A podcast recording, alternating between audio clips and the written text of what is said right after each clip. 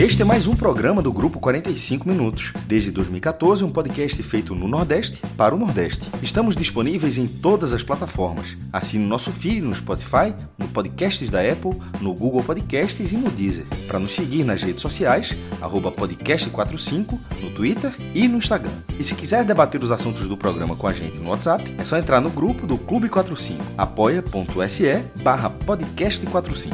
Muito obrigado pela escolha e pela confiança.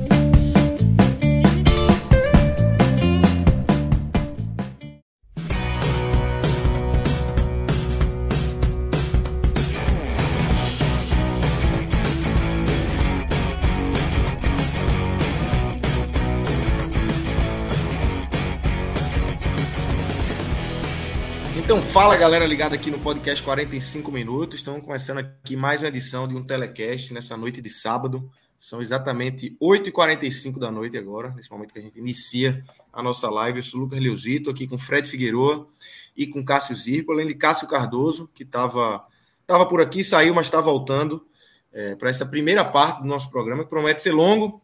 Vamos começar com a análise de Bahia 2, Esporte 3 pela Copa do Nordeste. Vamos ter também análise de Alto Jum, Fortaleza 1, pela, também pela Copa do Nordeste. Vamos receber depois Thiago Minhoca e Luca Laprovitra. Depois, Ceará e CSA estão jogando né, nesse momento. Léo chega para acompanhar aqui, Léo Fontinelli. E depois vamos falar também da situação do Santa Cruz, que venceu, no, no, conseguiu uma virada aí é, nos acréscimos contra o Vera Cruz, mas a notícia é completamente fora de campo é, Joaquim Bezerra renunciou do cargo, pediu para deixar presidente do Santa Cruz. Então vamos ter aí desdobramentos políticos daqui para frente no Santa Cruz. Mas vamos começar com o jogo, com o clássico né, do, do, do, do, do sábado. Bahia Esporte, Fred. Uma vitória do esporte por 3 a 2 nos minutos finais. Um jogo de do, duas equipes que chegaram muito, mas muito embaixo. O esporte já sem treinador demitido na última quinta-feira, depois da derrota na Copa do, do, do, Brasil.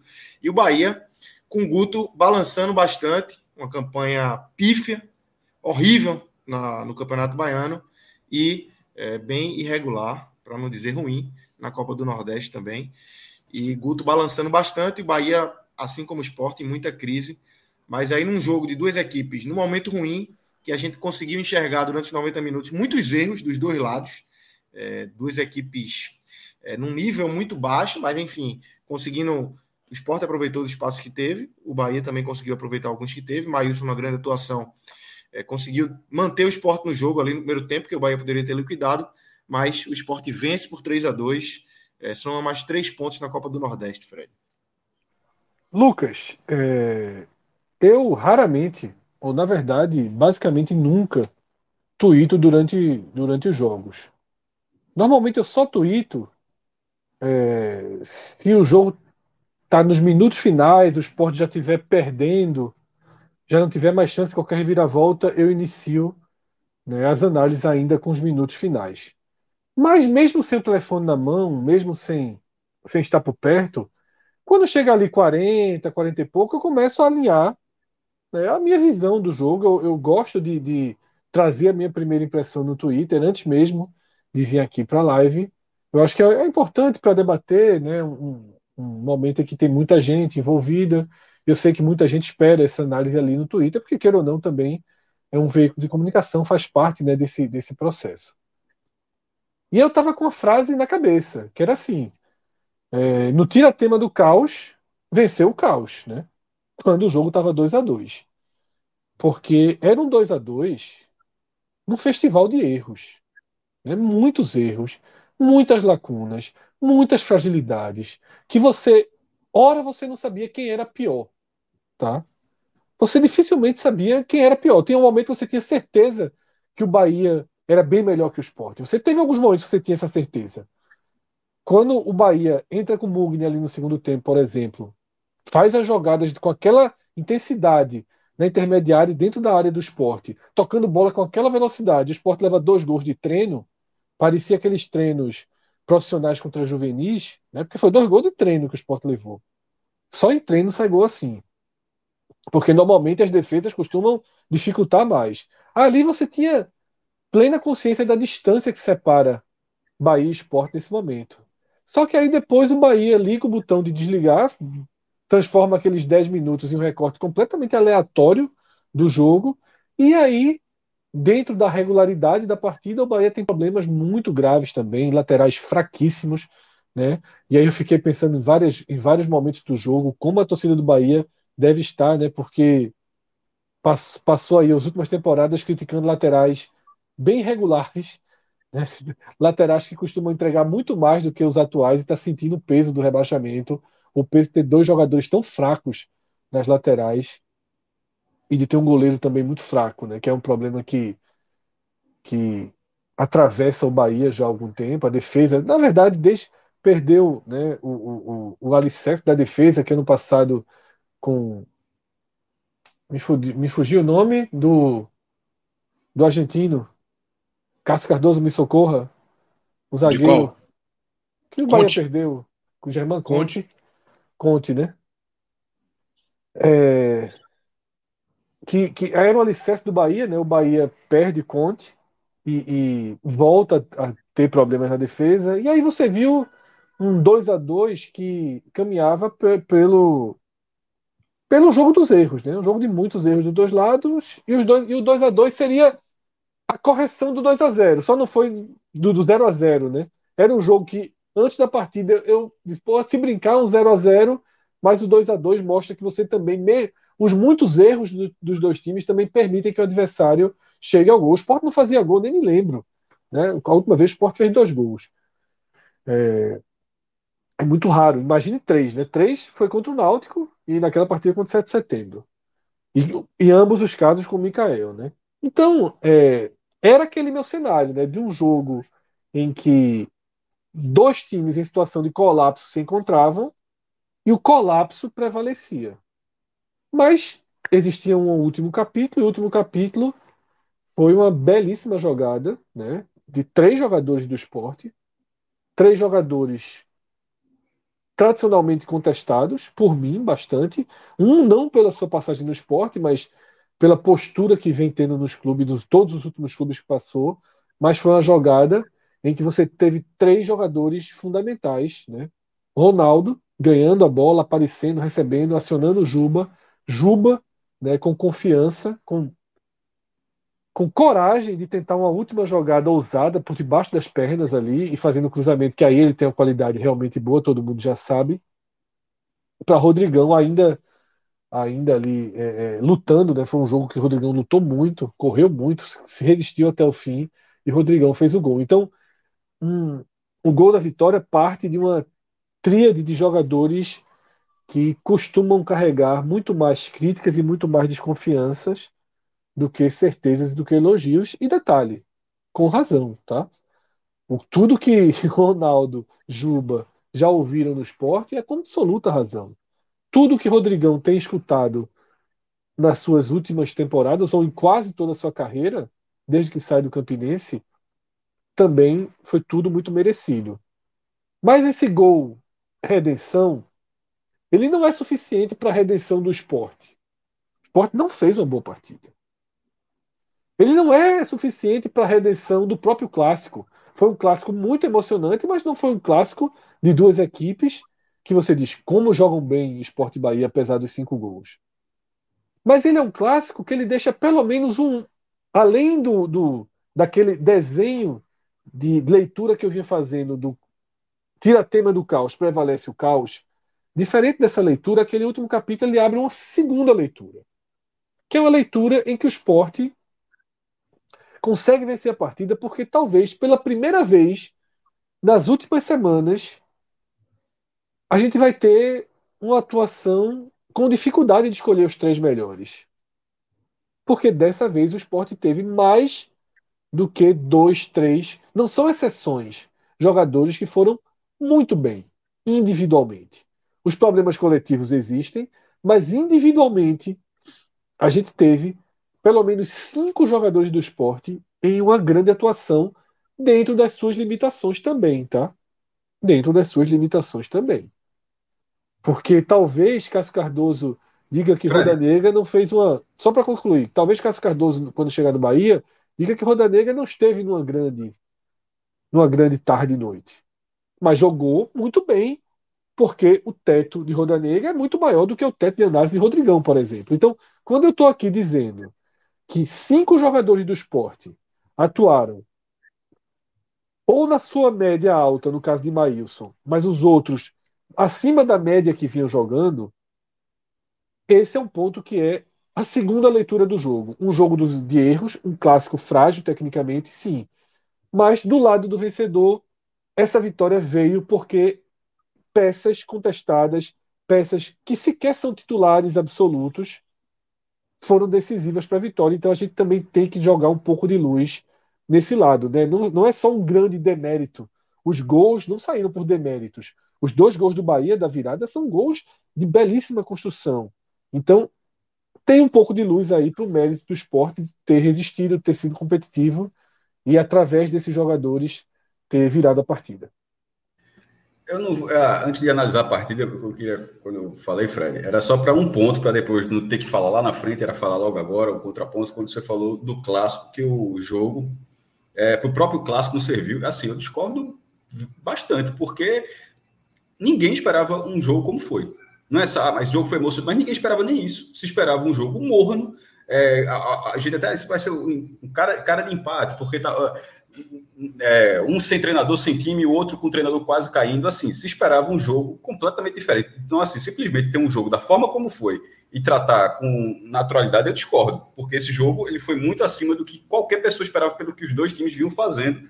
É, os problemas técnicos, táticos existem, são evidentes, mas é, a gente já viu outras vezes em situação enquanto, assim. Enquanto de... espetáculo, eu diria que sim, mas se você analisar a atuação do esporte, a atuação do Bahia, eu acho que tem muito mais problemas. Mas análise, sim, mas a análise não precisa ser sempre, sempre, sempre, sempre voltada para daqui a três meses, não. Você pode analisar, você analisa isso também, mas pode se analisar. E o dia? Assim, não dá para tratar que foi um, um clássico natural. Foi, foi, na verdade, foi um dos grandes jogos entre esporte e Bahia dos, dos últimas vezes que eles se encontraram. Não foi nem um pouco é, esse jogo foi melhor do que o do brasileiro, por exemplo. Que o, o do retorno brasileiro. Ou, ou mais ainda do que aquele do primeiro turno que o Sport ganhou com gol no 42 do segundo tempo, gol de Micael. O jogo foi melhor. Os erros estavam lá e tal, mas assim, como futebol, como, como algo que você torce, que você fica triste, que você fica chateado, enfim, não é, é só aquela análise metódica de gestão de futebol e tal, assim, como, como foi a partida, ela não foi nem um pouco acima da média, ela não foi, não foi nem um pouco na média, ou até porque nem isso se esperava, se falava que ela seria abaixo da média.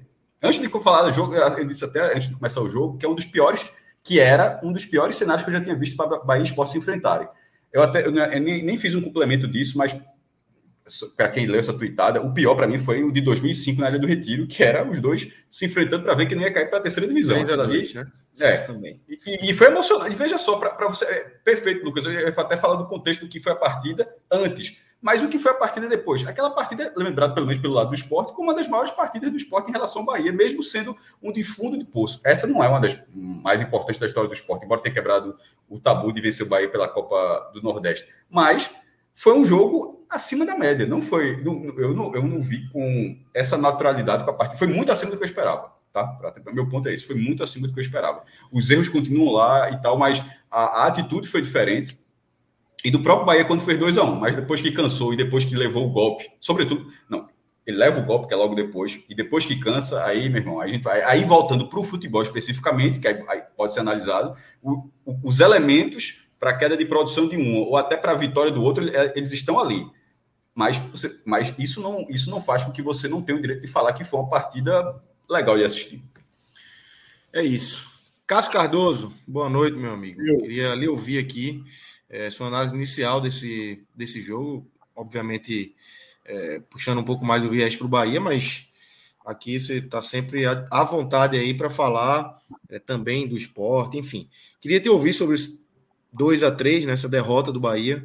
É, mais uma pancada dura para o Bahia nessa temporada é, que inicia de uma maneira assim, como você bem define, definia para Gilberto, definiu para o Bahia, acho que no último, no último telecast, mas esse espiral de merda tá ficando um furacão, viu? Tá, tá. É, Bahia parece estar tá descendo, um, quicando uma escada, sabe? Caindo por uma escada, não acha o corrimão, a escada não tem fim, o Bahia vai quicando, sabe? Tá, tá, tá numa situação dessa. Veja, Lucas, tem, tem jogo que, que você percebe que tem uma, uma simbologia muito forte.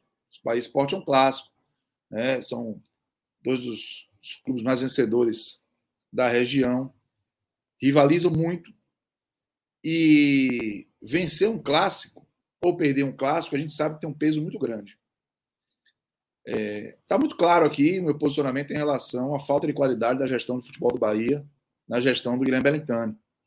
E eu também já coloquei aqui que se o Bahia não tiver uma mudança profunda, eu vou considerar lucro o Bahia não cair para a Série C. Já falei sobre isso, eu já fiz até promessa. Se ao final da gestão Guilherme Bellintani o Bahia não, cair não estiver na Série C, eu vou fazer pagar uma promessa, porque eu estou achando um cenário muito factível. É, o Bahia reflete muito isso. Mas tem algo que preciso colocar também, além desses problemas de gestão. É, que pode ser, o que eu vou colocar pode ser consequência da problema de gestão, mas é algo que tem que ser alertado também. Esse é o tipo de jogo que quem quer criar um problema para o comando técnico cria. Cria.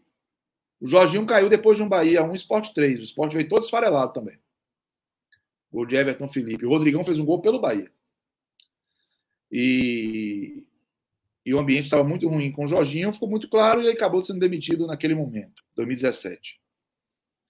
O, o Bahia hoje, ele, por pior que esteja, ele não poderia ter perdido o esporte. Ele não poderia ter perdido o esporte.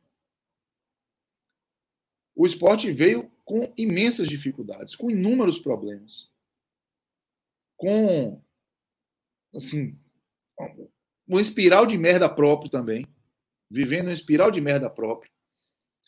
E estava claro que tinha, nessa situação do esporte, uma oportunidade para o Bahia tentar estancar um pouco a sua sangria. E quando a bola rolou, assim, o Bahia criou, o Mailson foi muito bem. O Juba botou uma bola na trave do outro lado, deixando um alerta do lado direito. Assim, acho que taticamente teve algumas nuances importantes para a gente abordar. Mas o, o, o que chamou mais atenção já foi no segundo tempo. Porque até o resultado do primeiro tempo foi um resultado assim que mostra que quando a fase não é boa, tudo dá errado. Mas resolveu fechar. Juba, quando chutou a bola, desviou no Ignácio e acabou indo para dentro do gol. Ok, 1 a 0 Mas aí o Bahia consegue voltar e o Bahia não conseguiu reagir a ter tomado o gol. Não. O Bahia não criou uma chance depois de ter tomado o gol. Porque esse Bahia ele tem essa dificuldade. Né? Ele não reage aos, ao contexto dos jogos. Nem positivo nem negativo. E a prova de não reagir nem a um positivo foi o segundo tempo. O Bahia conseguiu voltar para o segundo tempo com o Mugni talvez vivendo os melhores minutos, os melhores minutos dele no Bahia de 2022, tranquilamente lembrando o que é ter o Mugni à disposição, porque quando ele entrou na TV, ó, vazou. Os dois, as duas torcidas sentiram isso, né? Ó, vazou uma reclamação minha, um muxoxo meu, no off. Porque na hora que o repórter de campo fez, ah, Mugni que vai entrar, eu fiz, ah, eu não tive paciência para ouvir que Mugni entrar no jogo, não sério. Vazou mesmo, aí, foi na transmissão. Foi... Vazou, eu fiz, ah, aí o diretor fez, ó, vazou, velho. Aí eu pedi desculpa, evidentemente, mas a impaciência com a solução ser Mugni. Eu me reter, efetivamente. Porém, eu tenho que reconhecer que Mugni mudou aquele momento do Bahia. Ele participou do melhor momento do Bahia no jogo, um momento de lucidez de construção ofensiva. E aí, cara, o Bahia conseguiu. A assinatura é dele, Cássio. A assinatura é, é dele daqueles 10 minutos. Mais, os dois gols. E aí, e outra, ele tinha levado perigo. No lance que Raiz chutou de biquinho, ele rapidamente cobrou uma falta. Depois ele cobrou um escanteio. O Maílson já estava todo se sentindo para sair e pegar a bola na área. Ele já botou o Maílson no fique esperto, que ele quase botou a bola dentro do gol. Ele começou bem. E o Bahia virou o jogo para 2x1 uns 15 do segundo tempo, pô. Não tinha melhor cenário. Fácil. fácil. O comentário era como é fácil fazer, né? Você sabe o que foi que eu pensei? Honestamente, eu até pensei, juro, eu cheguei a pensar assim, eu falei, ó, eu preciso prestar atenção para que eu não de repente é, é, esteja visualizando a oportunidade de o Bahia fazer mais um ou dois gols parecer que virou um grande time e eu ir na onda. Eu vou precisar ponderar que o Bahia foi muito por contexto. Mas sem sacanagem nenhuma.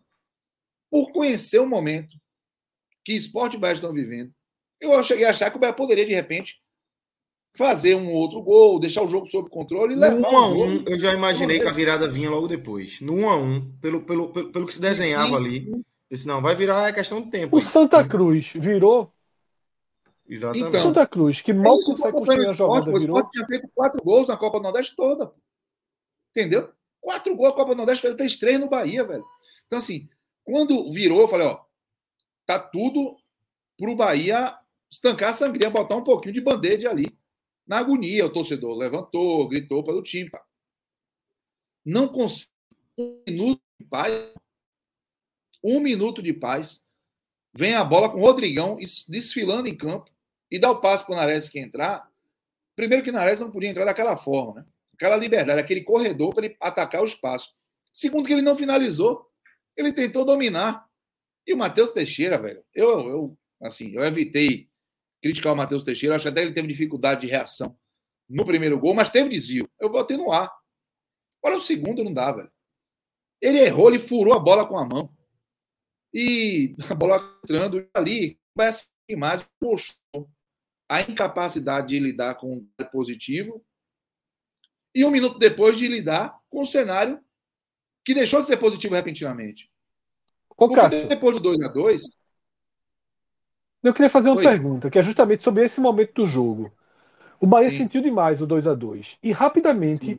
Guto mexeu num time que tinha voltado jogando muito bem. Na hora que Guto fez as mudanças, eu pensei, porra, Gostei das mudanças, porque, tipo, aquele Bahia que tinha encaixado, um gol meio aleatório do esporte, já levou o Guto a desarrumar o time. Sentiu muito gol. Tu achasse que aquelas substituições foram muito na consequência de um gol, que acabaram mexendo no que tinha um esboço para dar certo? Eu não tiraria o. Eu não, eu não botaria o Everton, botaria o Ronaldo primeiro. Certo? O problema de Marco Antônio é que Marco Antônio ele não passa confiança. E Borel não aguenta correr. Borel não está aguentando 90 minutos. É inacreditável. Pode acompanhar o histórico de Borel. Quando ele entra de começo, ele dificilmente termina um jogo. Dificilmente. Então ele tem um problema crônico físico. E do outro lado, o Marco Antônio está uma caricatura do jogador do ano passado. Então eu não, eu não, sou, eu não sou defensor sequer da titularidade do Marco Antônio hoje. Então, Guto talvez tenha visto que precisava recuperar o fôlego, talvez com alguém que está com um time que está entrando em campo, com jogadores que. Por exemplo, o André, quando entrou, entrou bem. O Ronaldo, quando entrou, entrou bem. Eles têm repetido boas entradas. Né? Não aconteceu hoje. Eu não me incomodei com a mudança. Para ser bem sincero, eu não me incomodei com a mudança. Ah, na verdade, com a saída do Marco Antônio. Me incomodei com o Everton ter entrado antes. Eu não colocaria o Everton. Mas eu vou dizer, eu achei que Guto conhece tão bem o time dele que saberia identificar o que a gente está identificando. Não vai reagir. É um time que não reage ao cenário. Então, Olívio, tomou o gol, fudeu, vai vir fumo. Vou, vou botar logo alguém aqui para poder mudar isso. Porque o Bahia não reage. E o esporte ficou muito confortável no jogo. O segundo tempo, entre o segundo gol do esporte e o terceiro, só talvez ali entre os 35 e 40 que o Bahia deu uma acelerada, um escanteio aqui, uma chegada ali. Não foi um, o Bahia não partiu para uma pressão hora nenhuma, não conseguiu fazer o esporte sofrer efetivamente hora nenhuma. Em diversos momentos do esporte, conseguiu fazer troca de passe. O Bahia exibiu mais uma vez a dificuldade de tomar a bola do adversário. E na reta final do jogo, eu lembro muito bem, deu 44, 45.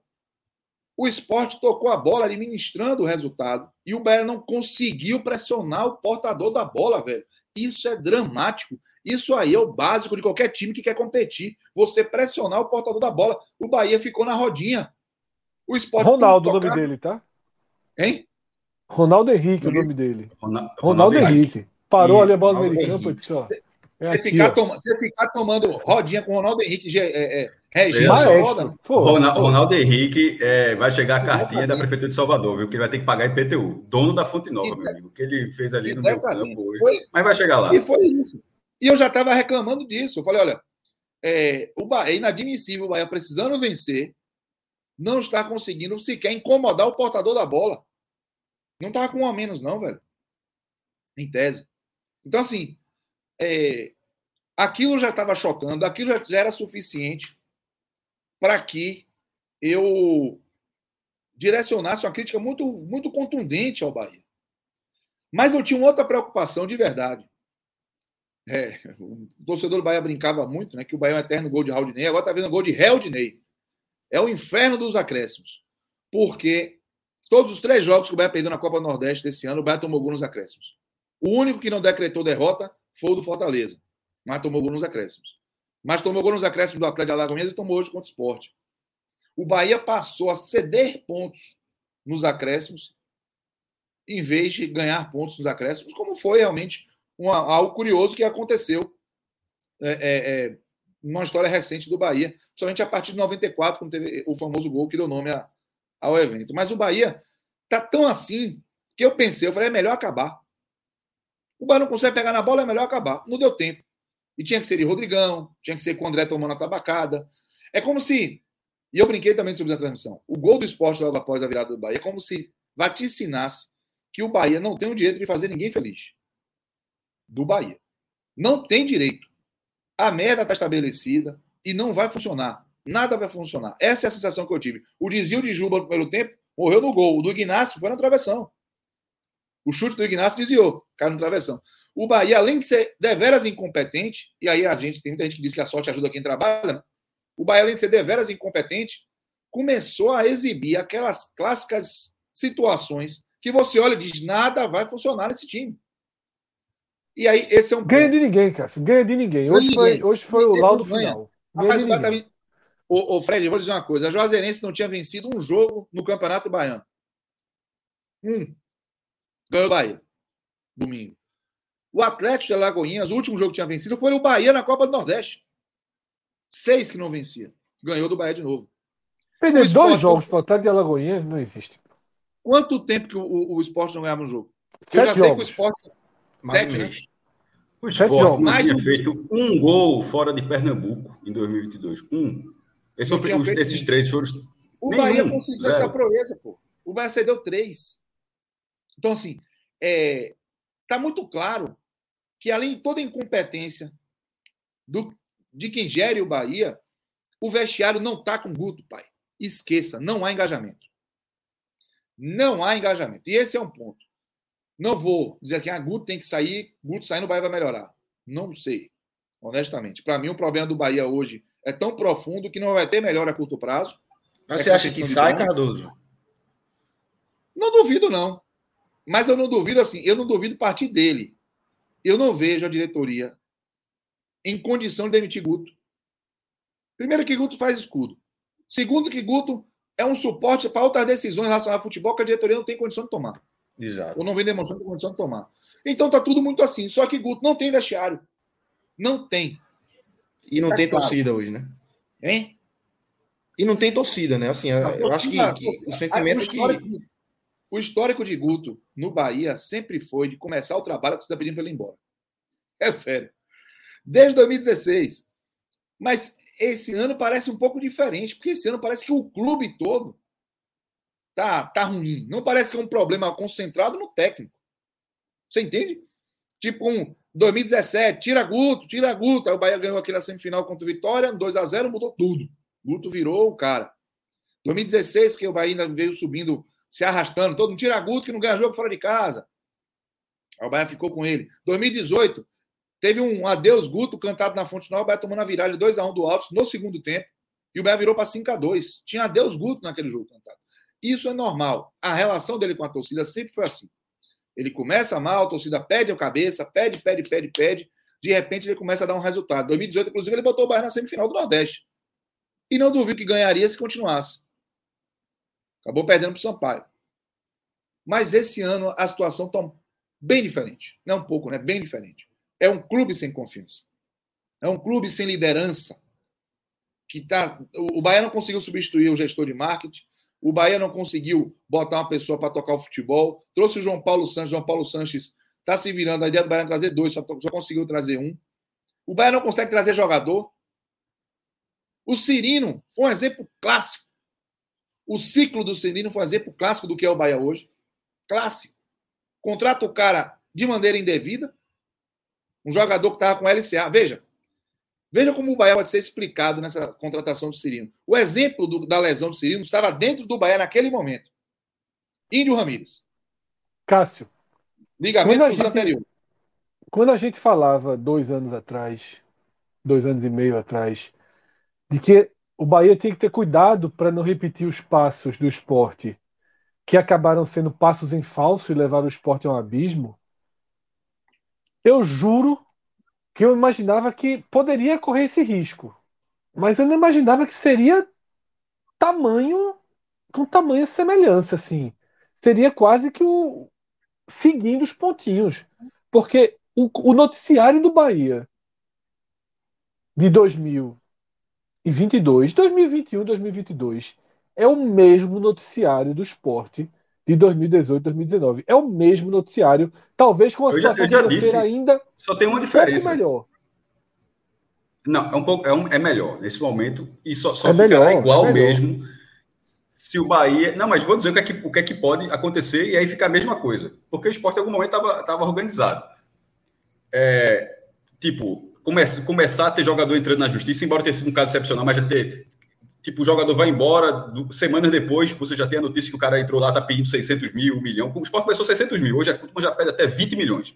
o número é esse mesmo, foi o Richard. Né? Então, aí começa a pedir. Não, vê, é, é dinheiro da, é pedir na justiça, treinador, falta de resultado, dívidas. O, do que eu analiso, falta um, uma coisa, que é começar a atrasar os parcelamentos. O esporte, que, é, que aí vira uma bola de neve, que até agora o esporte, essa bola de neve só faz aumentar o esporte atrasou 14 parcelamentos. Não é que o esporte atrasou 14 vezes, não. Eram 14 tipos de parcelamentos diferentes de dívidas tributárias, tudo quanto é dívida do governo federal, municipal, estadual, enfim, previdenciário, o que for. O esporte simplesmente, naquela, durante aquela crise, parou de pagar. Começou a direcionar. O Bahia, até onde eu acompanho, isso não aconteceu. E mas no momento que isso acontecer, aí, meu irmão, aí é, aí é vira Lagoa Azul. É, é filme repetido na essência. Mas até esse momento, do que eu acompanho, para mim, vendo de fora, dos dois clubes, naturalmente, é a única coisa que eu vejo diferente. É, surgiu a notícia aí de que Rossi teria acionado o Bahia, mas o Bahia não foi notificado, mas vou esperar confirmar. Mas veja o ciclo de Cirino. Cirino, isso. O Bahia tinha o exemplo de, de Índio Ramírez com lesão no joelho, tem que fazer uma cirurgia, a dificuldade que ele estava tendo para se recuperar. O Bahia contratou o Cirino em setembro. Em setembro, o Bahia já sabia o tamanho da bronca que era uma lesão de ligamento no joelho, porque ele tinha Índio Ramírez parado desde janeiro. Não, é, em setembro não, Cardoso. Há muito tempo. Antes de setembro. Ele tinha o exemplo de Índio Ramírez ali, mas lesão do ligamento, Sim. tem conhecimento há 20 anos. Mas ele, quando, quando contratou Cirino, foi em setembro. Ou seja, ele tinha ali. Porque, repare, o exemplo de Índio Ramírez, até que ele não pudesse entrar em campo em, em agosto, a previsão era agosto. Mas aí o pessoal viu que o buraco era mais embaixo, não ia ser agosto. Então, assim, em setembro já estava claro que não era uma lesão tão simples a ponto de sequer você poder fazer uma previsão. Aí o Bahia despeja um salário de mais de 100 mil reais em, em, em Marcelo Cirino, pô. Um clube que está precisando de dinheiro, numa dificuldade da Zoa para contratar, numa dificuldade para poder ter um time competitivo, pega e empenha 100 mil reais no ano que está lutando contra o rebaixamento com um jogador que está com lesão de ligamento. Aí depois o presidente vai para público dizer que o planejamento era ter ele em 2022, 2023. Cássio, eu queria é, trazer aqui, é, e te ouvir também. A gente falou lá na, na, na Água Suja rapidamente sobre esse recorte aí, esse, esse recorte dos últimos jogos de Esporte Bahia. Que a gente sabe que história sobre isso. Tava. a gente sabe Exatamente que historicamente o Bahia tem mais vitórias, mas nos últimos, no recorte dos últimos jogos aí, o Esporte tem passado. Qual foi o recorte que vocês falaram? Vocês falaram só impressão ou chegaram a falar o Fred, le... Fred levantou Pronto. os 10 jogos. 8 e 10. 8 e 10. 8 vitórias e 2 derrotas. Detalhe, é... a, ma... a maioria em Salvador. Desses, 8, desses 10 jogos, foram 6 em Salvador e 4 no Recife. O Sport venceu os 4 no Recife, e dos 6 em Salvador, venceu 4 e perdeu 2. Um pelo Campeonato Brasileiro e um pela Copa do Nordeste. A sequência foi assim: 3 vitórias do Sport, uma vitória do Bahia, duas vitórias do Sport, uma vitória do Bahia, três vitórias do Sport. Assim, isso nunca aconteceu. É... E veja só, 8 em 10, certo? Ainda assim, hoje, é, esse foi o 97 jogo, o Bahia tem 38 triunfos, vitórias, triunfos, e o Sport tem 30. Tipo, o Sport tirou 8 de diferença e a diferença hoje ainda é de 8. Ou seja, quando, quando, quando, quando Edgar Júnior fez aquele gol na final da Copa do Nordeste, era 16, meu irmão, para buscar. E é tipo, não é 16 os caras se enfrentando 500 vezes, não, porque aí é uma diferença. É, mas assim, é 16 no recorte. É, é, tanto é que não chegou, vai chegar a 100. Esse é o confronto, até falando rapidamente para devolver para Cássio Cardoso, depois eu posso abordar mais isso. Esse é o confronto interestadual com mais partidas do Nordeste. Qualquer, é, clássicos estaduais, naturalmente, tem mais, mas de um estado para o outro, dentro do Nordeste, esse é o jogo mais recorrente. O, o Bahia é o time que o esporte mais enfrentou fora de Pernambuco e o esporte é o time que o Bahia mais enfrentou fora da Bahia, isso em qualquer lugar do Brasil. E esse foi o 97 jogo. Só curiosidade, o centésimo só acontecerá esse ano se eles se enfrentarem no mata-mata. Se eles se enfrentarem é, na semifinal, aí o centésimo será a volta da Série B, que será no Recife. Porém, se eles fizerem a final, porque aí seriam dois jogos, aí o centésimo seria o turno da Série B, que seria em Salvador. E se, obviamente, se eles não se enfrentarem no mata-mata, aí tem que ver ano que vem, porque pode até não se enfrentar ano que vem na Copa do Nordeste e tal, mas enfim, provavelmente ficaria para 2023. Mas o que pode falar é o seguinte: a gente chama de Painho, continua sendo Painho, tem oito vitórias a mais, mas assim, mas esse recorte é surreal, pô. Assim, o esporte sempre. Eu, o filho, eu o filho tá batendo na mesa, o filho não, tá entrando. Não, não, é aquele negócio. Quando Chega pega, já quer, assim, pega o quando carro. menino, quando menino tá, é, é coisa de pai, pô. É, pai, o pai cuida disso mesmo. É melhor, é melhor você do que eu. Porque, veja só, eu cresci com, sobretudo nos anos 90, era chato para arrumar uma vitória liga, mas assim, era ir para perder. Era ir para perder em Salvador. E tá ficando de um jeito que você não vai para perder. Vou, vou, dar um exemplo. É, e é percepção de jogo. Quando o Bahia virou 2 a 1 um, em outros tempos eu falo, acabou. Dessa vez eu não achei que. E isso foi a segunda vez que eu tive com o Bahia. E a outra Fred estava do meu lado. Que foi na Sul-Americana. É, que o Sport estava jogando bem. Tinha perdido 1x0 lá, tinha gol qualificado. Estava 1x0 na volta. E é, Max Biancucci empatou para o Bahia, acho que 30 do segundo tempo. Aí o Sport precisaria fazer dois gols, faltando 15 minutos. Matou. Fez três. Não, foi, não, mas quando saiu o gol de empate, tô, assim, o estádio murchou. Eu falei para Fred, do jeito que tava o jogo, bicho, dá para dá pra buscar isso aí.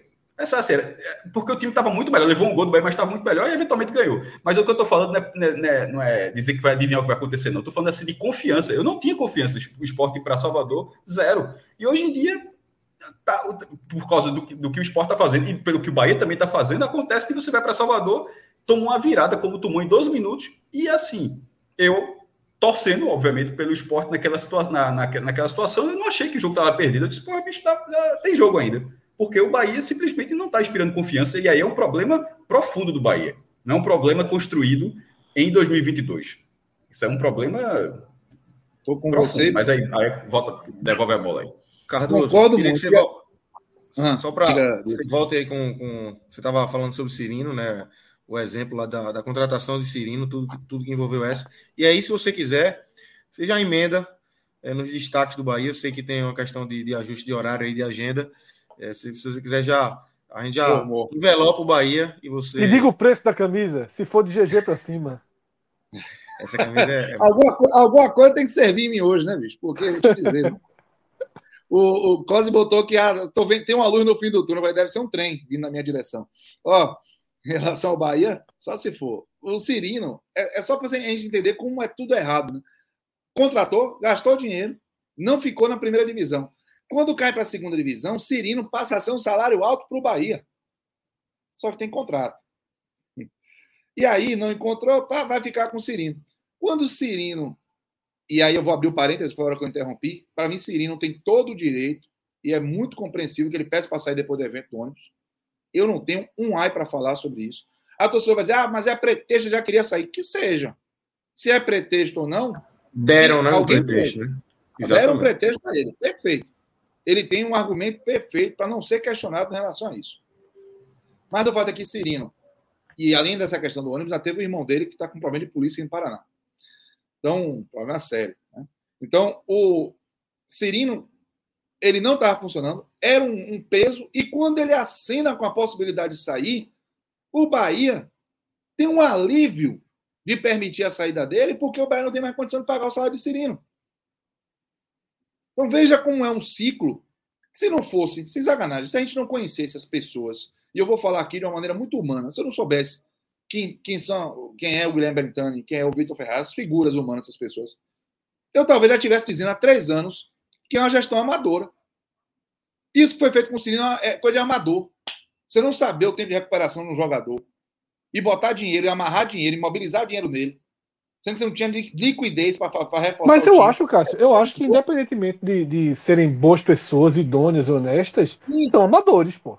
Não, repare, o, é, eu tô dizendo que eu teria dito antes, é que agora sim, eu já não sim. posso mais. É, é, isso já não está conseguindo nem mais me reter é, essas palavras mais duras. Porque a, a, a situação não tem muita defesa, sabe? O Bahia vai. O Bahia contratou Vinícius, rei. Há um salário tão alto que Vinícius teve que ser emprestado para o Goiás. Sabe? É, o Bahia rasgou Que é a prova maior de amadorismo, isso. Com, com todo mundo gritando que isso era um absurdo, né? Não teve uma pessoa que dissesse assim, ó, foi bom esse investido em Vinícius aí. Não teve. Fez até um gol agora teve, do Goiás. Mas sabe o que acontece? A forma como lida com crítica, que eu já falei sobre isso também, é uma forma muito ruim. É sempre como se fosse uma afronta ou alguém que não sabe de nada. E nisso o clube está ficando um deserto. O Bahia é um clube moribundo. As pessoas são infelizes lá dentro, não existe liderança, não existe engajamento e vai né? As coisas vão acontecendo, os eventos acontecendo e nada muda. Então, Cirino simbolizou essa, essa tristeza que é a gestão de futebol do Bahia, esse amadorismo que é a gestão de futebol do Bahia. Dito isso, as análises individuais. Para mim, destaque Cássio, positivo. Deixa eu fazer uma, uma pergunta ah, antes das individuais. Eu ah. sei que está meio corrido o tempo, mas é porque nesse, não sei se vocês perceberam que estava ouvindo, eu até tirei o fone aqui duas vezes, porque eu recebi uma mensagem depois alguns áudios que me falaram de uma multa muito pesada para uma demissão de Guto nesse momento da temporada. Possível. Tem essa, possível. muito pesada, muito pesada. Essa informação é possível, chegou possível. naturalmente porque o esporte foi tentar entender como é que tá, né? E a claro, informação é chegou é para mim de informação de uma fonte muito, muito, muito sólida, né? Veja só, se o, esporte, fato... se, o, se o esporte quiser é a melhor coisa que pode acontecer para o Bahia, se o Bahia quiser demitir, porque aí a vontade de Guto para de repente abdicar parte da multa seria. É, a multa, a multa eu digo, digo mais, Cássio, pelo que a gente tem acompanhado do Bahia de 2022, que não pagou 300 mil a um talento que poderia estar no clube, eu acho que o Bahia não pagaria essa multa. Não pagaria essa multa. Teria que fazer esporte. Pronto, Cássio, mais uma, Cássio Zipla, mais um ponto aí. Tem que fazer igual esporte finge, demite e bota para frente para chegar na justiça. Porque eu, é, eu não vejo o Bahia sequer negociando e pagando. Se esse valor que me passaram um valor muito alto, um valor acima de milhão, for real, né? É, é isso. Eu, é, e talvez isso esteja impedindo, só que talvez o prejuízo mais na frente seja maior. Talvez. Eu não sei realmente se se é a, a solução dos problemas. Agora está claro que Guto não tem vestiário. Está muito, muito, muito claro. Basta ter alguma vivência em futebol, você enxerga o comportamento do time e sabe se está rolando um engajamento. Aliás, você pode até ter dúvida se está rolando engajamento, mas você tem muitas oportunidades, você tem certeza que não está. E hoje foi uma delas. Certeza. Certeza absoluta. Mas vamos nessa. É, talvez esse, essa questão da multa seja um, um empecilho. E o Bahia repito, não tem o que fazer sem Guto. Não sabe o que fazer sem Guto. Não sei, não, não tem um nome, não tem alguém que possa trocar uma ideia, enfim. É, o destaque individual positivo, não vou nem botar o Roda Liga, porque por mais que eu dê alguns créditos a, a Maílson, o Roda Liga tinha que ter feito somente a chance que o Raí deu para ele, né? É, apesar de ter feito o gol, acho que o Roda Liga não vai nem para o lado ruim, nem para o lado bom. É... O Mugni entrou bem. O Mugni entrou bem. Eu vou colocar o Mugni como um destaque positivo. É, e o Rai Nascimento. Mas são destaques positivos ali no meio do, do baba. Destaques negativos. Matheus Teixeira, um horror, o segundo gol foi crucial. É... Mas deixa eu fazer um ponto aqui, Cássio. Deixa eu fazer um ah. ponto. E aí, assim, é inaceitável que uma torcida faça o que a torcida do Bahia fez hoje com o Matheus Teixeira. Isso é burrice. É, Piorou tudo. O foi. jogador mais Piorou, pressionado exatamente. do estádio foi o Matheus Teixeira, que estava lá porque uma, porque uma facção da torcida do Bahia feriu o goleiro titular. Exatamente, velho. O goleiro titular não pode jogar porque uma facção organizada do clube feriu gravemente o goleiro titular. Aí o goleiro reserva entra, falha, falha nos dois gols, falha. E é assim. Só que ele, antes do segundo gol, já estava sendo vaiado por conta do primeiro. E Foi depois vaiado no primeiro. E o primeiro teve É, e depois- desvio. é defensável, mas exatamente teve desvio na bola. Não foi Teve um bola desvio. exato. Mas no estádio ele- o cara não sabe. É. O cara. Foda. Não, não existe. Eu também acho. Jogou contra. Jogou contra. É, e já tá nessa fase, viu, Fred? Porque se você for olhar, por que, que o Matheus Teixeira tá jogando hoje? Porque o Danilo Fernandes tá machucado. O que é que provocou? Lógico que eu não posso colocar na categoria torcedor só. Né? Quem faz isso é, é delinquente, é criminoso. O que fizeram com o ônibus do Bahia. Aquilo não foi um acidente, aquilo não foi isso, foi nada. Aquilo foi uma tentativa de homicídio. Aquilo foi uma agressão, aquilo foi um episódio bizarro de violência. Mas partiu de insatisfação de gente que se acha no direito de fazer aquilo. E a insatisfação daquela forma violenta acabou causando o quê? A ausência do goleiro. Até nisso o prejuízo também foi grande, sabe? E Matheus Teixeira, para mim, foi um dos piores, porque ele tomou um gol que, a, a despeito de, de, de ter, não ter contado com a compreensão da torcida, o segundo gol foi crucial ali para a dinâmica do jogo. Para esse Bahia tão frágil, que é o Bahia de hoje, o Bahia tinha que segurar um pouquinho aquela, aquela vantagem para tentar algo no jogo e, e o Matheus Teixeira contribuiu para que isso não acontecesse. Mas veja, Luiz Otávio foi um horror. Um horror. Sabe? Muito mal. O William Maranhão, velho. O, é dizer, terror. o volante que saiu no intervalo. Meu amigo, o William. Maranhão foi um Eu acho horror. que ele escapou de ser expulso, viu? O, o Escapou lance que, já, o, o lance que, Escapou que 100%. já Jaderson bateu a cabeça, o, eles, assim, é, É muito chocaram. atrasado, pô. É. Mas É, é um atropelamentozinho ali. Se ele não tem amarelo, amarelo. ele toma amarelo ali. E eu acho É, que, a, ele já que a própria, a própria atuação de Mugni depõe contra ele, porque assim, o ca- foi um pelo outro, tipo, o outro entrou e- É, e, mas e é- uma mudança fez com O que tivesse a melhora, Rezende você mostra tanto também. problema do outro cara. Achei o Então Rezende você muito vê mal também, seguro. É isso, os dois volantes que o Bahia trouxe no ano, velho. E, e aparentemente dois bons reforços, né?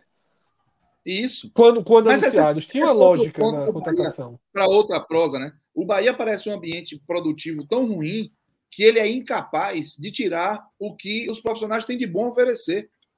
Parece mais que- uma coisa com outro clube, viu? Isso. Mais uma coisa que parece com outro clube aqui que a gente conhece bem. Bora fundir, É bora isso. fundir.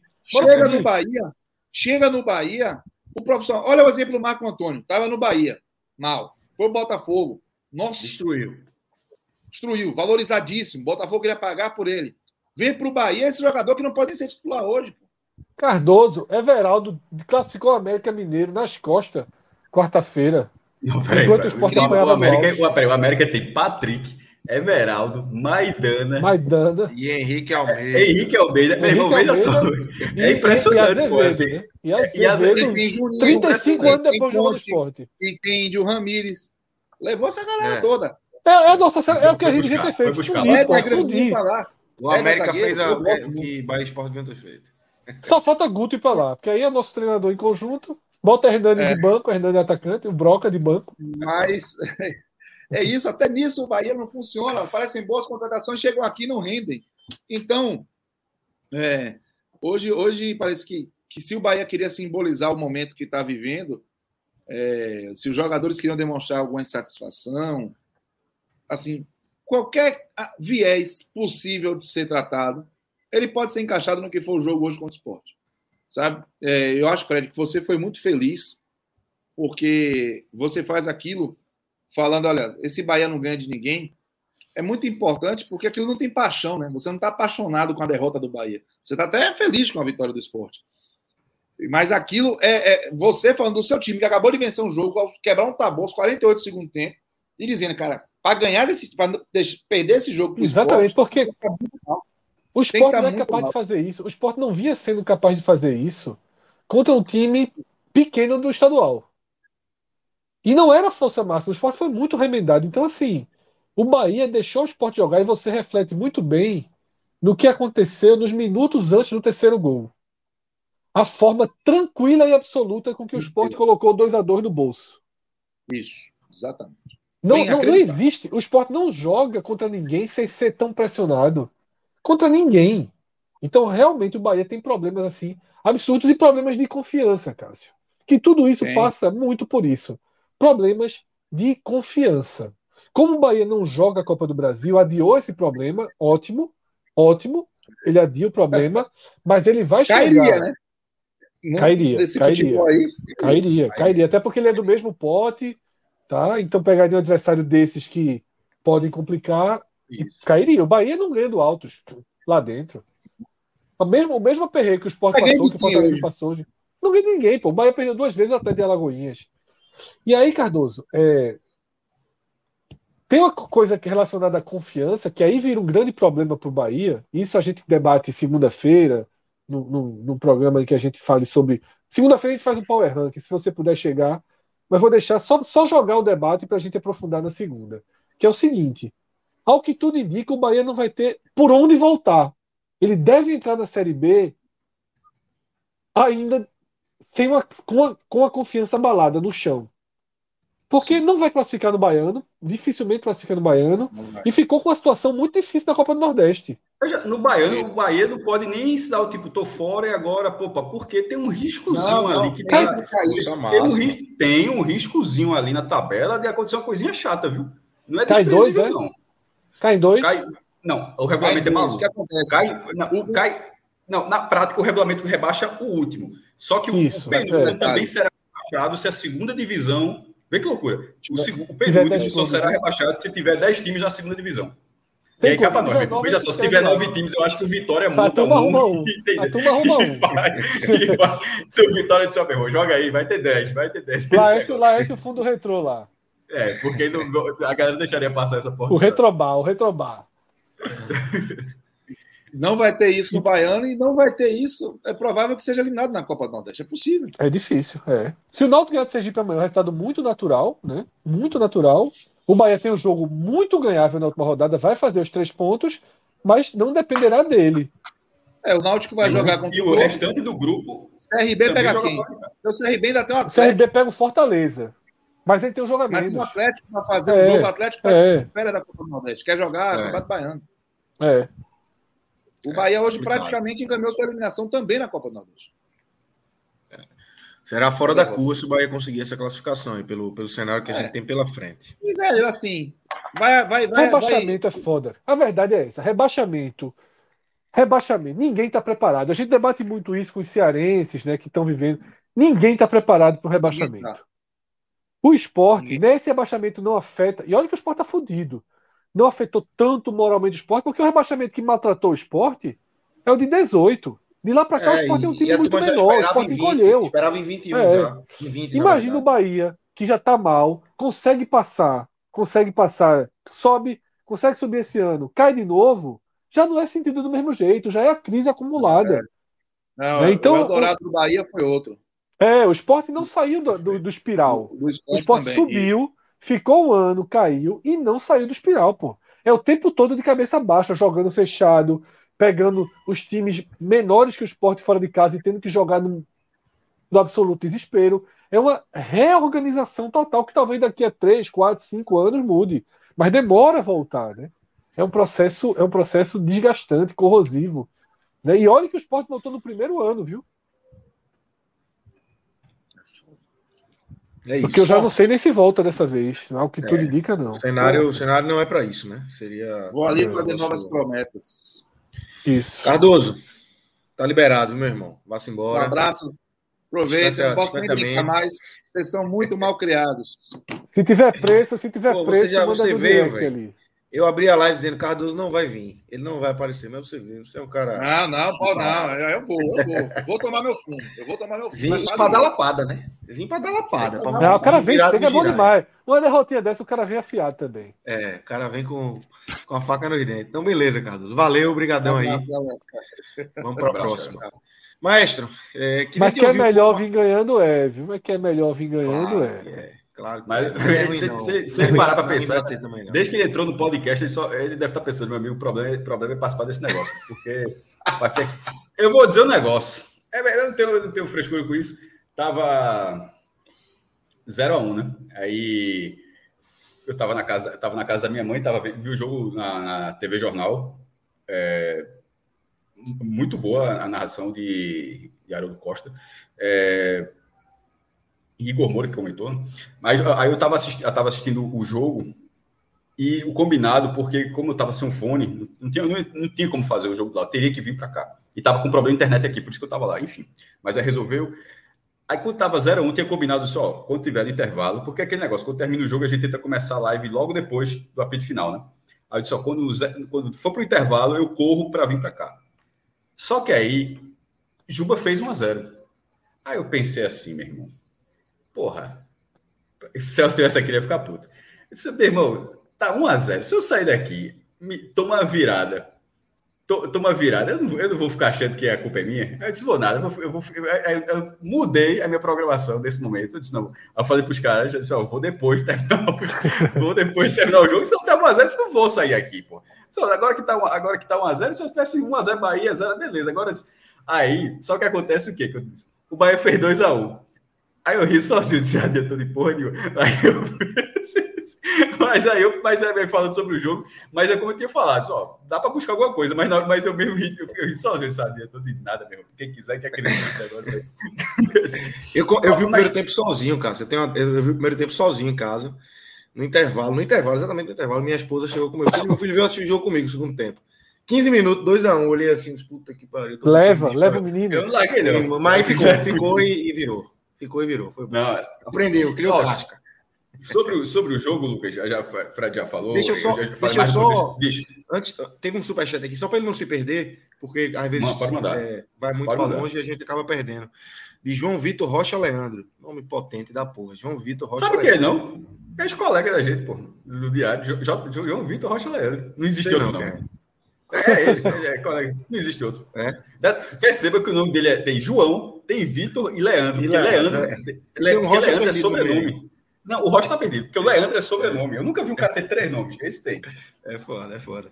E aí ele bota: o Sport tem que prometer outro all-in para trazer Guto. É, já. Acho que é, veja, é o tema central. Veja, né? o, o, é. o Sport fazer um all-in hoje é se botar o ginásio na mesa. É porque. Não, veja Vai, o Marcelino Lopes aí. Tem uma diferença. Meu irmão. O problema é que tem muita gente atrás do, do, do, do Marcelino Lopes. Há mais Mas... de 20 anos, veja só. Gente está em é. 2022. O Marcelinho, lembra que, era, que tinha sido. Era com o Leão ou com o Celso Roth? É um desses dois aí. Não, acho que foi Celso Roth da saída de 2000. Já foi muito problema. Fala, Fred. Mas, assim, tem uma diferença grande, né? Guto, Guto baixou o patamar, né? Aquela vinda de Guto para o esporte em 2019 foi totalmente fora da curva. Guto tinha um patamar salarial três vezes maior do que o que recebeu no esporte. Tá? Era, era realmente ali muito fora da curva. Agora já está mais equalizado, né? E sobretudo depois dessa temporada dele aí no Bahia. Guto desvalorizou. Então tem uma queda aí de, de, de patamar. Não acho que não acho que que Guto o seria, assim, nesse caso não vai ser a vinda de Guto. Tem que ser é, seria os reforços garantir os reforços. Eu acho que Guto também está acostumado com esse nível, tá? Guto está acostumado com esse nível. Tanto o Guto quanto o Lisca esses nomes aí que circulam. Mas veja só, não é fácil trazer nenhum deles, não, tá? Não é fácil trazer nenhum deles. Não vamos esquecer é, da limitação financeira do esporte. É muito, muito séria. Florentino é um treinador muito barato. Muito barato. Pelo preço de Florentino, eu não sei se o esporte traz Felipe Conceição, que foi pro Náutico. Tá? Trazia, mas é esse patamar. Tá? É esse patamar. Patamar ali de entre 90, 100, muito no, no limite. Mas eu acho que o esporte está disposto a ir para um patamar acima. Eu acho que o esporte vai, vai, vai mudar de patamar porque não dá mais para arriscar, né? E aí tem um Isso. pouquinho de all-in, não é um all-in, não, mas é, as cartinhas É um all-in, né? É um all-inzinho, você. É, bota as fichinhas. Você está subindo um patamar do seu comandante. É, por mais que Guto tenha baixado o nível dele, baixado o preço dele, você está subindo um patamar. Eu também não sei se Guto, mesmo que fosse demitido agora do Bahia, se ele pegaria essa bomba chiando tão rapidamente. Tão rapidamente, eu tenho dúvidas. Talvez. A turma foi lá buscar ele hoje, porra. A turma foi lá buscar o resgate do soldado Guto, foi lá pegar o cara. Vem embora, Gutinho, vem embora. Guto tem mercado para Série A, pô. Para essa Série A de baixo, Série A do nível. Tem, mas não seria agora, não, viu? Baixo. Primeira opção, não. Não, ele, justamente, talvez ele, ele seja uma opção dele. Henderson um tá pouco. melhor no mercado do que Guto hoje. Depois do que fez com o Botafogo, o Henderson tá melhor no mercado do que Guto. É, é eu acho que estão muito, tá, muito, tá, muito próximo tá, do tá, patamar. Tá. Baliza o, balizaria o valor aí. Eu acho que são, são nomes próximos. Mas vamos embora, vamos seguir aí, Cássio. Queria te ouvir sobre o jogo, como é que você viu a construção desse resultado aí de esporte. Ele, ele parecia que seria algo muito parecido, é, estava encaminhando para ser algo muito parecido com, com o Ceará Esporte. É, o Maílson salvando o primeiro tempo, foram salvou três vezes contra o Bahia, acho que contra o Ceará foram quatro ou cinco vezes, e, e todas no foram início. Quatro, do, foram quatro, né? É, Talvez 20, cinco, porque se não me engano, teve um que foram duas, duas, duas no Eu acho que teve, eu acho que foram é, cinco lances. É, acho que foram Aí, com lances, 20, mas 25 minutos. Uma dividido em dois. E agora também ainda tem uma cabeçada, mas a cabeçada sem muito perigo, mas Roda, Roda ele tentou quatro vezes no primeiro tempo, e isso parecia um cenário semelhante, ou seja, passar a noite toda tentando segurar o placar. Mas é, eram duas diferenças em relação à partida. Isso, é, isso não só no esporte, a diferença em relação à partida, o contexto dela que o Ceará é um time muito melhor do que o Bahia. É, então a, a fragilidade do Bahia em relação ao Ceará possibilitou que o esporte tivesse mais chances desta vez nesse, né, nesse jogo. E assim, é muito surpreendente. É por isso que eu estava falando lá no começo, aquela discordância que eu tive com o Fred em relação a, a, ao que foi o jogo, que ele foi. Ele não dá para dizer que esse jogo foi um jogo dentro do que se esperava minimamente. Enfim, até entendi o que o Fred falou, mas assim, mas a forma como se desenhou, ele, foi, ele acabou muito distante do que ele se propôs, porque o esporte chegou completamente esfarelado para esse jogo. Ah, do, do, dos estrangeiros, aí todo, é, meio, é quase unânime que o, o melhor é Blasio não, não, não pôde jogar. Everton Felipe, uma cirurgia no menisco, que era uma, da, um dos, uma das melhores peças, jogadores mais técnicos do time, independentemente da fase da equipe, certo? Mas o que tem à disposição, também não pôde jogar. O William Oliveira, que era para ser o primeiro volante do esporte, que não jogou contra o Ceará, porque era emprestado pelo Ceará, mas nesse jogo ele poderia jogar expulso, de forma completamente atabalhada lá contra o Alves, outro desfalque. Então, assim, é muito problema. Treinador não tinha, no esporte não conseguiu. Foi, foi com César Lucena que, que, que, se fala, que a gente falava tanto aqui. É, de... Que é um auxiliar que não inspira nenhuma confiança, não é aquele auxiliar é, que, é, que é você diz, opa, vamos lá com ele. Pelo contrário. E, e, e, e o próprio. Aí tem aquela questão de mudança, o próprio, o próprio desempenho do time contra o Alves, eu tinha, eu tinha me queixado aqui, eu tinha achado algo muito abaixo, assim. É, a falta de atitude dos lances. Eu lembro até que a gente comentou de tal acréscimo não reclamar, de qualquer coisa, de aceitar muito o jogo, de não ter. Esse jogo não foi dessa forma, tá? Esse, até por ter uma questão de rivalidade, esse jogo foi um jogo mais pilhado. O jogo não precisa ser necessariamente pilhado, mas você não pode ser um passageiro do jogo, pô. E o esporte, eu acho que foi passageiro do jogo contra o Alto. Nesse jogo, o esporte tava, o esporte fazia parte da. Tipo, o, o, o, árbitro ele sabia que ele ia ser pressionado pelos dois times contra o Alto. Eu acho que isso não aconteceu. Não perdeu por causa disso, tá? Mas foi algo que me incomodou naquele jogo.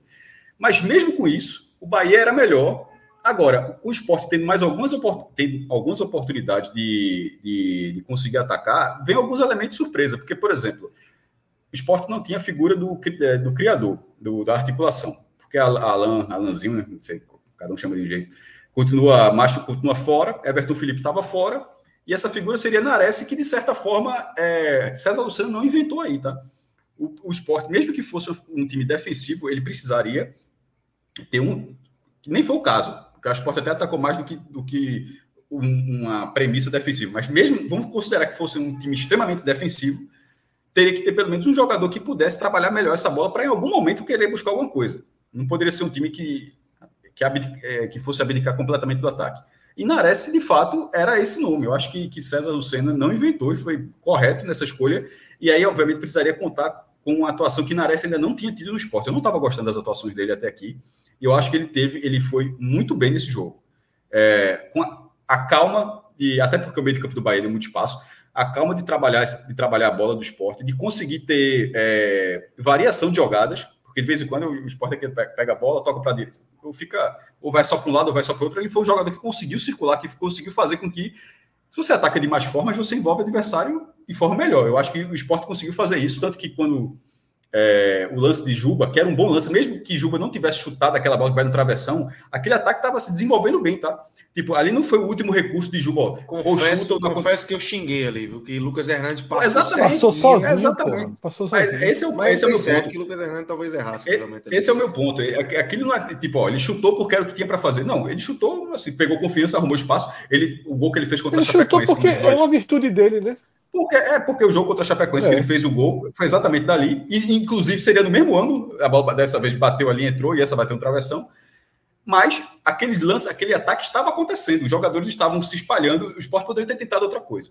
No lance, do, no outro, tem um mérito muito grande de, é, de Cristiano. Foi uma figura, já, já tinha tido a troca de Jaderson, né? o esporte estava com Jaderson pela direita e teve um choque com o William e entrou Cristiano, que não ficou até o final, depois ele foi substituído também. O cara que entrou, depois foi substituído, e eu até concordo com essa substituição Ponto depois. positivo para César, né?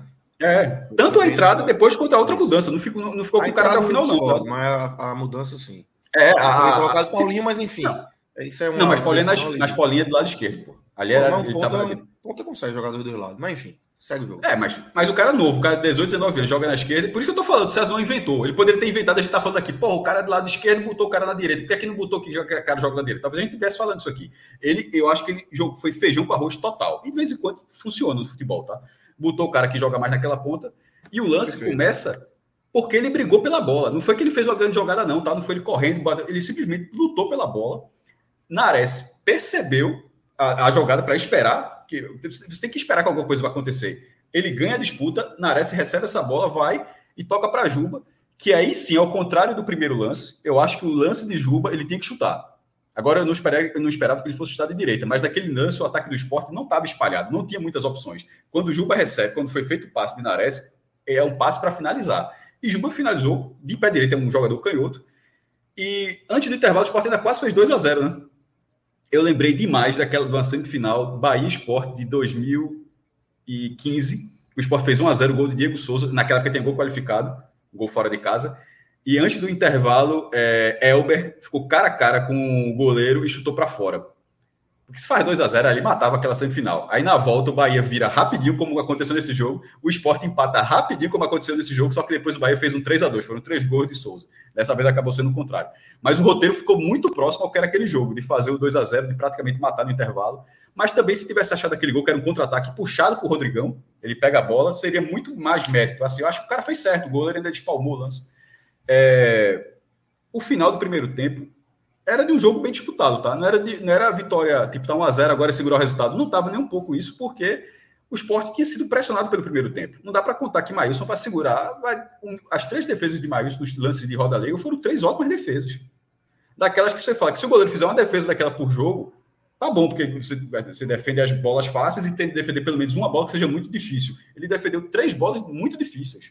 É, isso é acima da média. Não dá para segurar. Então, não dava, tanto não dava para segurar, como não deu para segurar. Eu não esperava que, a, que o Bahia, é, uma troca do Bahia fosse modificar tanto eu, eu enxergo muito mais mérito nos dois gols do Bahia do que demérito na defesa do esporte, nos dois lances. Né? Tu me fala, ah, Ronaldo deixou acompanhar. Ah, Juba é, não, não, chegou perto de Raí na hora do, primeiro, do primeiro lance. Ah, Thierry poderia ter colocado o pé no cruzamento. Porra, se, isso, esse sim, sim, sim, nunca teria gol no futebol. Porra. O, o que acontece, eu acho é muito mais mérito. Os dois passes são passes, em, em, nos dois casos, de quebrar completamente a defesa do esporte. O cara achar um espaço é muito mais mérito de quem deu o passe na minha opinião, desses dois lances, é muito mais mérito de Bugni ter achado esses dois passes que deixaram o Bahia na linha de fundo com condição excelente para marcar. Foi depois, um foi para a direita, tocou, o Rai fez, o outro foi para a esquerda, Daniel tocou, Roda Liga fez. Foram lances parecidos. Então é muito mais mérito do Bahia. Mas, naquele momento, apesar da melhora ainda do Bahia. Que ainda que tenha tido demérito, mas eu concordo, tá, Cássio? Eu acho que foram. Mas é eu falei, Bahia. Mas é. eu citei todos, mas detalhe, eu citei todos os problemas do esporte do lance. Eu só quis dizer é. que, mesmo com isso tudo, eu vejo mais mérito Juba na construção. largou Raí, Sabino no, no, no mas, mas ele larga a Raí, Fred, até já que você voltou, ele larga a Raí com outro cara que está cruzando, já está livre dentro da área. Tipo, ah, ele então, mais, de, de, de, repente, Sabino do que de Juba, De repente ele largou Raí, porque na cabeça dele, com um cara completamente livre, ele não podia só marcar Raí. De repente ele optou ficar no meio, que era Raí aqui e o cara que está atrás dele. O cara que cruzou estava muito livre. Tanto, tanto Borel quanto Daniel, os dois caras. Então acho que. Isso eu acho que foi muito mais mérito na construção. É, apesar do baque da virada 2 tão rápido, né? um gol aos 10, um aos 12, e apesar da melhora do Bahia o, e da pressão que o esporte tem levado, a construção do esporte foi diferente de outras oportunidades. Foi, foi muito melhor do que os dois jogos contra o Altos. Mesmo tomando essa pressão, o esporte estava melhor ofensivamente do que foi contra o Altos, tanto pela Copa do Nordeste quanto pela Copa do Brasil. Muito mais do que aquele jogo contra o Ceará, onde a diferença técnica era muito grande. Então havia uma possibilidade. O segundo gol sai meio ali no acaso, porque é uma jogada rápida. Rodrigão acha Nares sozinho, ele desvia do goleiro. Eu acho ali é uma jogada construída, mas eu acho que ela foi muito mais fortuita. Não era um volume de jogo, não estava acontecendo nada. Foi muito surpreendente aquele gol sair naquele momento. E por que, que eu estou frisando que é surpreendente naquele momento? Porque o terceiro gol do esporte não é. Apesar de ter saído aos 47, quase 48 do segundo tempo, do 2 a 2 que é aos 15 minutos, até o gol do esporte, a linha da partida, eu acho que ela tem, eu acho que ela, ela muda completamente. Ela não, o jogo não ficou na mão do esporte, mas o jogo ficou muito mais acessível do que era até ali, porque a partir do 2 a 2 Maílson não fez nenhuma grande defesa. O Bahia não teve nenhum grande lance para fazer 3 a teve, um, teve uma pressão natural de a bola estar tá na área, da torcida em cima, de cruzar uma bola, um quase um gol olímpico de Mugni, tem esse tipo de coisa. Mas assim, como estava sendo o primeiro tempo de roda não, O gol do Olímpico de Mugni foi antes, foi antes dos dois gols. Já foi antes, né? Mas assim, mas é. ficar cara a cara, como o Roda Liga ficou no primeiro tempo, ou trocar, trocar três passes e o cara na pequena área finalizar, isso não aconteceu. E, e o esporte, o esporte conseguiu essas finalizações assim, do jeito dele, mesmo de longe, coisa que faltou contra o Alto, chutar de longe. Perceba que cobrança de falta com o Juba, chute de, chute de Nares de fora da área, chute de Rodrigão de fora da área. Quantos chutes de fora da área tiveram contra o Alto? Porra, puxa pela memória aí. Assim, faltou, faltou muito apetite naquele jogo, muito apetite. Nesse jogo, os caras, talvez por você sentir que era possível, esse jogo, o esporte, na minha opinião, o gramado ajuda teve... também, tá? Eu sei que a gente não pode colocar tudo na conta mas, lá, em, Fred, lá no Piauí, mas. Fred, isso só, isso só corrobora para chutar de fora da área. É, mas não chegava nem ter chance lá, né, de chutar. Porra, não, veja só. É muito mais vai fácil. Ter, veja só, veja é. só se, o, se o gramado é ruim, é mais difícil ainda você chegar na área, porque você tem que andar é, mais. Você vê o então Fortaleza, não, Fortaleza eu não consigo ganhar, porra, é difícil. Mas veja só, mas não chutou. É, e, e, e, nesse meio tempo, como é que o esporte melhorou? Porque nesse meio tempo, Nares manteve o nível o jogo inteiro e Ronaldo teve uma atuação um, quando na parte de camisa 10, melhor dizendo, porque na marcação o esporte teve muitas falhas. Sabino, para mim, para mim foi o pior jogador do esporte na partida. Assim, só, só é, pior. E Thierry fica ali, porque assim, a displicência, os dois zagueiros tiveram, eles não tiveram uma noite feliz. Várias vezes a gente já falou, a zaga salvou. Quem salvou foi o goleiro dessa vez e o, e o setor ofensivo. Os dois zagueiros eles tiveram uma tarde horrível. E, e a parte do, do, do, de ter que marcar, no caso de Ronaldo, ter, aí no caso de ter que armar, distribuir a bola, aí jogou para, assim, com todo respeito, jogou para caralho, pô. Até escrevendo no Twitter assim.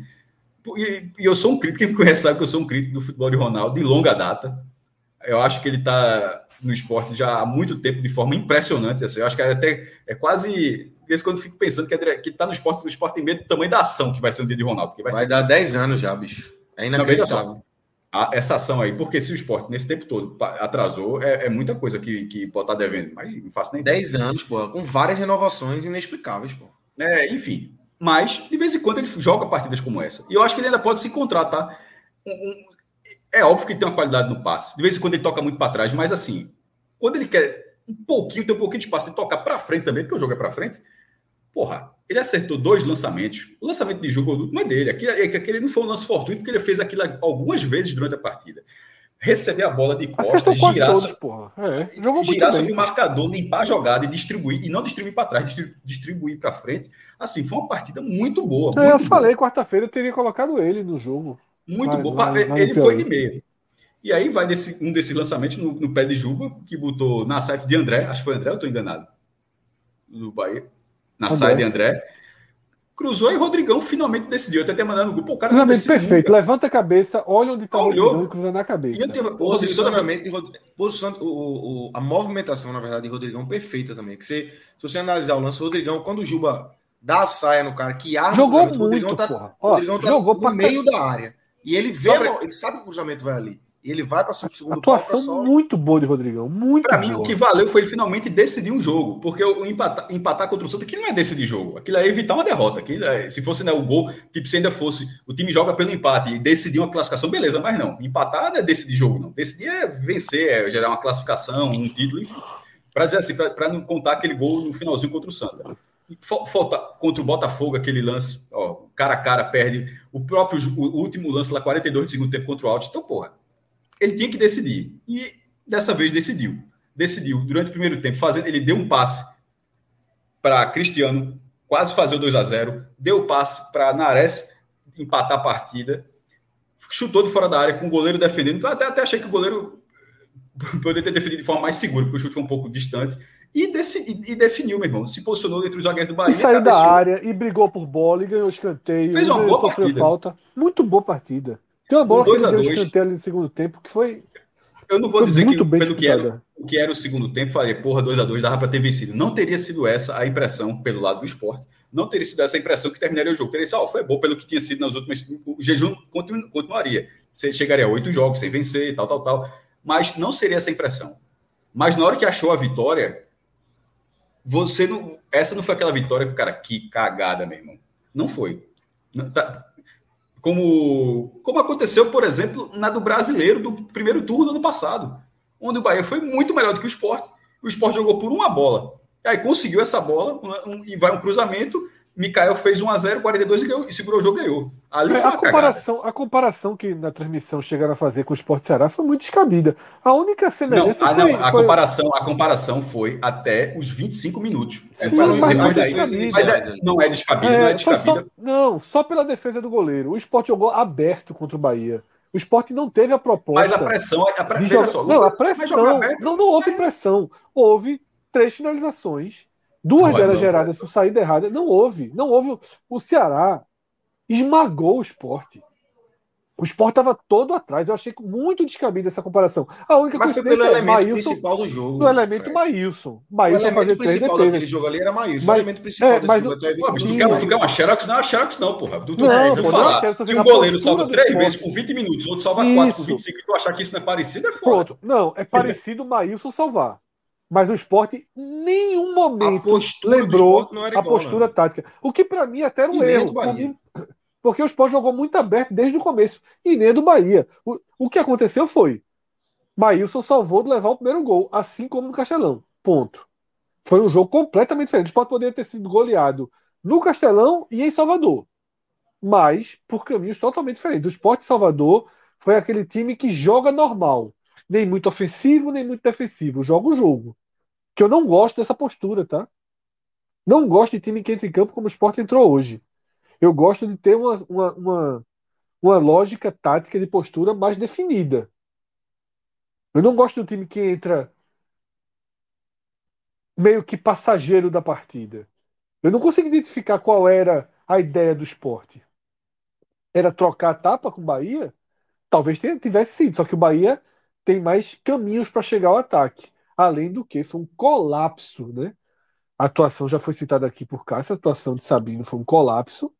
Tá? O Sport errou muita saída de bola. Com, com César, volta aquela saída de bola que é só um toquezinho para Ronaldo dentro da área. O Bahia identificou rápido, os dois zagueiros abriam, o Bahia marcava ali, não tinha saída, o Sport entregou uma série de chances. Das três chances de Roda Negra, duas são dadas, só uma é construída, que é a primeira, mesmo assim com um buraco enorme na defesa, os volantes marcando muito mal. Tá? Acho que foi bem diferente. O esporte contra o Ceará, o esporte foi para ser um time cadeado. Hoje, para mim, o esporte foi um time. Em alguns momentos do jogo, sobretudo no, no primeiro tempo, né? no segundo tempo foi, foi um time juvenil naquela virada. Mas no primeiro tempo achei o esporte muito espaçado em campo. Muito espaçado. Marcando muito mal. Ítalo marca muito de longe, muito de longe. É um cara que eu gosto dele, gosto da forma como ele toca na bola, mas, porra, ele tem que ajudar um pouco mais na marcação. Ó, é... Cássio, finalizou já o, o... Ok, né? Finalizou. Deixa eu, ler, deixa eu ler um superchat aqui de somente Celso Chigama. Vamos estar tá fazendo carbonara lá, tomando um vinhozinho em aldeia. Mas tomou muito vinho. Para soltar esses 20 aí, o vinho Botou desceu 20 na mesa. Ele tomou acho que duas garrafinhas já, sozinho. Botou 20 na mesa aí para ajudar nossa fauna no Bet Nacional. Vamos abrir o Bet Nacional? Bora. Danilo, joga na tela aí o Bet Nacional. www. Copinha do Nordeste, né? Copinha do Nordeste, né? É, como é que tá ali o nosso saldo? 1.900. Já estivemos melhor, mas também já estivemos pior, né? Lembrar que a gente começou com mil. É, Copa do Nordeste, vamos ver aqui. Botafogo Esse do CRB e Sampaio tá sem, tá sem, né? É porque esse jogo é no meio da semana. Não, na verdade foi hoje CRB e Sampaio, já foi. Ah, então. 1x0 CRB. Deve ser algum bugzinho. É. Isso, isso. O CRB faz com o Atlético de Alagoinhas no meio da semana. Aí amanhã é o seguinte aí, tá? É... Botafogo e o Náutico. Botafogo e Náutico. Tá dando total de quanto? 2,92. Bota os 20 de Celso, né? É, Tem compromisso. botou aí? É dele, né? É, tem compromisso. Apostando no Timba. Vê, Celso. Teu destino, teu dinheiro. Jogo amanhã 16 horas e do Náutico 18h30. Dois jogos importantes aí. É, pro cenário da Copa do Nordeste.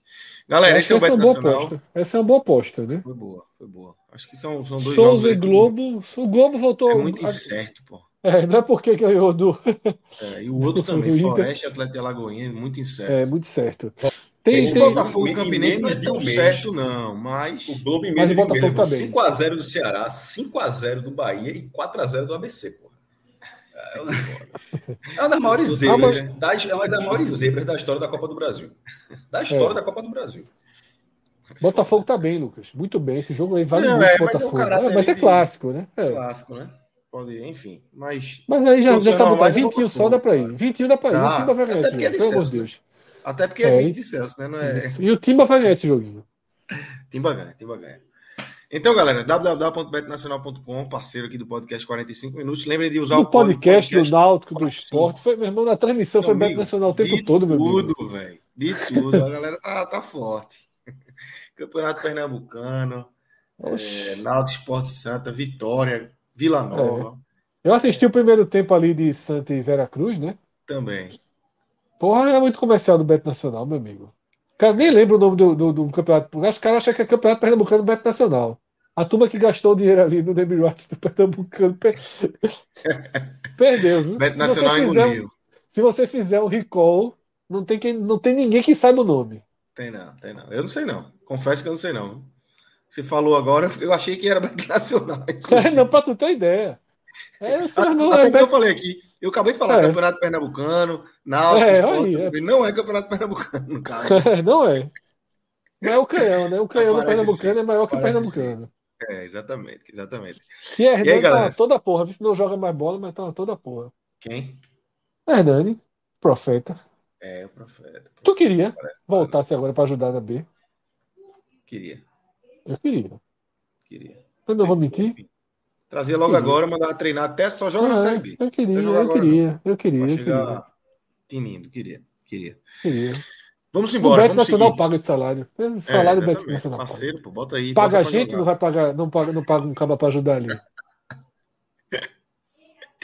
Fred, vamos abrir aqui Diz. os destaques do esporte. Isso é importante, Lucas, para fechar o Beto Nacional, que a turma que não fez conta ainda, entrar com o nosso código, tá? Isso, podcast 45. Fez nada, demais. nada. Se entrar lá e, e- e- tem que entrar com o código do velho podcast 45. A gente vai sortear aí umas camisas em breve. né? A gente vai fazer algumas ações aí para quem já tiver lá com o nosso código. Não é só para quem vai entrar, não. A gente quer fazer uma, uma ação que, que que compreenda todo mundo que já está lá também. A gente está pensando em várias coisas aí, umas camisas, até porque né, tem um patrocínio da camisa dos três clubes, então a gente vai Isso. conseguir as camisas. Vai atrás de, de, de várias, várias vantagens aí para quem entrar no Beto Nacional, que vale muito a pena, né? É, E a gente sempre diz isso, além de ser toda a confiança, porra, tá em todo tá em jogo da seleção brasileira. É, não, não. É hoje, é hoje uma das principais casas de aposta do país, os principais sites ali, talvez nacionais, seja ali primeiro, segundo, né? Porque você tem naturalmente, né, o Sporting Bet, o Bet 365 são gigantes internacionais, mas o Bet Nacional tem um sistema do mesmo padrão ou uma- melhor. uma sens- Chegou nesse, nesse, nesse patamar muito rápido, né? Porque assim, esses estão é. aí há muito tempo no mercado. Isso, pô. A gente trata eles como o próprio mercado, né? O Bet365 é o próprio mercado. Isso. Agora, Lucas, tem algo aí fundamental, que é o Pix, que não existe. Para mim, muda Exatamente. toda a lógica Isso da é coisa. absurdo. pô. Isso é absurdo. Rodrigo, é meu velho, vive disso, pô. É jantando. Hoje eu não sei, hoje se ele, eu acho que ele confiou. Se ele confiou no Leãozinho, ele tá no sushi uma hora dessa. É isso. Teve um superchat aí, teve um. Tem outro superchat? Código podcast 45, tá? Pra mim tá o de Celso aqui. Ó, e relógio, grande relógio. Manda um abraço especial Só, pro relógio só vê, Ian só Rio. vê jogo contra o Bahia. É. O prazer de é, relógio é tá assistir jogo contra o Bahia. Tá sumido. relógio. Fui, fui com ele, Conversa é fui com ele. É, só assiste contra o Bahia. Depois, é não, que eu não quero mais saber de futebol, larguei o futebol, e ganha do Bahia, aparece. Fosse com ele pra que estádio? Pra arena, pra arena contra o Bahia. Ano Ah, passado. ano passado. O jogo Ano do mal, o jogo do mal. É, jogo do, de puxar o pé. Puxar o pé de painho. Foi, foi. Mas vamos embora, Fred. Vamos abrir aqui os A destaques. turma foi na intenção ali. que você trouxesse aqui os destaques individuais do esporte. Enfim, acho que já. Vamos, vamos fazer positivos, porque eu acho que vai, vai render Sim, debate. sim, ganhou o jogo, né? Depois a gente. e você faz positivos, caso faz positivos, eu pontuo alguma coisa que eu quiser. Depois a gente traz aqui negativos que é, acho que está muito claro e já foi até citado aqui por Cássio e você concordou, eu também. Vamos lá. Eu acho que existem cinco nomes e a gente não vai sair desses cinco nomes, tá? Se tiver que escolher três, a gente vai. Os três aqui vão tirar desses cinco nomes. Eu tenho seis, Mas- mas, o sexto vai ser sexto lugar, com certeza. Esses cinco eu sei quem são. Meu Maílson, pódio, que geralmente no bloco tem três nomes, dessa vez tem quatro.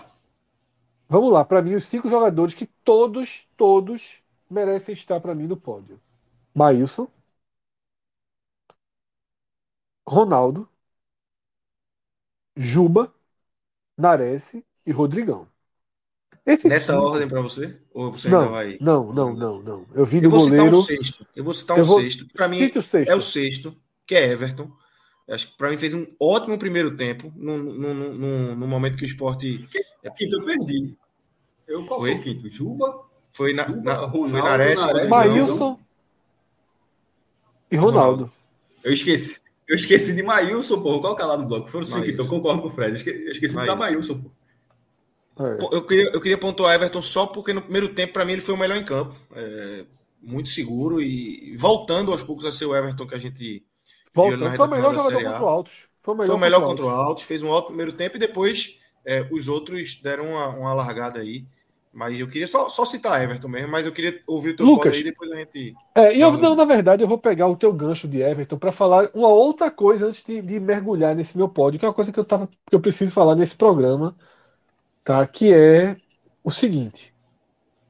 E tem tudo a ver com Everton, e tem tudo a ver com o Juba, que foi apontado como o melhor em campo aí. Melhor ou não em campo, ele foi o maior protagonista do jogo. Isso é indiscutível, né? Já que ele teve aí fez um gol, um chute desviado, mas chutou uma bela bola na trave e o cruzamento, né, para o gol final, iniciando com uma com uma com uma saia, né, para se livrar do marcador. Mas, o Mas detalhe é que tenho- os três, Fred, os três deram, fizeram gol e deram assistência, né? Isso, Nares, Rodrigão isso. e Juba. É, pra Gol mim é equilibradíssimo. É equilibradíssimo, tá? E eu vou dar um spoiler. Juba, pra mim, não foi o melhor em campo. Eu não considero o Juba o melhor em campo. Acho que foi uma onda muito ali da transmissão e tal. Mas vamos lá. Antes de mergulhar nisso, eu vou pegar essa sua, essa sua citação de Everton e todo o contexto de Juba para criar um ponto que para mim talvez tenha sido o legado de César Lucena, digamos assim que parte da forma com que eu básica que eu enxergo futebol. O que é que eu- qual é a forma básica que eu enxergo futebol? Para mim, qual é a regra número um de montagem de um time? Você olha para o elenco e faz assim: o que é que eu tenho de melhor?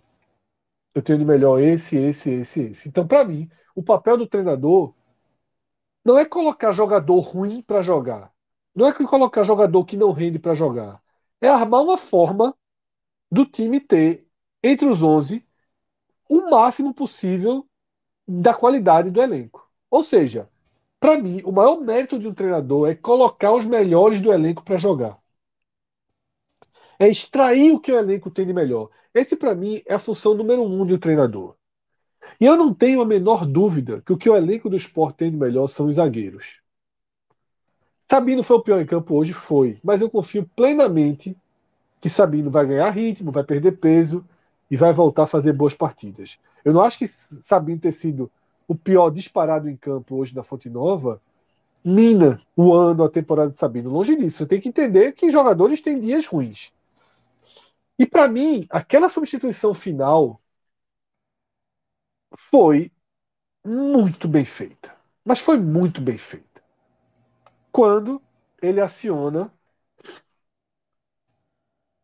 Fábio Alemão e Chico. Chico ao mesmo tempo. Que é no momento que Sabino pede para sair, né? Exatamente. A saída de Sabino leva César a tomar uma decisão que, para mim, estabilizou o esporte Perfeito. definitivamente no jogo. Perfeito. E ali eu fiquei com a confiança, inclusive, que a partir dali tava, a casa estaria mais segura. Por quê? Porque você fica com Fábio Alemão pela direita, que jogando, e detalhe, uma linha de 5, tá? Uma linha de 5.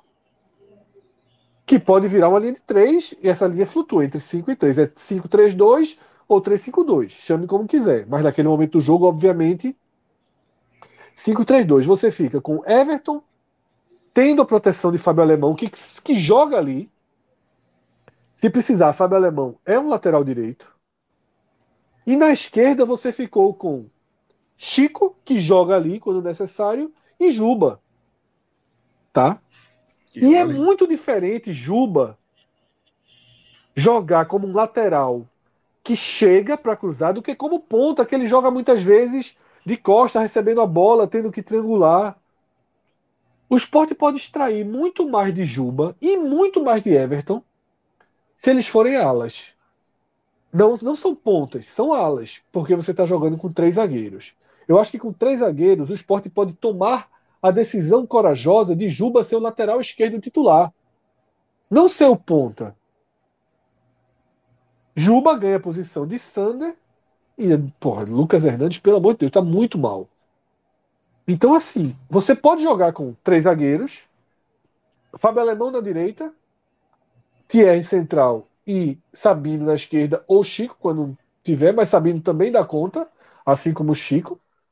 Tá? Você sustenta os volantes, sustenta esse trio que o Sport está jogando, na ausência de um camisa 10. Então é muito melhor você ter realmente um trio, e esse trio alterna entre William Oliveira, Blas, Narese com Ronaldo. Tá? Ronaldo, pelo que está jogando esse ano, merece jogar. Tá? Inclusive, às vezes, sendo mais avançado por essa qualidade de lançamento dele. É lento, Ele é, tá jogando esse lançamento bom. Contra o Ceará foi um, foi um absurdo. Não, foi mal, ok. Por esse jogo. pô. Não, mas com o Ceará ele foi mal. Ele foi mal contra o Ceará. Mas, Foi mãe. mas não era o jogo também. Mas todo mundo foi, né?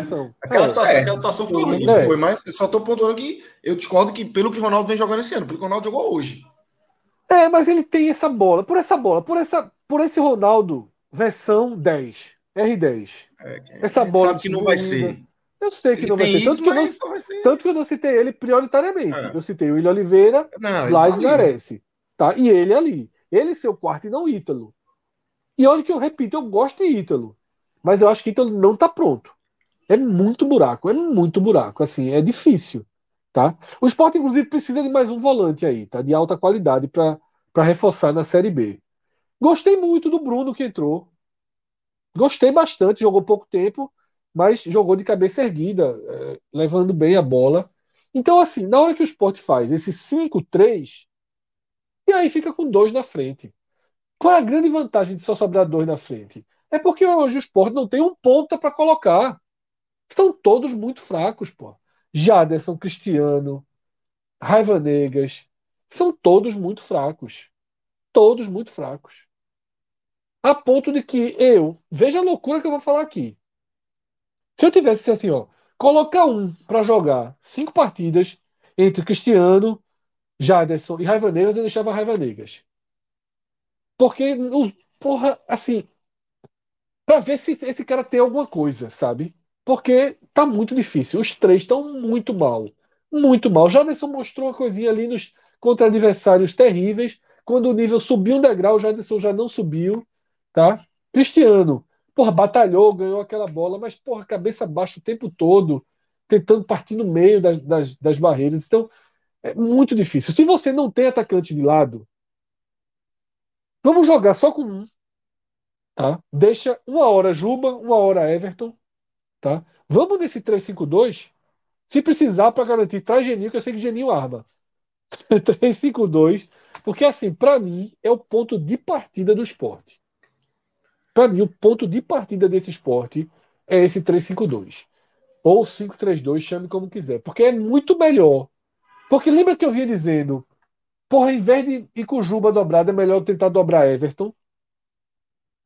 Desse jeito você dobra em algumas bolas Juba, em outras bolas você dobra Everton.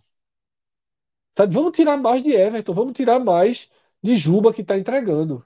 Tá? Eu acho que esse é o ponto de partida.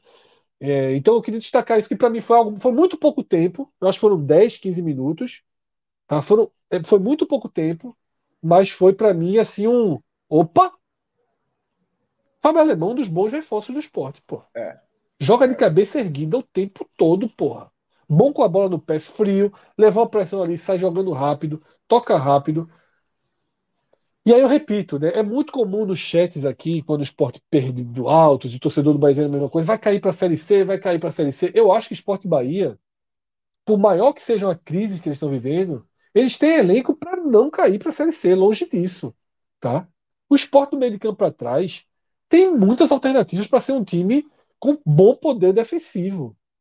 E não é possível que você não traga e não consiga achar dois, três atacantes, um, dois, três atacantes aí que ajudem, tá? Então acho que o esporte tem caminhos e o caminho de sobrevivência do esporte na temporada passa fundamentalmente pelo bom sistema defensivo, que pode voltar a ter. Não acho que o sistema defensivo também não, né? Pode voltar a ter, mas porra, se puder botar três zagueiros é um grande achado para esse momento. Sobretudo para as semifinais que, que devem. O esporte encaminhou sua classificação, acho que dificilmente Perde a vaga. Amanhã, né? Pode cravar amanhã. É, né, dificilmente perde a vaga. O Sport joga com Floresta em casa, uma rodada, mas esse time já mostrou que pode tudo também, né? E abriu até uma chance aí de, de brigar até pela primeira posição. Né? O Fortaleza tem um jogo muito duro para defender a primeira posição. O CSA tem um jogo é de médio, de médio impacto. É difícil, mas assim, só a vitória interessa a Fortaleza contra o CRB, tá? Só a vitória, o empate não. Se o Fortaleza empatar, ele pode ser ultrapassado por esporte e CSA. Porque o Fortaleza ficaria com. O esporte, o Fortaleza, esses dois iriam para quatro vitórias e o Fortaleza iria para três vitórias. Tá? Então, esse golzinho do Altos ali, Betinho, deixa o Fortaleza com a obrigação de ganhar do CRB. O Fortaleza é melhor que o CRB? Muito. Muito. O Fortaleza é o melhor time do Nordeste. Então, Fortaleza em casa, no Castelão. Capacidade lotado, liberada. Lotado, Vai estar com 35 mil pessoas pela primeira vez na temporada. É tende a engolir o CRB e confirmar a primeira posição. Mas pelo menos tem alguma pressão ali. E o esporte pode pensar. A turma vai pegar o corte só do começo, essa parte que tu falou agora. Lógico, mas eu estou acostumado. eu estou acostumado. E aí, é, é, nessa, nesse cenário, tá? então o esporte tem até uma chance aí de trazer a semifinal para o Recife, né? Difícil, eu acho que vai terminar em terceiro, tá? Difícil, é. eu acho, eu acho que, o, desenho, acho que o cenário é, esse atual aí. A é, eu também é acho. É, o desenho é disputar essa semifinal é, em Alagoas. Em Alagoas, tá? Mas é isso, tá? Pra, só para colocar pódio. em ordem, eu tenho muita dúvida, muita dúvida mesmo, para citar esse pódio.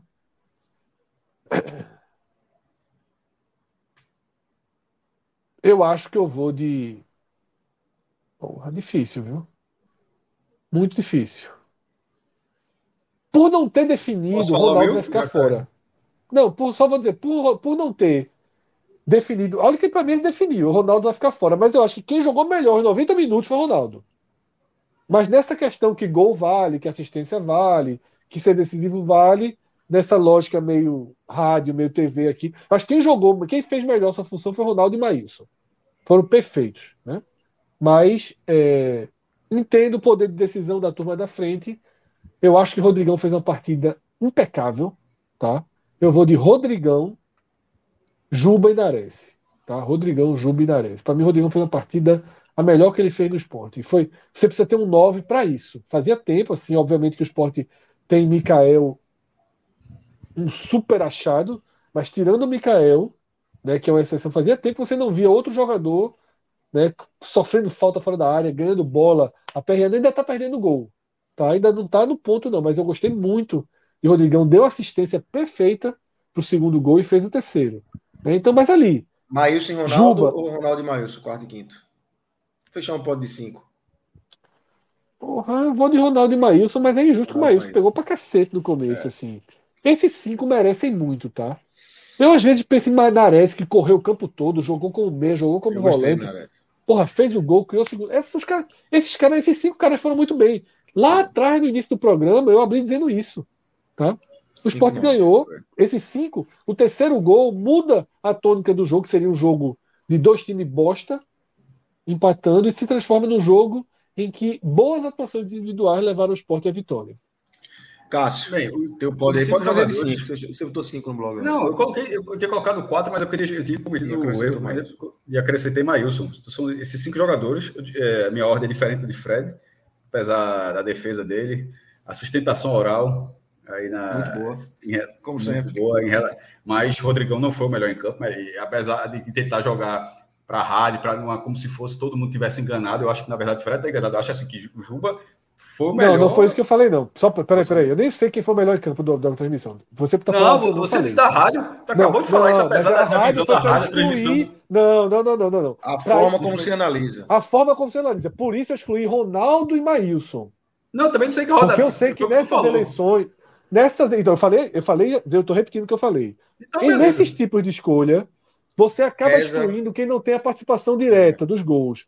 A Aí eu falei, eu excluí Ronaldo e Maílson. Depois okay. não, depois eu. Então pronto, mesmo desse critério. Eu nem sei é, quem foi eleito eu... melhor em campo. Eu, também não sei, não. É porque tu falou, é. tu falou deles como se Não, mas eu falei para isso. Essa lógica que gol e assistência, gol e assistência vale mais. Não, ó, rel... vamos lá, dois, dois critérios até diferentes. Em relação à transmissão oficial, foi Maílson, ele recebeu o troféu. Em relação à torcida do esporte, na enquete do esporte, foi Luciano Juba. Para você ver como é. São duas, duas fontes diferentes, tá? Uma, uma da transmissão oficial que, que, como eu falei, a transmissão oficial não é a do SBT, tá? A transmissão oficial é a do Nordeste FC. Então, assim, quando foi escolhido. Mas votaram antes do, do, último gol, né? Aquele processo do, do Nordeste FC, isso é muito mal feito. Deve é. ter sido. Deve ter Eles sido. voltam com 40 minutos. É. Pô, mas aí é, é com 40 minutos. Foda, Fred. Aí é. a conversa não, mas, assim, mas é sempre assim, Cássio. Foi com 40 minutos, é sempre assim. Pronto, a, transmissão escolheu Maílson e. Mas de vez em quando eles mudam, tá? Quando tem uma assim. Não é, não é, não é nem engessado, não. Já aconteceu. Já, já, já vi algumas vezes. É, e a torcida do esporte estava até aqui, estava com 60% para Juba. É, eu coloquei Juba em primeiro lugar. Porra, o, o cara, ele. por que é que esse jogo, como você mesmo falou, em relação. Ó, se dá um barulho é porque Doria tá quebrando uma caixa ali. É, papel. É, se tiver um por que, é que o jogo foi diferente do Ceará? Porque o esporte estava com mais liberdade e a partir dessa liberdade, parte dessa liberdade, com Juba sendo uma peça muito importante. Veja, veja só, o primeiro lance de Juba foi um passe muito errado no meio campo, tocando para trás, que virou um contra-ataque do Bahia. Isso já foi, foi profundamente irritante mas não, aquilo não balizou a atuação dele na noite. Ele fez, ele fez mais do que aquilo. O cara, ele, é, o chute dele no travessão é recurso, porque ele já fez outro gol dali. O, o gol de pé direito, acho que ele também já tem feito o gol de pé direito, é porque tem essa capacidade. E assim como a gente Santa Cruz. Sempre, é, é, por isso estava lembrando, mas fez contra o Santa. É verdade, Fred. E, e a gente sempre analisa, a gente aqui no podcast, a gente sempre coloca as ponderações quando o cara está fora da posição dele. O Juba Tá ele está tentando ser transformado num ponto, mas ele não é ponto, ele é lateral esquerdo. Considerando que ele era um ponto, ele foi o melhor vetor ofensivo do esporte, e o esporte teve um volume ofensivo interessante. Faz, é, fez o gol e no final, como lateral, aquela, aquele não é aquele. O terceiro gol do esporte não é gol Perfeito, de ponta, como é, ponto, aquele, como lateral. é. O lateral. Ponta não faz o cruzamento daquele. O, o, o, cruzamento do ponto é por baixo. Porque se o cara tem uma qualidade daquela ali, é, aí, um, aí é Real Madrid, meu irmão. Se o cara é ponta e cruza assim na cabeça, não é, não é tão raro. É, então, assim, eu acho que Juba, por, e veja que é, é, lance do começo da partida até o último lance da partida. Assim como teve a regularidade de Ronaldo, eu acho que ele também ele foi de, decisivo para esse jogo. Em segundo lugar, eu coloquei Maílson, porque é, evitou três chances claríssimas de gol do Bahia no primeiro tempo e fez com que o esporte. E o roteiro do jogo é muito importante para a construção, mesmo que o Bahia tenha virado. A, a vaia que o Bahia tomou no primeiro tempo, ela acontece porque o esporte estava em vantagem. Se vai para o primeiro tempo no 0 a 0 talvez pudesse ser um silêncio. Poderia não ser vaia. Poderia ser a turma tá puta porque a Rodallega não fez o gol, mas poderia não ter vaia, porque viu que o time estava tentando. E aquela vantagem só existiu porque o goleiro evitou com três defesas excelentes. E nos dois que ele leva, ele não tem nenhuma, nenhuma, uh, nenhuma culpa e zero, né? Assim, Discorda, não entendi. Tá concordando? Nenhuma culpa, poxa. Ah, tá. Não, né? Porque, pelo amor de Deus. Né? Não, veja, se tu, buscar, tu fizer assim, depois tu fez assim. Foi foda pra entender. Aí depois, depois balançou. Então não teve culpa. E depois o Bahia não teve uma grande chance. Então, assim, o trabalho de Maílson já tá. Aí a, a, a, chance que, na verdade, como eu até falou que tinha sido antes, foi a atenção do gol olímpico. Foi muito bem cobrado aquele escanteio de, de Mugni ali. Ele salva quase dentro do gol de uma recuperação e tira. Foi boa, Terceiro boa lugar. atuação dele. E ainda foi muito bem também naquela bola que o. Também foi muito. Lucas tá sem som. Tá sem som. Ele foi muito bem também naquela bola que Mugni cobra rápido a falta, né? Ele ainda faz uma defesa ali também. Ele Sim, também reage é, rápido e fecha é, bem. É, é, uma defesa, é, uma defesa, bem estilo dele, né? Uma defesa. É, segura, sem. sem é. Você pensa, pô, ele deu rebote, mas na verdade ele acalma a bola para Sabino para Sabino é, tirar para onde Eu tava, Só para pontuar, eu dizendo que Maílson, além, além de tudo isso que vocês falaram, ele foi muito bem em todos, todos os cruzamentos do Bahia, que foram muitos foi, durante o jogo. Não deu brecha nenhum. Subiu em todos, segurou a bola em todos, com tranquilidade, sem escanteio ou cruzamento. Não, muito boa a atuação de, dele. De, de bola rolando. Não, segundo e lugar, até discordo, terceiro... sabe, Cássio? Só um ponto. Teve um negócio aqui na, na, no chat. Faz muito tempo que eu li um comentário dizendo assim: o foda de Maílson é que ele é, vai muito bem no jogo e é bizonho em outro. Porra, eu discordo completamente disso, velho. Ele foi, ele errou gravemente contra o Náutico, pô. E um só. É. Não, Porra, teve é, também... outro. Não, contra, ele foi muito mal contra o Botafogo. Ele, é, a, é, o gol não é uma falha dele, só que ele, ele falhou. Sim, a bola falhou, foi, foi uma é- calamidade. Veja só, eu, eu, concordo com você, só tô dizendo que não é um jogo só. Tô dizendo que ele foi uma calamidade da bola aérea contra o Botafogo o jogo inteiro. Mas não é bizonho, pô. Não é, bizonho, não é bizonho, pô. Mas, mas, mas tá muito mal. É. Você tava muito mal a bola. Mas não é bizonho, é isso, assim. É, é, é, Deixa, eu, deixa eu só terminar a ordem, rapidinho. É, terceiro lugar, Nares. Quarto, Rodrigão e quinto, Ronaldo. Nares pela regularidade, Fred. É, é, nesse caso, regularidade mesmo. O cara, ele, ele não foi excepcional, por exemplo. Nem Juba foi excepcional, assim, mas Juba teve lances plásticos. Até porque o gol do Nares é um gol, um toque de um desvio e, e a assistência que ele dá para o gol de Juba, entre aspas, vira assistência mais pelo mérito do chute. Tipo, ele não, ele não deu a bola tipo faz Juba, não é isso não. O faz é a bola que o Rodrigão deu para ele. Não, a de Juba é claro que não, é, não é, não, o cara tá de fora é, da área. Não, não, foi um faz, não. Não foi no nível. É, é, é um, scout, é um scout que vira, é, um, é um scout que vira estatística de assistência porque o outro cara fez o gol. A de Rodrigão, não. A de Rodrigão é passe pro gol. Mas ele saiu com assistência com o gol. E, mas ele foi muito inteligente durante todo o jogo. O controle de jogo que, que Ronaldo teve passa também por Nares. Tá também é, perfeito. Concordo, quarto, 100%. E é, um, lugar, e é porque, porque eu não cito Juba. É justamente por isso que eu não acho que Juba foi muito participativo no contexto geral. Mas alguém tem que decidir, porra. Alguém tem, tem mas aí ele decidiu. Como ele mas decidiu, Rodrigão, decidiu. Mas Rodrigão também não foi essa então. Porra, eu achei muito bom, muito bem, porra, muito bem. Veja só, não pode ser. É, eu, tô, eu, tô, eu tô pra Cássio nessa. Pra mim, o meu pódio tá é idêntico ao de Cássio. É, é diferente. Ah, então, veja só, a participação dele durante o jogo, o cara, o Juba marcou mais do que ele. A participação de Rodrigo não era tão grande dentro do jogo. O Juba falhou no primeiro gol, porra. Eu, na minha, é isso que eu tô tentando terminar a minha visão. A minha visão, ele não falhou o primeiro gol. Eu já disse que a minha visão, eu não, eu não posso. Na minha visão, minha, minha, porque o senhor já vai falar. Na minha visão, isso não aconteceu porque eu acho que é o mérito do Bahia. Eu já falei isso aqui. Então, eu acho que na hora que Muri deu aquele passe, ele quebrou a defesa do esporte. É, mas enfim, para não ficar explicado jogador por jogador por jogador, quatro Rodrigão e cinco Ronaldo. Mas esse quinto lugar de Ronaldo é porque os quatro primeiros, todos eles jogaram bem assim. A distância não está grande entre eles, tá? De vez em quando a gente fala aqui, ó. De vez em quando a gente tem dificuldade de fazer um pódio, e de vez em quando a gente também faz um pódio e fala: o primeiro lugar está aqui, o segundo está aqui. Nesse, nesse jogo, tipo, Juba ter sido melhor e Ronaldo está em quinto lugar, na minha visão, a atuação deles não está não tá assim, não, tá? É, foi mais homogêneo. Assim, são cinco jogadores que jogaram bem e eu escolhi essa ordem. Mas do primeiro para o quinto não tem um abismo de atuação, não. Não foi o que aconteceu, não. Foi uma, uma coisa rara de o Sport ter cinco caras, depois de muito tempo, muito, eu nem lembrava, onde cinco caras jogaram bem. Perfeito, eu assino. Meu pódio é, é idêntico ao de Cássio aí, com Juba, Maílson, é, Nares, Rodrigão e Ronaldo. É, não tem, tem mais muito a acrescentar, não. Vamos, vamos trazer aqui rapidinho os, os negativos. É, Sabino já foi citado, acho que foi o pior em campo, uma atuação bem ruim, tá fora de forma, claramente, nitidamente. Você olha para ele, ele tá completamente fora de forma. Aquela bola é, que, que, E aí, erros como. Erros aquela que bola que, cometia que no passado. ele não vai, é ridículo. Erros que ele cometia no passado começam a ficar mais claros. É, Sabino tem um tempo de bola ruim, de, de cruzamento. Rodalega subiu uma sozinho nas costas dele. No ano passado ele teve alguns lances desses. E acho que quando o cara fica fora de forma, isso vai se, se, se intensificando e chamando muito mais atenção. Os erros acontecem com mais frequência. É, realmente está no, no, início de temporada ruim, Sabino. Não, não acho que foi só o jogo de hoje, não, tá? Acho que Sabino vem, não, vem no, bem, início de temporada ruim. É, e eu, eu, citaria Lucas Hernandes também como um segundo aí de segundo ruim. Mais uma vez, um, quem não tá, quem não tá com saudade, quem não tá com saudade de Sander, tá com má vontade. eu que sou o mais crítico de Sander daqui, tô dizendo, Lucas Hernandes está me fazendo ficar com saudade de Sander. Sander e eu fecho com o Ítalo, tá, Lucas? Eu fecho o, o, o pódio negativo aí com o Ítalo. Muito longe do jogo, muito longe do jogo. Não adianta você receber a bola, dá de três dedos, ela é perfeita pro lateral, depois recebe outra, faz um lançamento, mas distante de tudo que aconteceu no jogo. Das bolas ofensivas ele estava distante, das bolas defensivas ele estava distante. É um rombo, tá? Ítalo, para mim, é um, é um, cara que precisa ser lapidado, mas não, não, infelizmente hoje não está dando para escalar ele, não. Cássio, e aí? Como é que você fecha seu pódio negativo? Você já tinha citado Sabino? No blog eu só citei Sabino, tá? Mas aqui, aqui dando. Ítalo acho que vale a observação, mas não chega a ser pior, não. É. Lucas, sim.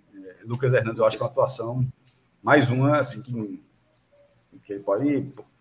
Pode não, precisa melhorar, porque esse nível não é um nível que vai ajudar o time. Cada dia que eu vejo, eu me pergunto qual é o Atlético contratou. Na primeira atuação, a estreia não, dele pô, assim, tenebrosa. A carreira do cara é grande, pô. Tem Arol, Atlético, assim. Não é a, veja só, a carreira do cara é grande. contratar um cara desse, pô. É. Mas, Mas também se machucou, né? É aquele caso que se machucou e nunca mais voltou, né? É. Tem uma lesão muito séria, né? Então, tem isso também, né? Às vezes o cara tá voando fisicamente e hoje, porra, é um outro cara meio gordinho ali e tal. Corre troncho, corre errado. Volta enfim. Sander, é. porra, volta Sander, pelo amor de Deus. Não, ou agora tá mais do né? que volta, é, ou mais do que volta Sander, 5-3-2. É, é uma solução. Então acho que é isso, né? Acho que, que fechamos aí esse. Tem bem pouquinho, tem bem pouquinho a pauta aí para vir. Tem, tem, tem um negocinho. A turma, tá, a turma tá empurrando aqui já. Minhoca, Léo já estão por aí pra gente falar de Ceará. Não sei se vocês vão ficar. É, a gente Oi. vai falar ainda de Ceará, Fortaleza. Meu Deus, tem que jantar, né, jovem? Janta e volta, né? Posso voltar se a turma for falar de classificação no final, mas senão eu fico com a Celso aí. Não, tu viu o macarrão? No final, não. tu viu o macarrão que o Celso fez? Tu viu o macarrão que o Celso fez? Não, classificação é amanhã, porque não termina. É, não. Classificação. Danilo, não. enquanto a turma do Ceará chega aí, olha é isso, pô. Carbonarazinho de leve. Qual o preço disso aí? Caralho. Isso é caro. Não, carbonara não é um prato muito caro, não. É não. Vai de. Depende do restaurante. Aqui no Recife. Não, eu quero saber o preço, eu quero saber o preço de Celso, pô. O preço de Celso. Não o preço, não. 38 a 65. Porra, tá amplo esse negócio aí. É, depende do tipo de restaurante, né? Ali no, no, no me fugiu o nome agora ali. Logo na entrada do Rio Mar. Zil. É um restaurante Zil. Precinho Zil. sempre honesto, né? Muito bom. Muito bom, muito bom. 38 lá. É? Bom demais. Então vamos embora. O Vicente tá é, mais bonito. Pluga aí, Léo Fontinelli e Thiago Minhoca, para a gente começar a falar dos cearenses. A gente vai falar aqui do, do Ceará e depois Fortaleza. Léo pode ficar para falar de Fortaleza também. Isso, na hora, na hora é, eu tenho uma pergunta. Tá eu tenho uma pergunta. Faltou alguma coisa ser dita de país esporte? Porque, meu Faltou, amigo... Véio. Faltou. Faltou a sua opinião, Mioca. Eu tô, inclusive, curioso. Tô, tô curioso. É, diga aí. Mioca, vou dizer, Mioca, vou dizer pra tu. Sabe por, que, sabe por que foram duas horas, Mioca? Porque ganhou. É. Porque se tivesse perderam três. Logo deixar claro aqui. E o pior é que nem foram duas horas, Mioca. Assim, porque se tivesse tido um jogo, prorrogação e pênalti, grande. a live não, não, porque na verdade, na verdade a água suja foi muito grande, porque a gente ficou esperando ah, chegarem. É. Cássio, os dois Cássios, né? Celso participou da Água Suja. Meu amigo, duas horas e vinte. Ou se quiser conversar mais, a gente demora não, mais. Não, aqui, não, não, não, não. Não, acho que é melhor. Pedro liberado, eu tô até o final. Pedro Nares fazendo a alegria do Leãozinho aí, rapaz. Sim, é, sim. Exatamente. exatamente, a, bomba. A, bomba, e Rodrigão. E Rodrigão. A bomba, a característica que eu tinha dito, rapaz, que o Nares ele ia muito, muito bem na frente, à frente da área, chutava bem de média distância. É a qualidade que ele tem. Às vezes vacila assim, na marcação, mas. Foi um chutinho, não foi merda. Foi, foi um chutinho assim. Não, tocou na bola. Foi a outra coisa. Foi o totalzinho. Foi, não, foi então, tocou na bola a bola. Ele, ele roubou a bola do goleiro, área, praticamente. Ele chega bem na área e chuta bem de média distância. Assim, essa foi a chegada na área. O chute de média distância é. vamos ver ainda. Ele se antecipou bem, atuou como volante, ele se antecipando a Matheus Teixeira e botou a bola para dentro sem. A bola quase, não, quase rolando ali para entrar. Mas vamos embora. Cássio Fred, é, Estão liberados aí se quiserem, se quiserem ficar, fica à vontade. É, vamos começar aqui a falar. voltar. Eu tenho muita coisa para organizar, meu irmão. Vindo a cair, tô... eu vou na MEC, senão não sei nem como eu vou hoje. Passa lá e deixa aqui na portaria, cara. Você falou que tô com preguiça de ir. Tá. Vai, tchau. Largou. Se não for por falta de tchau, tchau. É... Minhoca. Vamos ficar aqui, vamos ficar aqui. Fica aí, vê, fica aí. Vê, vê cinco minutos dessa. Vai. Cinco minutos eu fico mas não atrapalha não, bota em mudo, pô. É, Minhoca botou que Thiago Nunes aí tá botando pra fuder, que agora é a cara dele no Ceará, o conceito. Eu quero ouvir isso em, viva voz. Minhoca, 2x0, gol de Vitor Luiz e Vina. Nos contos sobre esse jogo, eu não sei nada, além do placar e de quem fez os gols. A gente já estava no ar aqui quando, quando fez o primeiro gol. É, a gente tava, tinha começado já a nossa live aqui. Como é que foi a construção desse 2x0? Ceará, mais uma vitória na Copa do Nordeste, Minhoca. É, eu vou abordar pelo que o Fred estava mencionando. Pelo, eu acho que um, um ponto importante para o Ceará nesse, nesse momento, né, que está atravessando uma insatisfação na torcida, com parte do elenco, com a diretoria, principalmente. A gente já falou que o Léo já, já falou, não só aqui, como em, em vários outros canais também da, da mídia independente, né, da torcida do Ceará. É, porque a partida em si, né, eu acho que eu vou deixar até mais para o Léo comentar sobre a partida. Por que, que eu, eu frisei essa questão do Thiago Nunes? O Ceará precisa mudar um pouco a mentalidade interna. A gente falou isso aqui das outras vezes, eu e Léo, né? É, e o Thiago Nunes, eu acho que agora, nesse começo de temporada, algumas coisas ele vem conquistando de maneira é, muito nítida, tanto em campo como fora de campo. É por isso que eu estava frisando, ressaltando a importância dele, que pode ser uma peça fundamental para essa temporada, porque o Ceará vem de, de maneira sucessiva, em várias temporadas, de uma certa. Eu não queria usar essa palavra, porque não é bem essa palavra que significa muito, mas é como se fosse uma acomodação, sabe? Quando as coisas acabam não, não, não acontecendo, ou quando, ou quando não tem o grande salto do Ceará, sempre havia uma justificativa para que isso não acontecesse. E o Ceará hoje tem um potencial para isso. Eu acho que o torcedor entende que o Ceará tem potencial para dar um salto relevante, dado que é um clube emergente, né, tal qual outras equipes. E eu acho que o Thiago tem essa mentalidade. Hoje, por exemplo, e aí me atendo um pouco ao que aconteceu em campo. Por que, que o Mendonça hoje é um jogador mais relevante do que foi boa parte da temporada passada? No momento que o Mendonça até mesmo era titular e às vezes nem convencia como titular. O Mendonça hoje ele sabe mais o que fazer em campo. Por exemplo, o Mendonça geralmente quando pegava uma bola no ano passado, ele centralizava. E aí o Ceará, sem ponta, sem uma jogada de, de fundo, ou até mesmo para finalizar uma bola, o Mendonça não era esse jogador. Hoje você vê um, um Mendonça muito mais lúcido. Outros detalhes, e aqui é um de, detalhes que não é todo treinador que tem. Por exemplo, é, o Kleber perdeu uma chance inacreditável no final do primeiro tempo. Ele fez uma jogada interessante no segundo, que ele sai da marcação e acaba a bola indo para a lateral, e o Thiago Nunes foi lá incentivar ele, sabe? É o tipo de, de detalhe que no Ceará, pelo menos eu não percebia tanto assim. Alguns treinadores tinham isso, mas era quase como se houvesse, em alguns momentos, uma certa passividade. O Thiago Nunes hoje, na beira do gramado, na coletiva pós-jogo, é uma voz muito conectada com aquilo que o torcedor deseja, na minha avaliação, sabe? Eu não, eu não lembro de um treinador tão é, cabeça adentro, mergulhado mesmo nas questões que envolvem o Ceará. Então, hoje ele entende todo o contexto, ele sabe que o Ceará precisa melhorar, ele sabe que ele tem que dar uma moral para o grupo, ele sabe da situação que o time passou recentemente com a eliminação na semana passada. Ele sabe que tem jogadores que ele trouxe que não estão jogando, que não são jogadores que, que são agradáveis, como por exemplo, talvez, se ele não visse as cobranças, talvez ele ainda estivesse jogando com o Marlon, e o Marlon agora se tornou uma opção. Então, eu acho que é um cara que tem uma mentalidade para fazer uma mudança, para reconhecer um erro, para situações que o Ceará, em, em, em, outras temporadas, em outros momentos, não conseguia compreender. Tentava justificar. Então, quando eu citava aqui do ano passado a questão do Guto Ferreira, quando acontecia uma coisa, justificar. Até o próprio Thiago Nunes, antes ali da eliminação do, do Iguatu, né, que veio com justificativa de horário, de gramado e tudo mais, que são coisas válidas, mas que isso não representava o futebol apresentado em, determinado, em determinada parte.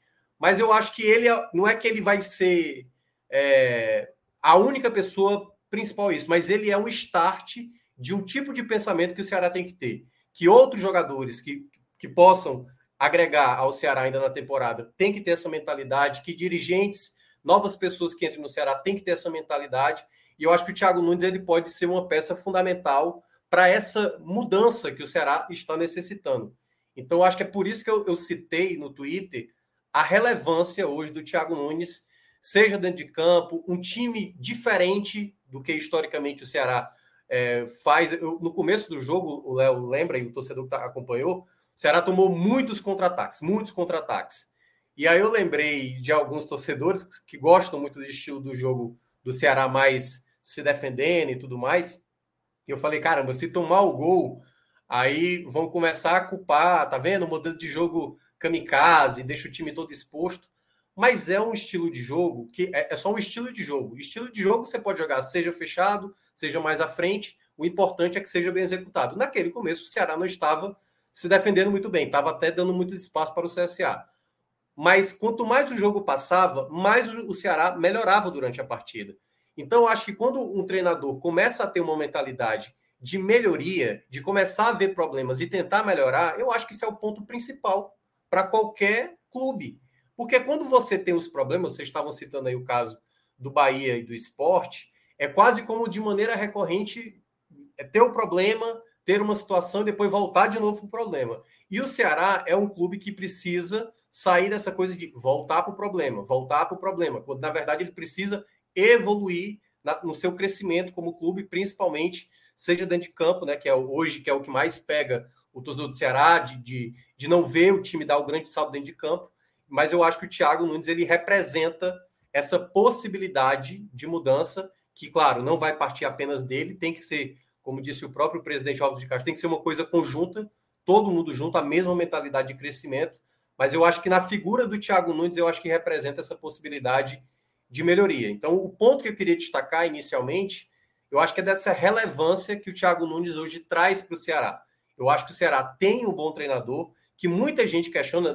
Há uma semana atrás, era muitas pessoas falando, tá vendo? Thiago Nunes, o mesmo do Corinthians que fracassou, o mesmo do Grêmio que fracassou. E eu não acho o Thiago Nunes um mau treinador. O Ceará tem hoje, no, no seu comando técnico, um treinador que percebe que comete falhas e que tenta corrigir. Que tem algumas situações que precisa melhorar, melhorar. Ele é um treinador ainda jovem, né? Começou tem pouco tempo, mas eu acho que ele tem uma mentalidade que hoje para o Ceará eu acho que seja necessária para a equipe sempre tentar buscar um algo melhor. Não é um comodismo, não é uma aceitação, não é tentar buscar justificativa para aquilo que acaba não dando certo, entendeu? Então acho que esse é um ponto primordial que eu vejo do Ceará para esse novo recomeço, né, que está tendo aí para depois de saídas, de demissões que rolaram. Acho que o Thiago Nunes nessa partida, da maneira como ele interagiu em campo, da maneira como ele pensou o jogo, da maneira como ele, ele executou também em determinadas situações, eu acho que ele é peça muito importante para essa temporada.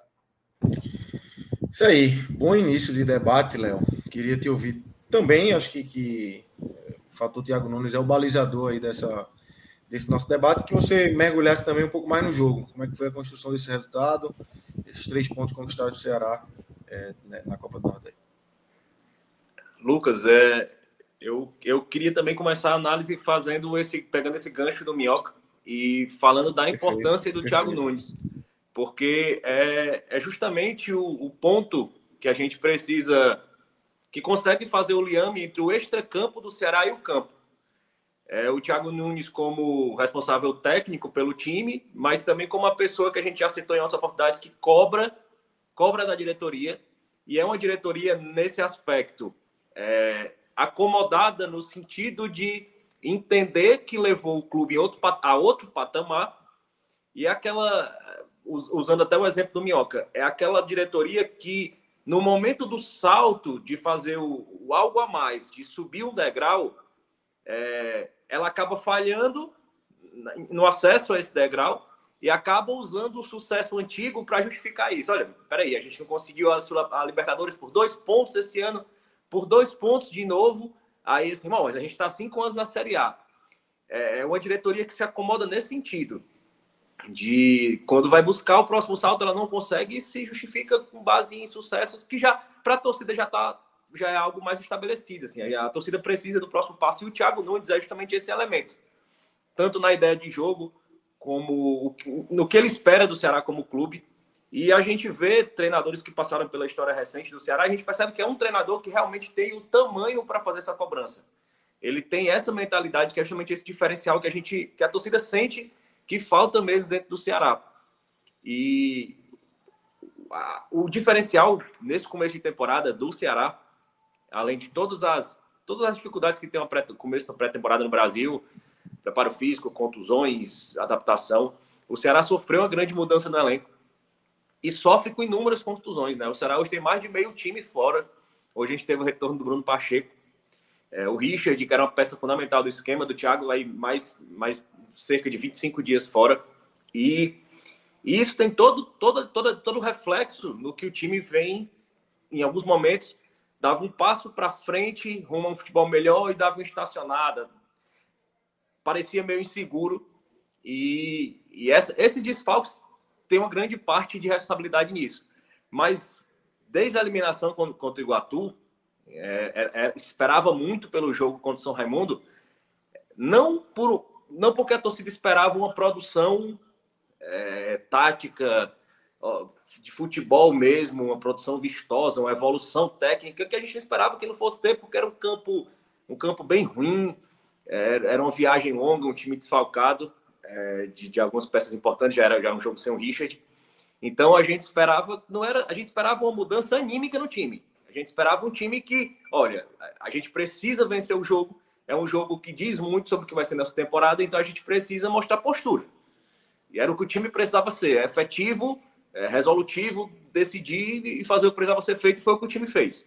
Em meio a um incêndio político, a um incêndio do futebol, o time foi lá e deu o resultado. Então, esse jogo contra o CSA tinha uma série de componentes que, que tornavam o jogo mais interessante para a torcida. Tanto que hoje a gente contou com um público bem eu, eu chutei numa live ontem entre 15 mil e 16. Foi exatamente 16 mil pessoas, quase a capacidade máxima. Não, não tava valendo 100% ainda hoje, né? Ainda não. Até, até amanhã é 18 mil a, a, a, limitação. Muito bom, muito bom. Então foi quase a limitação toda. A gente viu que a torcida entendeu essa, essa necessidade de chegar mais perto do time. E, e eu acho que foi muito atiçado pela curiosidade.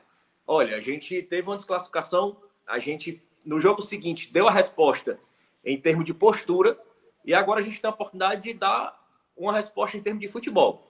E agiu, né, Léo? Agiu internamente, né? Querendo ou não, essas, essas demissões mexem, sai quem comandava futebol, enfim. Querendo ou não, a torcida vê que, que houve uma ação da diretoria para tentar mudar o rumo das coisas ali, né? Exatamente. E, de, de, certa forma, apesar de não ter mexido diretamente com o elenco, mas mexeu com o departamento de futebol. E o elenco sente isso, o elenco sente. Eu, eu falei, falei muito durante a semana é, o Ceará fica muito perto de alguns objetivos que seriam enormes, gigantes para a história do clube, mas parece às vezes que falta uma cobrança, às vezes falta um pulso, às vezes falta uma chamada de responsabilidade. Cara, vocês estão ganhando em dia, vocês têm estrutura, vocês são muito bem pagos, vocês têm um excelente ambiente, por que, que falta esse pouco? Às vezes falta esse pouco, parece que falta de vontade, porque não é qualidade. O time está produzindo, o time está performando, e na hora de decidir, de dizer assim, a gente quer, parece que falta essa, esse pouco de vontade. E, e essa mudança do departamento de futebol parece que, que dá esse recado, às vezes, pro, pro, mesmo que não seja uma, um afastamento de várias peças do elenco, mas você dá uma, dá uma resposta no sentido de, pelo menos, dizer que a mentalidade precisa ser mudada. E, e hoje, então, tinha todo esse atrativo para a torcida. Era para ver, olha, o time foi resolutivo lá, resolveu o que tinha que ser feito. E hoje, com um campo bom, é, com a expectativa que fosse uma escalação repetida, com a presença da torcida, com um adversário que realmente é, é, iria impor ao Ceará um desafio. Eu comentei, inclusive, ontem, numa live que eu participei de, de um canal de Alagoas, do CSA, que eu imaginava que ia ser o maior desafio do Ceará na temporada, porque o time do CSA vinha muito ajustado, assim, o Moza tava, ajustou muito bem o time do CSA, e era um time que tinha um, um perfil de futebol muito difícil é, que normalmente o Ceará se complica com esse tipo de futebol.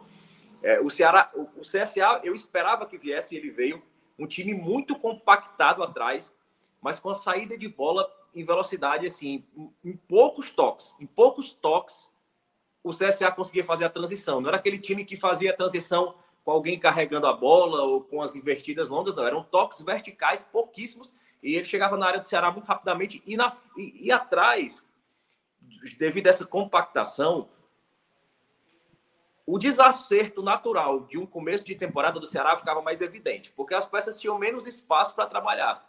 Então, assim, você dava um, dois, três, no terceiro toque, você tinha sempre menos espaço. Então, no começo do jogo, você viu o Lima errando muito, o Vina errando muito, o Medoça errando muito no começo do jogo, que era uma das peças, como o Minhoca citou aí, que, que a gente está cansado aqui já de elogiar na temporada, que é a peça mais importante do Ceará. Mas eles tiveram toda essa dificuldade. No começo do jogo, o Kleber é, teve algumas oportunidades ali de cabeça. É uma coisa que eu comentei na semana na, na no Twitter que eu fico impressionado. Assim, o Kleber ele não pula, ele não pula para cabecear uma bola. Ele teve uma, uma, oportunidade que até o Mendonça pediu pênalti no começo do jogo, que a bola estava dentro da pequena área. O Mendonça ele ficou da altura do Kleber, ele deu um salto e ficou na altura. O Kleber não, ele não pula, ele não disputa a bola de cabeça. Inclusive o gol que ele fez contra o São Raimundo foi parado, foi com os dois pés no chão. E é uma dificuldade, é, inclusive é a justificativa que eu acredito para a escalação do Kleber hoje.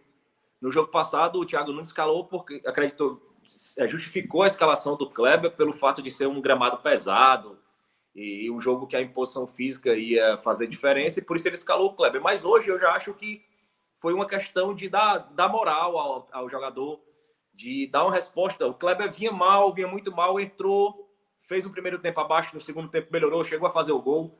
Então vamos escalar ele na frente da torcida, vamos dar uma oportunidade, ver se a gente consegue recuperar o jogador. E, e ele não, não fez uma má partida, o Kleber, mas chegou a perder um gol, esse, esse gol que o, que o Minhoca citou, que ele perdeu um gol dentro da pequena área. Dentro da pequena área. Um gol típico é, que, que, o torcedor do Ceará já viu tantas vezes é, o Kleber perder. Bola para centroavante, né? Aquela bola para o centroavante chegar chapando e Chapando, um assim, é. não tem dificuldade. É, é claro, o zagueiro tirou um pouco da atenção, estava muito é. próximo, mas ele não chegou a tocar na bola, o zagueiro. Era, é. um, era só confiar que o, o, rumo da bola não ia mudar. Se o trajeto da bola tivesse mudado pelo zagueiro ou por um kick no chão, era estaria justificado. É. é. mas ele não esperou, ele, ele realmente errou. Mas nem de longe o Kleber foi, foi uma peça negativa nesse primeiro tempo, porque, como eu disse, a linha muito compactada deu trabalho a todo todo o ataque do Ceará. Assim, o CSA cedeu pouquíssimo espaço, chegou algumas vezes. O Thiago Nunes optou novamente por usar o, o Lucas Ribeiro, né, um, zagueiro improvisado de volante ali, na posição do Richard, o que também dificulta essa saída de bola. Então, assim, é uma limitação que o Ceará teve devido às várias lesões. Assim, não tem como você imaginar que um zagueiro muito criticado, muito abaixo, sendo improvisado de volante, ele não vai prejudicar a formação de um time que já é pensada para ter uma peça ali como o Richard, que extrema qualidade na saída de bola e na marcação. O, o, Lucas Ribeiro nem tem uma coisa nem outra. Ele não nem tão marca, marca tão bem contra o Richard e nem ele distribui tanto o jogo quanto o Richard. Então, assim, é um ponto favorável para o torcedor, porque o torcedor imagina que será a temporada, porque não tendo Richard, teríamos o Sobral ali. Então, assim, a gente está com uma uma peça super improvisada. E, e, a gente imagina assim que essa ideia de jogo do, do Thiago Nunes com as peças corretas é algo que tende a, a, a dar certo, como deu. Foi um primeiro tempo é, onde o Ceará precisou controlar o jogo. Ele tentou, se impôs. Foi o Ceará. Esse, essa temporada vem começando todos os jogos com muita intensidade. Mas em nenhum jogo foi com tanta intensidade como hoje. Assim. Foi um jogo frenético, assim. Foi quatro, cinco minutos assim de Ceará e CSA, Ceará e CSA, um lado outro. E o Ceará com muita força, muita imposição física.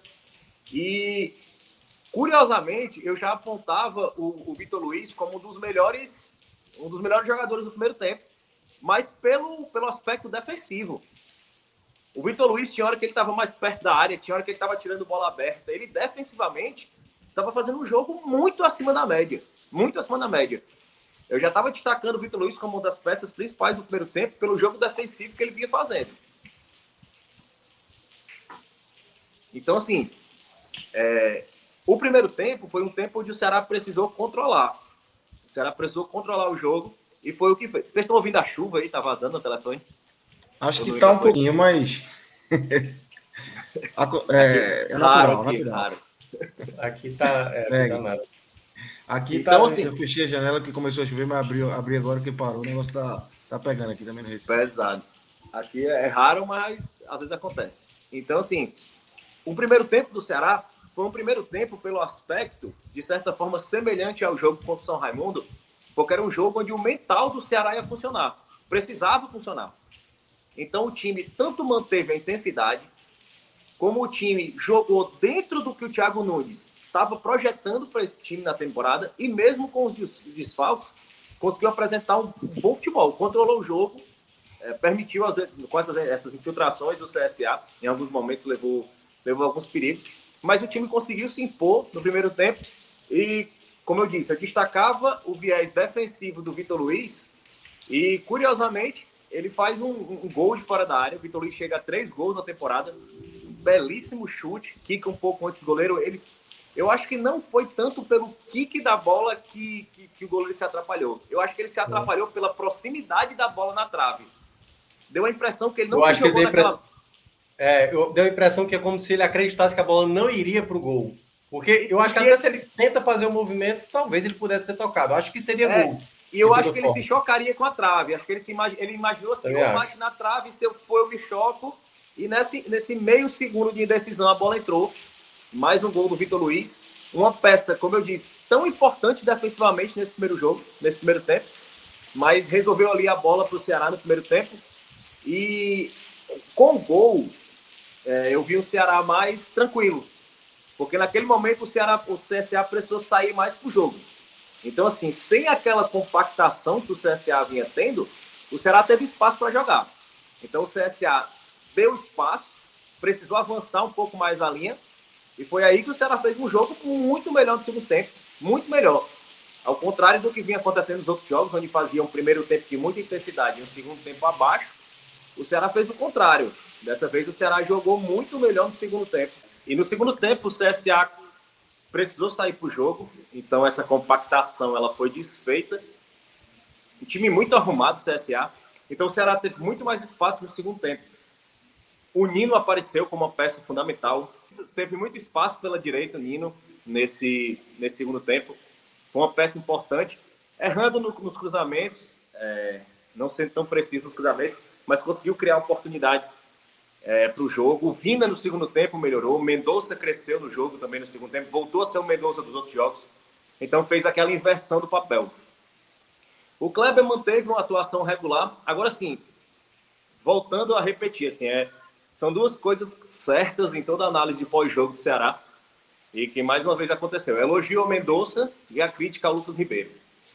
É, é uma insistência, é uma insistência do Thiago Nunes, eu acho que é uma das poucas rusgas que a torcida tem com ele, essa insistência pelo Lucas Ribeiro, é, porque é um zagueiro que não se justifica tecnicamente nem como zagueiro, muito menos para ser improvisado como volante.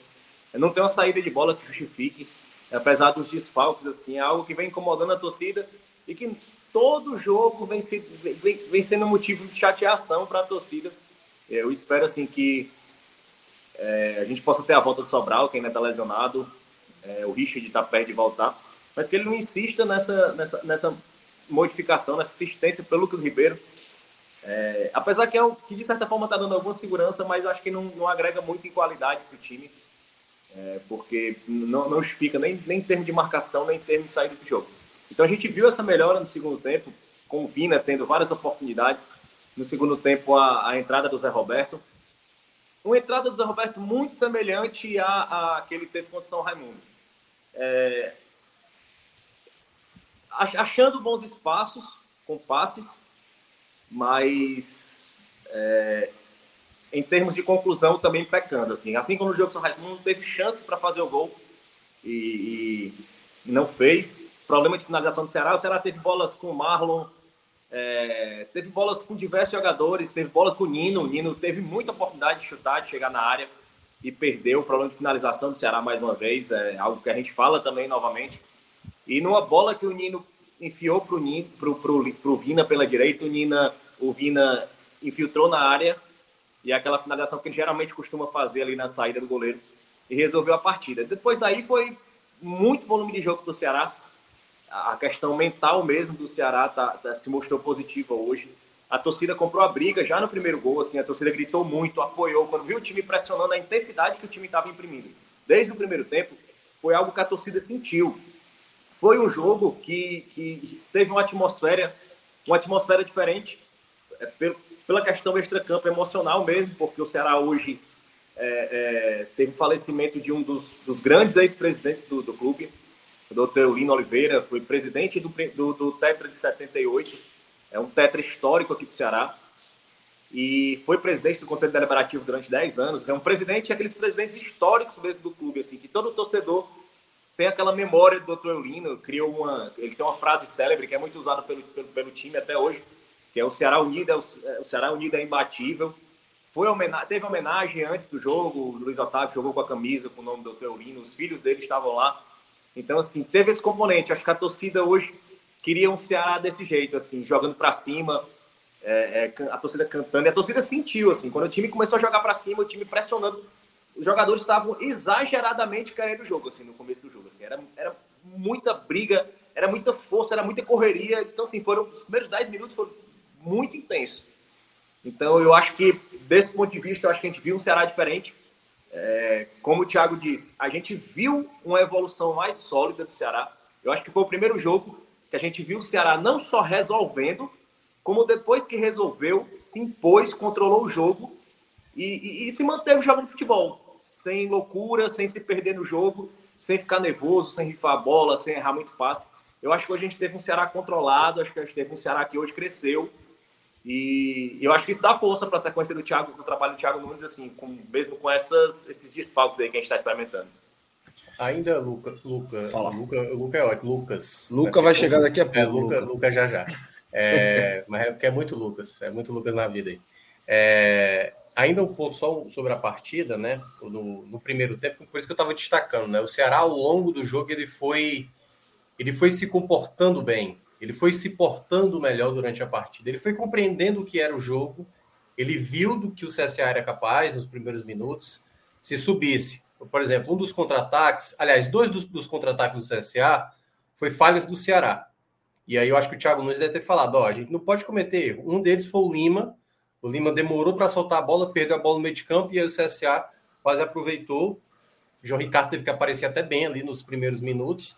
E uma outra, que aí, destacando essa questão do Lucas Ribeiro, que, cara, assim, o cara parecia de papel, o Lucas Ribeiro, porque o cara, o cara simplesmente ganhou dele, a bola veio, ele não conseguiu, foi facilmente superado ali pelo jogador do CSA, que agora me fugiu o nome. Acho que foi o Rodrigo Rodrigues, eu acho. E quase também o CSA fez gol. E aí, ao longo do jogo, o Ceará foi ajustando, foi tendo mais equilíbrio, sai o gol, se comporta bem depois de ter tomado o primeiro gol. E depois que faz o segundo gol, também teve um momento que eu até fiquei preocupado. Eu falei, meu Deus, agora é. Porque ele tirou o Richardson e botou o Marlon. Eu falei, eita, agora com Marlon e Lucas Ribeiro é é querer rir na cara do perigo, né?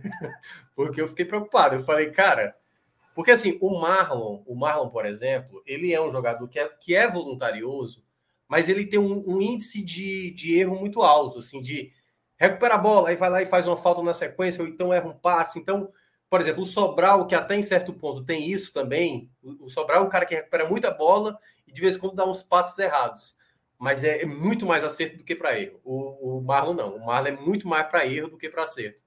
E aí é onde entra a carência, né? O Ceará tá, ainda não oficializou, né, Léo? Mas o Rodrigo Lindoso também tá para ser anunciado, o que é assim, se der para chegar e dá para jogar, e tava, né, jogou alguns jogos já na temporada, eu acho que facilmente ele vai pegar ali a vaga enquanto o Richard voltar, assim.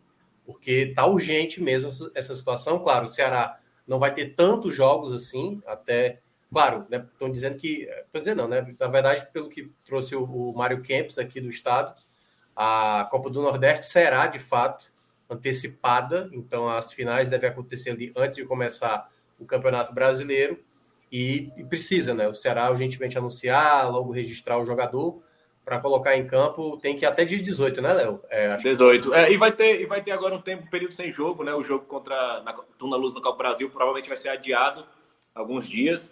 Então, assim, a gente vai ter mais, de 10 a 12 dias né, sem jogo para treinar, é. aprimorar.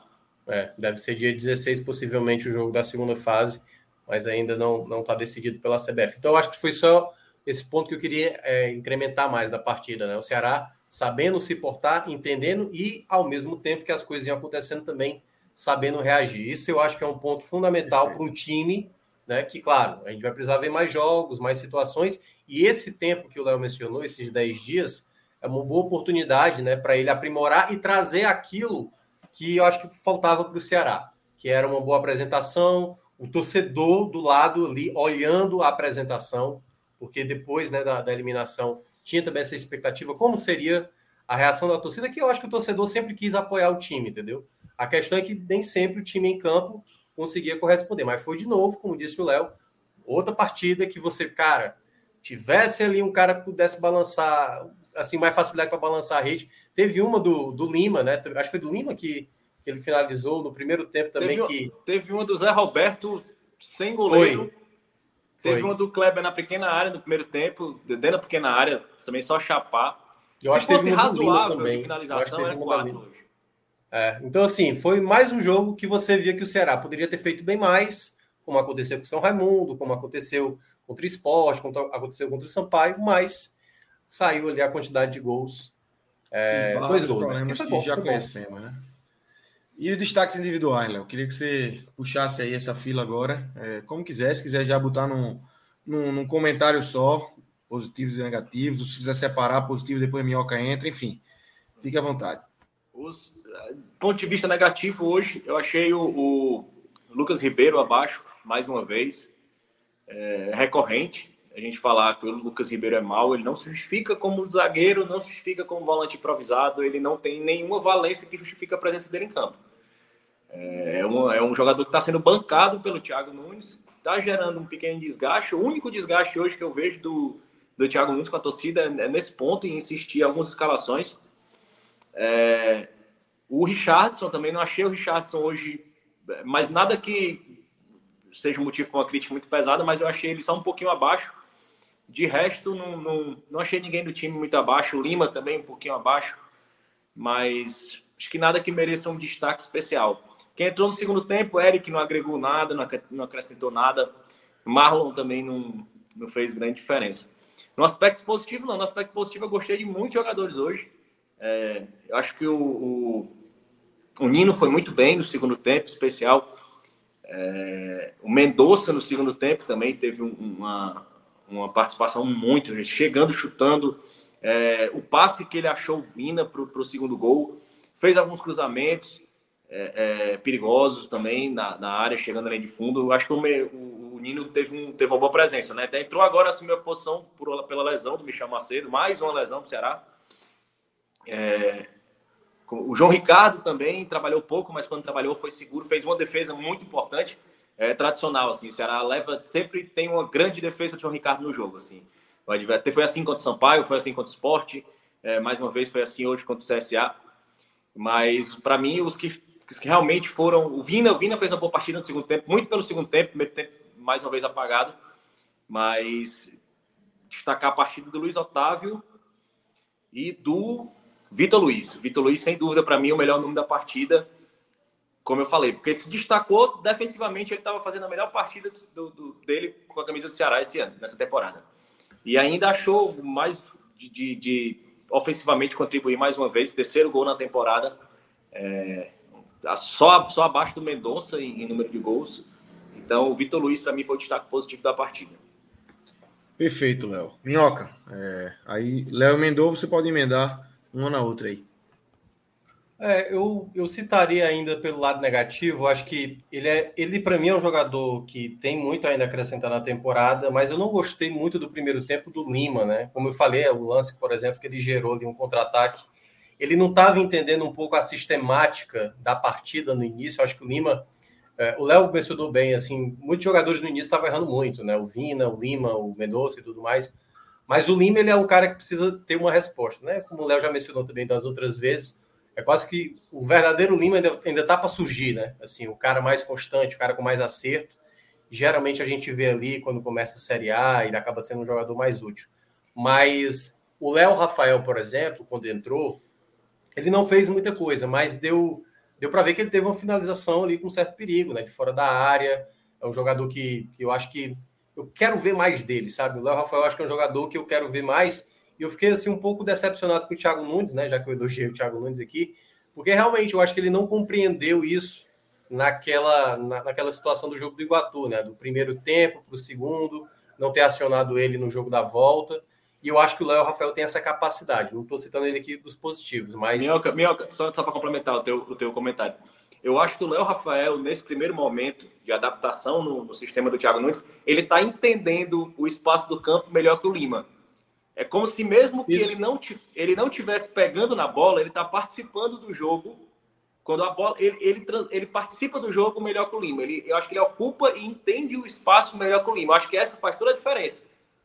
É, e eu, eu, eu vejo assim, como é uma pena que não vai ter assim muito jogo para se testar tanto o Léo Rafael, né? Porque agora vai ter o jogo da última rodada, o Ceará ainda precisa confirmar, né? Se uma vitória na última rodada garante já o mando de campo das quartas de final. O Ceará, enfim, precisa ainda secar o CRB, né? Porque o CRB tem um jogo a menos, jogo contra o Atlético de Alagoinhas já na próxima quinta-feira, pode perder ainda a primeira colocação mas o Ceará depende só de si, e claro, dependendo do, do contexto que é o CRB tropece no meio de semana, quem sabe até mesmo um empate né, na última rodada possa garantir a equipe com o mando de campo ah, nas quartas de final. Então. Nas é... quartas não já está garantido, não, Minhoca? Não, nas quartas está. Estou dizendo ter então. o mando. O mando. Não, então. Mando. Mas ele não já está em primeiro ou segundo? Ele, ele, ele cai para a terceira colocação ou não? Ele pode Será? cair para a terceira colocação. Ah, o Botafogo da Paraíba ainda vai jogar amanhã, né? Se vencer, vai a 14. Ah, verdade, verdade. Ficaria um, um ponto atrás do Ceará, ainda pode. Tudo vai depender perfeito, exatamente perfeito. ainda dos resultados, né? Mas pode a situação, no caso amanhã, se acontecer, eu acho que é isso. Se o Botafogo perder, aí eu acho que já, é, já está garantido. Mas é perfeito. É não, não me liguei no jogo de amanhã. É. é... E aí, o, o, lado positivo, acho que o Léo citou bem. Acho que o, o Vitor Luiz era um cara que eu sempre tinha uma desconfiança, porque até mesmo quando ele apresentou um bom futebol no Botafogo, em um determinado momento no Palmeiras, ele nunca me passava uma segurança completa, sempre pela questão defensiva, principalmente. O Léo falou isso, acho que no jogo do São Raimundo, né? Acho que foi essa questão. Da bola parada dele, o quanto é importante. É muito bom você ter um jogador que a bola sobrou ali de média distância, como ele fez o gol, e ter uma boa finalização. Pode não ser gol, mas você sempre sabe que vai ter uma possibilidade. Assim, o que era o Carleto, alguns anos atrás, e o Carleto basicamente era isso, era só isso, basicamente. Era um, era um grande chute de fora da área, era uma grande falta batida. O, o Vitor Luiz não é apenas isso. O Vitor Luiz é um cara que tem muito mais recurso, chega bem, apoia bem, centraliza, é quase como, como se fosse um, um meia esquerdo, pode ser transformado durante a partida. E para esse formato de jogo do Thiago, que é um time muito mais que gosta de produzir jogo, que gosta de fazer oportunidades, o Vitor Luiz, ele é um cara que, além de criar possibilidades, tentar acionar um jogador para finalizar, né, com algum passe, alguma assistência, é um jogador que é uma arma também para fazer gols. Que para o Ceará de hoje, né, como a gente tava, como o Léo citou, ele tem três gols na temporada, só está atrás do Mendonça. Ele tem mais gols do que o Zé Roberto, por exemplo, que tem dois gols. E do que do que Kleber, do que Gabriel Santos Cois. Pode listar aí os outros atacantes, ele tem mais gol. Então, acho que ter um jogador assim é importante. Claro, o Ceará ainda vai ter que reforçar o seu elenco, vai precisar de novas peças, principalmente para o setor ofensivo. O Dentinho já estava hoje no estádio, tirou foto lá com a galera, mas eu acho que é um, um, um jogador fundamental. Hoje o Vitor Luiz é fundamental. Agora, ele tem uma concorrência, né? O próprio Bruno Pacheco está aí, mas hoje, hoje, a vaga é do Vitor Luiz. O Bruno Pacheco agora vai ter que, vai ter que é, se requebrar lá nos treinos para ganhar de novo a titularidade. E deixa eu ver se dá para citar mais alguém dos que o Léo não citou. Acho que não, acho que basicamente os que o Léo citou assim não dá para acho que não dá para fazer assim um ressaltar alguém assim a, a, a ponto do, do, do, que o Léo já mencionou, né? Os, o que o Léo já justificou. O João Ricardo é, é, um goleiro muito confiável. Eu falava que desde o ano passado dessa questão do quanto ele é um bom goleiro. E na hora do aperto ali que o Ceará teve, ele foi muito importante ali, né? Porque se toma o primeiro gol, poderia deixar o jogo numa situação mais, sabe assim, de, dos nervos à flor da pele, a torcida já um pouco satisfeita, e aí, enfim, poderia causar mais. É, o Ceará tem um ótimo goleiro na meta e foi fundamental também ali para aquele momento inicial. É isso. É, fechamos aqui o Ceará. É, Léo, minhoca fica. Léo, muito obrigado aí pela participação. Se você quiser falar do Fortaleza, fica à vontade. Não, rapaz. Hoje eu vou, hoje eu vou me poupar, rapaz. Eles, deixa é, eles né? aí. É, vai ter. Eu acho que o Luca vai falar de. Tá não, não, ah, eu já, já li, já li, já, já li a opinião do Luca. Já li a opinião do Luca hoje no Twitter. Tá, tá concordo, aí pra ele concordo, concordo demais, rapaz. Vi a opinião do Luca hoje. Eu concordo demais. É, o, o, é, é, complicado, cara, essa, essa altura da temporada. Mas essa análise do Luga sobre os jogos fora de casa precisa melhorar. Tem que, nem tudo é festa, né, Luca? Eu, eu odeio torcedores sensatos do rival como você. Eu gosto daquele torcedor emocionado, empolgado. É. Falo, nem discuto com o rival, tô na Libertadores, eu sou gigante. Outro Ele já apareceu para vocês aí, não, né? Para mim tá carregando aqui. Né? Aqui, pô, tá aparecendo. Daí, daí. Para mim não tá aparecendo a imagem dele, não. Tá não, não eu, gosto, eu gosto daquele torcedor, outro é. patamar, outro patamar, Libertadores. Você tá muito consciente, eu não gosto disso, não, viu? É, você Lucas, seja bem-vindo. Não estou lhe vendo, tô só para mim a sua te... só a sua aqui tá uma tela preta. É, eu queria começar com você logo de cara. É, você me, me, me, trouxesse aí sua análise inicial desse jogo do, do Fortaleza contra o Alto. Conheço bem esse Alto. Na última semana aprontou bastante. Conheço bem esse gramado. minutos, nem um gol, né, Lucas? Porra, ah, meu irmão, é foda. É foda. É, Enfim, mas vamos falar do Fortaleza, que empatou hoje. É, saiu 1x0, gol de Pikachu e leva um gol de Betinho. É, nesse nesse jogo, também no, no, Lindolfo, Lindolfo Monteiro, né? Se eu não me engano, o nome do Isso. estádio. E uhum. num gramado que a gente bateu nessa tecla domingo, no jogo da Copa do Nordeste, bateu muito na tecla do jogo do esporte pela Copa do Brasil, sem colocar isso como um fator preponderante para a eliminação do esporte, porque não jogou nada realmente, mas sempre bom pontuar o estado do gramado do Lindolfo Monteiro, não, não tem condições de praticar futebol. Queria te ouvir, Lucas, sobre esse, esse 1 a 1 aí de Fortaleza é, pela Copa do Nordeste. Obrigado, Lucas. Boa noite. Boa noite, é, Minhoca. Todo mundo está assistindo. É, eu acho engraçado, né? É, toda vez que um time que, em tese, é tecnicamente superior, né?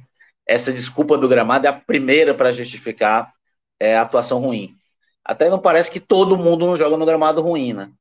E eu fico assim, ah, jogou mal no gramado ruim. E eu fico imaginando qual vai ser a desculpa na Libertadores, vai ter que jogar na altitude, é, ou quando jogar nos, nos, pastos de Montevideo, que ali são pastos, para falar a verdade, é do nível do Lindolfo Monteiro. É, ou aqueles joguinhos pouco violentos que tem no Chile ou na Colômbia, que são futebol, é, é um futebol bronca, muito mais bronca. físico, né? Então, é, é sempre. Anos atrás eu fiz uma crítica, o pessoal do Ceará até ficou com raiva de mim, quando o Ceará perdeu um jogo para o Atlético de Alagoinhas na Copa do Nordeste de 2016, se eu não me engano. E foi quando antes da reforma do Carneirão. O Ceará, não sei se perdeu ou empatou, mas criticaram muito o gramado e não sei o quê. Era o Atlético? E eu fiquei assim, Atlético de Alagoinhas. É, Sim, é. acho que foi em 2016, se eu não me engano. E toda vez que um time que em tese é superior tecnicamente é, não consegue um resultado nesse gramado, vem essa desculpa esfarrapada para justificar os erros, né? Nem parece que o Fortaleza não jogou o mesmo futebol decadente como jogou, por exemplo, contra o Náutico e o Botafogo da Paraíba, onde nas duas oportunidades o Fortaleza esteve na frente do placar na anteriores e como hoje o Fortaleza novamente não conseguiu segurar um resultado, mesmo fora de casa, tudo bem, é, mas contra times de divisão inferior, é, não conseguiu segurar o resultado e sempre com gols muito bobos sendo tomados, né? Gols bem bobos. Apesar que se tivesse VAR, o gol teria sido anulado, né? É, já que no primeiro lance o Benevento corta e o jogador do alto está vindo de impedimento. Então, pelo VAR, seria uma ação de interferência direta, né? Então, mas não, isso o Fortaleza pediu para levar o gol até, até levar. O Fortaleza chegou, fez o gol, não criou assim. Minhoca, qual foi a outra grande oportunidade do Fortaleza no jogo? Olha, é, termos de, de, chance clara, clara, clara, eu acho que realmente só foi o gol. O gol. Teve outras a... boas chances. Chances. Mas não, como aquele do Pikachu imprensado, né? Chances assim, caramba, era bola de gol. Poderia era bola de se gol. os caras acertassem, né? E agora, do Altos, tiveram várias, e me assusta é, como o Fortaleza tá deixando chutar de fora da área é um problema que vem ocorrendo muito essa temporada. Hoje, contra o Altos, em várias oportunidades, o Altos teve chance de estar fora da área. Isso já tinha acontecido com o Pacajus nos dois jogos, e já tinha acontecido no Clássico Rei, e é uma coisa que me preocupa. E quando a gente faz esse tipo de crítica, num jogo como hoje, que não é crítica, ah, tem que derrubar o Voivoda, ah, tem... é uma crítica de mentalidade. Porque, ah, o Fortaleza jogou porque não tem motivação para jogar com altos. Aí eu fico imaginando, daqui a pouco tem final de campeonato estadual, final de Copa do Nordeste, tem Libertadores. Copa do Brasil e no meio tem um jogo do Cuiabá. Em casa, onde provavelmente, se for para escolher, esse é o jogo que o pessoal vai é, segurar o elenco, né? Qual vai ser a motivação para jogar contra o Cuiabá na estreia do brasileiro, então? Pensando em finais, em títulos, em Libertadores, qual a motivação para jogar contra o Cuiabá? E aí perde um jogo contra o Cuiabá, ou empata, que são pontos que podem fazer falta, é, justamente por essa motivação, justamente por conta é, que o elenco reserva talvez não seja tão forte quanto o titular, quando na verdade eu nem acho que seja forte o reserva, a gente não sabe qual é o time titular. Porque tem gente, o Kaiser tá chegando agora, tem dois jogos, não completou nem 40, é, 60 minutos em campo. É, a gente está rodando bastante, a gente está um mês da Estrada Libertadores, é normal, mas é aquela questão. É, é, a crítica hoje fica mais em cima disso que uma crítica recorrente. O Fortaleza parece que escolhe os jogos que quer jogar, e hoje normalmente escolheu não jogar, e sofreu novamente bastante contra um time bem inferior. E um a um, na minha opinião, foi até lucro para o Fortaleza. É isso aí, Minhoca. É, queria você introduzisse também aqui como é que você viu esse 1 Você viu dois jogos, né? Você viu o jogo do Ceará depois e viu primeiro esse, esse Eu trabalhei no alto zoom. E trabalhou no do Fortaleza para a rádio e viu do Ceará depois. Então queria te ouvir como é que você viu aí esse. Minhoca é muito pé frio, bicho, pelo amor de Deus. tem que ser, cara, tem que ser. Cara, é, é... Faz a conta aí, Minhoca. Mostra para Luca aí, faz uma conta, bota uma planilha que você gosta. Quantos é. jogos da Série A do ano passado que você trabalhou? Vamos fazer Só essa conta turno. Para ver se é o aproveitamento. Fortaleza Atlético Goianiense, Fortaleza Flamengo, tava tudo lá. É. Cara, é... essa partida, eu acho que tem como a gente fazer algumas divisões assim de, de análise para não se ater do que o, o Luca mencionou, que é uma, é uma parte também da, da análise, né? Que é a questão do, do que o Fortaleza apresentou em campo, né, as dificuldades que o Fortaleza apresentou. O primeiro ponto, precisava, na minha avaliação, realmente girar esse elenco. Se o, se o tivesse colocado o time principal, ou considerado o time que vem atuando mais, porque na prática ali dá para ter uma noção. Algumas peças, algumas posições, por exemplo, quem vai ser a dupla do Moisés? Hoje o Moisés é considerado um titular. A dupla dele é que a gente não sabe se é Romero, se é Kaiser, se é se é Robson, enfim, De Pietri, enfim, tem várias opções ali. Mas o Moisés é um titular. Aí você tem Pikachu, Crispim, Lucas Lima, que foi poupado, o próprio Crispim também foi, né? É, ali Jussa e Ronald, o Jussa jogou, é, o Hércules foi escolhido, né? O garoto que, que, que, entrou no jogo passado e fez um gol. E a linha defensiva também, que ele veio com o Sebadios ali no lugar do Tite, que eu achei interessante também. Do time que entrou em campo, o primeiro ponto que eu queria notar da partida, que eu queria perceber é dos jogadores que vão entrar em campo. O que é que eu, o que é que eu, o que é que eu quero ver a mais desses caras? Eu quero ver como é que o Hércules se comporta. E deu para ver que o Hércules ele tem uma, uma maneira de jogar que eu considero interessante. Ele, eu até fiquei preocupado porque em determinado momento ele tomou um amarelo já no primeiro tempo. Ele fez uma falta na, no último lance do primeiro tempo, que também poderia ter custado um segundo amarelo ali. E eu achei que o, o Voivoda deveria até ter trocado ele, mas ele já se comportou um pouco melhor no segundo tempo. Então, acho que ele deu um equilíbrio ali, não comprometeu tanto, mas também não chamou tanta atenção. Mas dá para dá imaginar que ele, para compor o elenco durante a temporada, não é um desastre, não é aquele garoto da base que vai sentir, como aconteceu com o próprio Vitor Ricardo, né, Lucas? Acho que foi no ano passado, né, com o Ederson. Ano passado, jogo contra o Motoclube. O jogo dele, os 45 minutos, ele foi tão mal, foi tão mal que o, o próprio Anderson trocou ele, depois ele ficou realmente, voltou lá para o time sub-23 e agora ele faz parte do, do time principal. Então, primeiro ponto foi esse, olhar determinados atletas. Então, por exemplo, é olhar o que o atleta tinha que apresentar em campo e, ao mesmo tempo, como a, o atleta tinha que se adaptar às questões do campo. Que aí vou trazer aqui um outro nome, por exemplo. O Juninho Capixaba. O Juninho Capixaba, em muitos momentos, ele não estava sabendo lidar com o jogo, com a, com a maneira como o jogo pedia. Eu, eu cheguei a frisar isso na rádio em alguns momentos. Eu falei: se o Fortaleza achar que vai entrar, vai chegar no campo de ataque com toque de bola rápido, com tabela, não vai desenvolver. Teve uma hora, por exemplo, para destacar essa questão do gramado que o Luca mencionou, e você sabe bem, Luca, que você viu dois jogos né, recentemente lá do esporte. Teve uma hora que o, Benevenuto foi tocar para o Sebadios, Uma bola rasteira, era uma bola simplesmente rasteira. A bola subiu na altura do ombro do, do, do assim, eu achei inacreditável, assim, que era uma bola simplesmente para ser rasteira. Então, assim, como era um gramado muito irregular, o que os jogadores em campo precisavam entender, os jogadores que têm mais qualidade técnica, que eram pelo lado do Fortaleza, como essa bola vai, vai ser trabalhada. E alguns compreenderam isso. Eu cheguei a falar, a melhor maneira do Fortaleza fazer uma jogada para tentar é, buscar o gol é numa bola longa, ou, ou, ter, ou fazer uma jogada de bola longa. E o gol, se você olha, é uma jogada exatamente, uma inversão do Hércules para o próprio é, Matheus Vargas e o Vargas fazendo o cruzamento lá no, na segunda trave para o Pikachu, que é um ótimo finalizador, para fazer o gol, ele que já tinha feito o gol diante também do Náutico ali na quase também na diagonal, mas um chute em diagonal, né? Que foi um, um belo gol lá contra o Náutico. Então, deu para ver que alguns jogadores compreenderam a situação que estava passando ali dentro de campo. Outros não.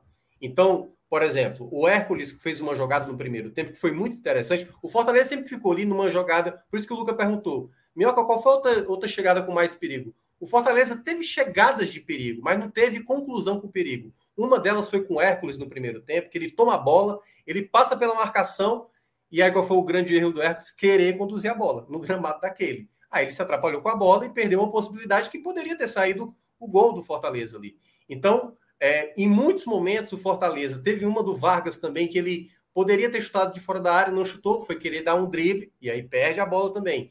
Então, alguns jogadores não souberam lidar com o gramado, com o gramado. Não estou justificando aqui para o mau desempenho da equipe em campo. Mas esse foi o primeiro ponto que eu queria é, notar, né? Que durante o jogo eu falei, cara, o gramado vai ser um problema, vai. Mas como é que cada um vai lidar com esse gramado? Como é que cada um vai entender a dinâmica de não, de não ficar prendendo bola. Algumas vezes Fortaleza, é, acho que o Pikachu perdeu uma bola aí que ele foi tentar dominar, perdeu uma bola que quase gerou um contra-ataque da equipe do Altos. Então, esse foi um ponto importante para ver essas novas peças e como eles, lidavam com essa situação. A outra foi a sistemática do jogo. O Fortaleza, por ter essa dificuldade, o Torres, por exemplo, foi um jogador que pouco apareceu, pouco foi útil mesmo na prática, assim. Correu demais, fez falta ali e tal, mas não era um jogador que. O jogador mesmo que é que teoricamente o Fortaleza está tá pedindo para essa temporada, né, Luca? Que é um jogador inteligente. Quando eu digo um jogador inteligente, é se tá difícil a bola chegar nele, volta, faz ali uma jogada de um passe, de uma aproximação, ou faz um movimento para pedir uma bola na frente, algo que você pode criticar o Robson como for, certo? Perde gol, ele mas ele tem o um entendimento de fazer uma jogada de profundidade que hoje no elenco do Fortaleza eu acho que ele é o que executa melhor. Então, a jogada do gol que foi contra a equipe do, do Pacajus na, na, última, na última semana, no meio de semana, é exatamente ele fazendo esse entendimento. E aí você que era o tipo de jogo isso... que o Fortaleza devia ter feito hoje, né? Exatamente. Que era assim, era um jogo que o, o, o Alto estava ali, em muitos momentos até, até dando espaço, e o Fortaleza poderia fazer essa bola em profundidade, essa bola longa, né? E aí eu acho que faltou isso mais para o Fortaleza, e principalmente algumas jogadas de conduzir a bola, de, de fazer uma jogada mais rápida sem precisar demorar tanto com a bola. E aí foi o problema do Fortaleza, de, de parte do time acabar não compreendendo de algumas jogadas que acabaram dificultando esse jogo. Então, assim, de certa forma, eu já tinha uma baixa expectativa para esse jogo, porque eu achei que o Fortaleza, quando fez 1 a 0 eu falei, o Fortaleza vai ganhar pela qualidade que tem o Fortaleza vai prevalecer na partida pela qualidade que tem com os jogadores, mesmo numa situação que acaba, acaba realmente dificultando o próprio jogo, no qual ele teoricamente poderia impor. Mas mesmo assim, faltou realmente mais qualidade em campo. O próprio rodízio que o Voivoda fez acabou não, não causando efeito. Por exemplo, Silvio Romero, que foi escalado como titular, em muitos momentos não estava como uma referência e foi um cara até participativo principalmente no primeiro tempo. foi o melhor jogador do Fortaleza. Pois. Ofensivamente, é. foi o que melhor entendeu o jogo. Porque ele estava compreendendo a situação. Então, geralmente as jogadas que eu estava citando de saber se comportar com o gramado, o Silvio Romero soube se comportar. Então, por mais que um torcedor possa imaginar, caramba, velho, o Silvio Romero não está sendo aquele cara que a gente imaginava, no cara que. Mas qual, qual foi o jogador que começou a acionar o Silvio Romero com uma bola, com uma jogada que, pelo menos o Silvio Romero tentasse, em outros jogos, até na Arena Castelão, acho que foi no jogo do Pacajus de ida, Teve uma bola que a bola veio no pé dele, ele deixou a bola escapar. Ali dá para criticar. Mas no jogo de hoje, ele entendeu a situação. Agora faltou mais o próprio Vargas é, entender, o Torres começar a entrar na partida, estava totalmente sumido, né? O próprio ali, o, o, próprio Capixaba que eu citei do lado esquerdo, não entendendo a jogada de dar passe, então teve muitos passes errados no primeiro tempo do Capixaba. Então foi isso. Mas outros atletas eu acabei me chamando a atenção de maneira positiva. Por exemplo, eu gostei mais do Sebadios nesse jogo. O Sebadios subiu melhor. Ele, ele quase como funcionou o Vavá, que estava narrando, né, o Homem Mal, ele falou: o Sebastião está quase como lateral esquerdo. Eu falei: pois é, ele está um zagueiro que está subindo, está dando possibilidade e está até apoiando. Eu acho melhor do que o Capixaba. E eu acho que jogou bem. Um pouco torto, mas bem. É. Eu acho que ele conseguiu se comportar melhor, por exemplo, do que o Tite nas últimas partidas. Eu acho que pode indicar uma possibilidade, é uma possibilidade de que pode ganhar titularidade. E o outro ponto que é assim, um jogo fora de casa poderia representar uma possibilidade do Fortaleza mostrar um pouco mais. E aí, a gente pode estar tá vendo agora o último jogo do Fortaleza até um bom tempo jogar o próximo. Por que, que eu estou citando isso? Não sei se o Lucas fez essa contagem. Fortaleza vai ter o jogo em casa da oitava rodada da Copa do Nordeste, vai ter o jogo do Campeonato Cearense semifinal contra o Ferroviário é, nos dois jogos, a final pode ser também na Arena Castelão em dois jogos, né? Por exemplo, se for o. É, eu não sei como a federação vai fazer, porque também tem uma, uma questão. Vai ter VAR, né? Então pode ser que o único estádio possível para receber só a Arena Castelão vai ser possível. Aí o jogo, os jogos das quartas de final, da semifinal e até se for uma final, que pode acontecer com o Ceará, pode ser todos na Arena Castelão, a estreia da Série A na Arena Castelão, a estreia da Libertadores na Arena Castelão e aí, por isso que eu estou citando. O próximo jogo do Fortaleza fora de casa pode acontecer na segunda rodada da Libertadores, que é exatamente lá no dia 12 de abril, que vai ser contra o cabeça de chave do grupo, pode ser uma equipe uruguaia, né, ou equipe argentina. Então, até lá, a gente não vai ver o Fortaleza lidar com, de novo com essa situação, que desses três empates que são fora de casa, contra Náutico, contra Botafogo e contra, contra o Altos, realmente ficou a desejar. Mesmo a gente fazendo as ponderações do gramado, as ponderações de um time mais misto, mas o Fortaleza poderia fazer um algo a mais, um algo melhor. Então, acho que esse é um ponto que para mim ficou nítido numa determinada análise. A outra parte da análise, a análise do jogo, que o Lucas já mencionou bem, o que eu só complementaria era isso, que foi um time que faltou um pouco mais de, de compreensão de toda a situação que se passava ali no, no gramado e tal, as condições que, que acabou enfrentando, que eu acho que esse é um ponto que o Fortaleza precisa compreender, e o Luca falou muito bem, né? Os cenários de Libertadores é, vai, não vai ter justificativa. Se for para jogar em altitude, se for é. para jogar na Venezuela, com situação precária, enfim, independentemente do. Se não quiser brincar, não desce para o play, né? Exatamente. Para entrar, é entrar, tem que entrar. E a pressão a, jogando fora de casa é até maior, né? Porque é Libertadores. O Minhoca e Luca, é, a gente falou, quando a gente estava falando do esporte, é, a gente falou um pouco do cenário do grupo. É, eu, a minha opinião, acho que é de Fred e de Cássio também, é de que a tendência é que o retrato atual seja o retrato depois da última rodada, que tem realmente Fortaleza em primeiro, CSA Esporte, e aí essa segunda, essa segunda, essa quarta colocação, Sampaio e Campinense disputando com o Globo ali também correndo por fora. Mas é, é, é inevitável a gente falar que o Fortaleza corre um certo risco hoje. Ele pode ser ultrapassado pelos dois, por, por, por CSA e por Esporte, que tem jogos mais fáceis do que o jogo de Fortaleza. Fortaleza é infinitamente melhor do que o CRB. Mas o Esporte pega um Floresta em casa e o CSA pega um Altos em casa. Teoricamente, dois jogos aí altamente invencíveis, né? É, para essas duas equipes. Do Fortaleza também. Mas pega um time no nível um pouco mais alto do que esses dois, né? Então, assim, é, é um risco para a última rodada, né? É, o, o Fortaleza é, vai ter duas semifinais agora essa semana, né? Contra o Ferroviário, já agora. É, deve estar focado nela. Título é título, né? O Fortaleza está mais perto do estadual. É, o Fortaleza no passado teve dois jogos bem difíceis né, contra o CRB na Copa do Brasil. O CRB é um time bem enjoado, é um time que é, nesse momento, o time que a gente devia dar uma olhada bem interessante, é o líder geral da Copa do Nordeste, né? Nesse momento. Se não me engano, é o líder geral, ou vai ser, né, caso vença a próxima partida. Então, para o Fortaleza, vencer o CRB não é só se garantir na liderança, né? é evitar um clássico rei na semifinal. É a possibilidade de evitar um clássico rei já na semifinal, é, já que uma, segurar o CRB poderia significar um clássico rei na semi, né? Que acho que não é um interesse nenhum dos dois, que os dois querem fazer a final nesse momento. É, voltando um pouco para o jogo, né? Eu entro muito no mérito de que o Fortaleza não entende. É, o, o, próprio Voivoda não entendeu o jogo, né? Porque ele tira o único homem referência, o único, o único jogador que estava entendendo o jogo, que era o Romero, e deixa o Fortaleza com dois velocistas no ataque. O Moisés não ganhou um ano a um. Por quê? Porque não tem como. Ele mesmo, acho que ele mesmo não entendeu o jogo. E acho que o Kaiser poderia ter sido uma opção, um trombador ali, né? Apesar do que é um segundo atacante trombador, não, uma espécie de Kleber gladiador da vida, né? Então acho que ele mesmo não entendeu o jogo. É, porque não tinha para que ter aqueles dois corredores ali. Especialmente depois que o Altos empatou o jogo. E eu acho interessante que depois que o Ceballos é, lesionou, foi minutos depois do gol de empate. Que surge numa falha de cobertura do lado esquerdo, com o Tite, bola virada, o Benevenuto corta, corta mal, corta insuficiente, num lance que deveria ter sido marcado impedimento, mas não foi. Mas o Fortaleza estava pedindo, acho que era questão de tempo o Fortaleza tomar aquele gol.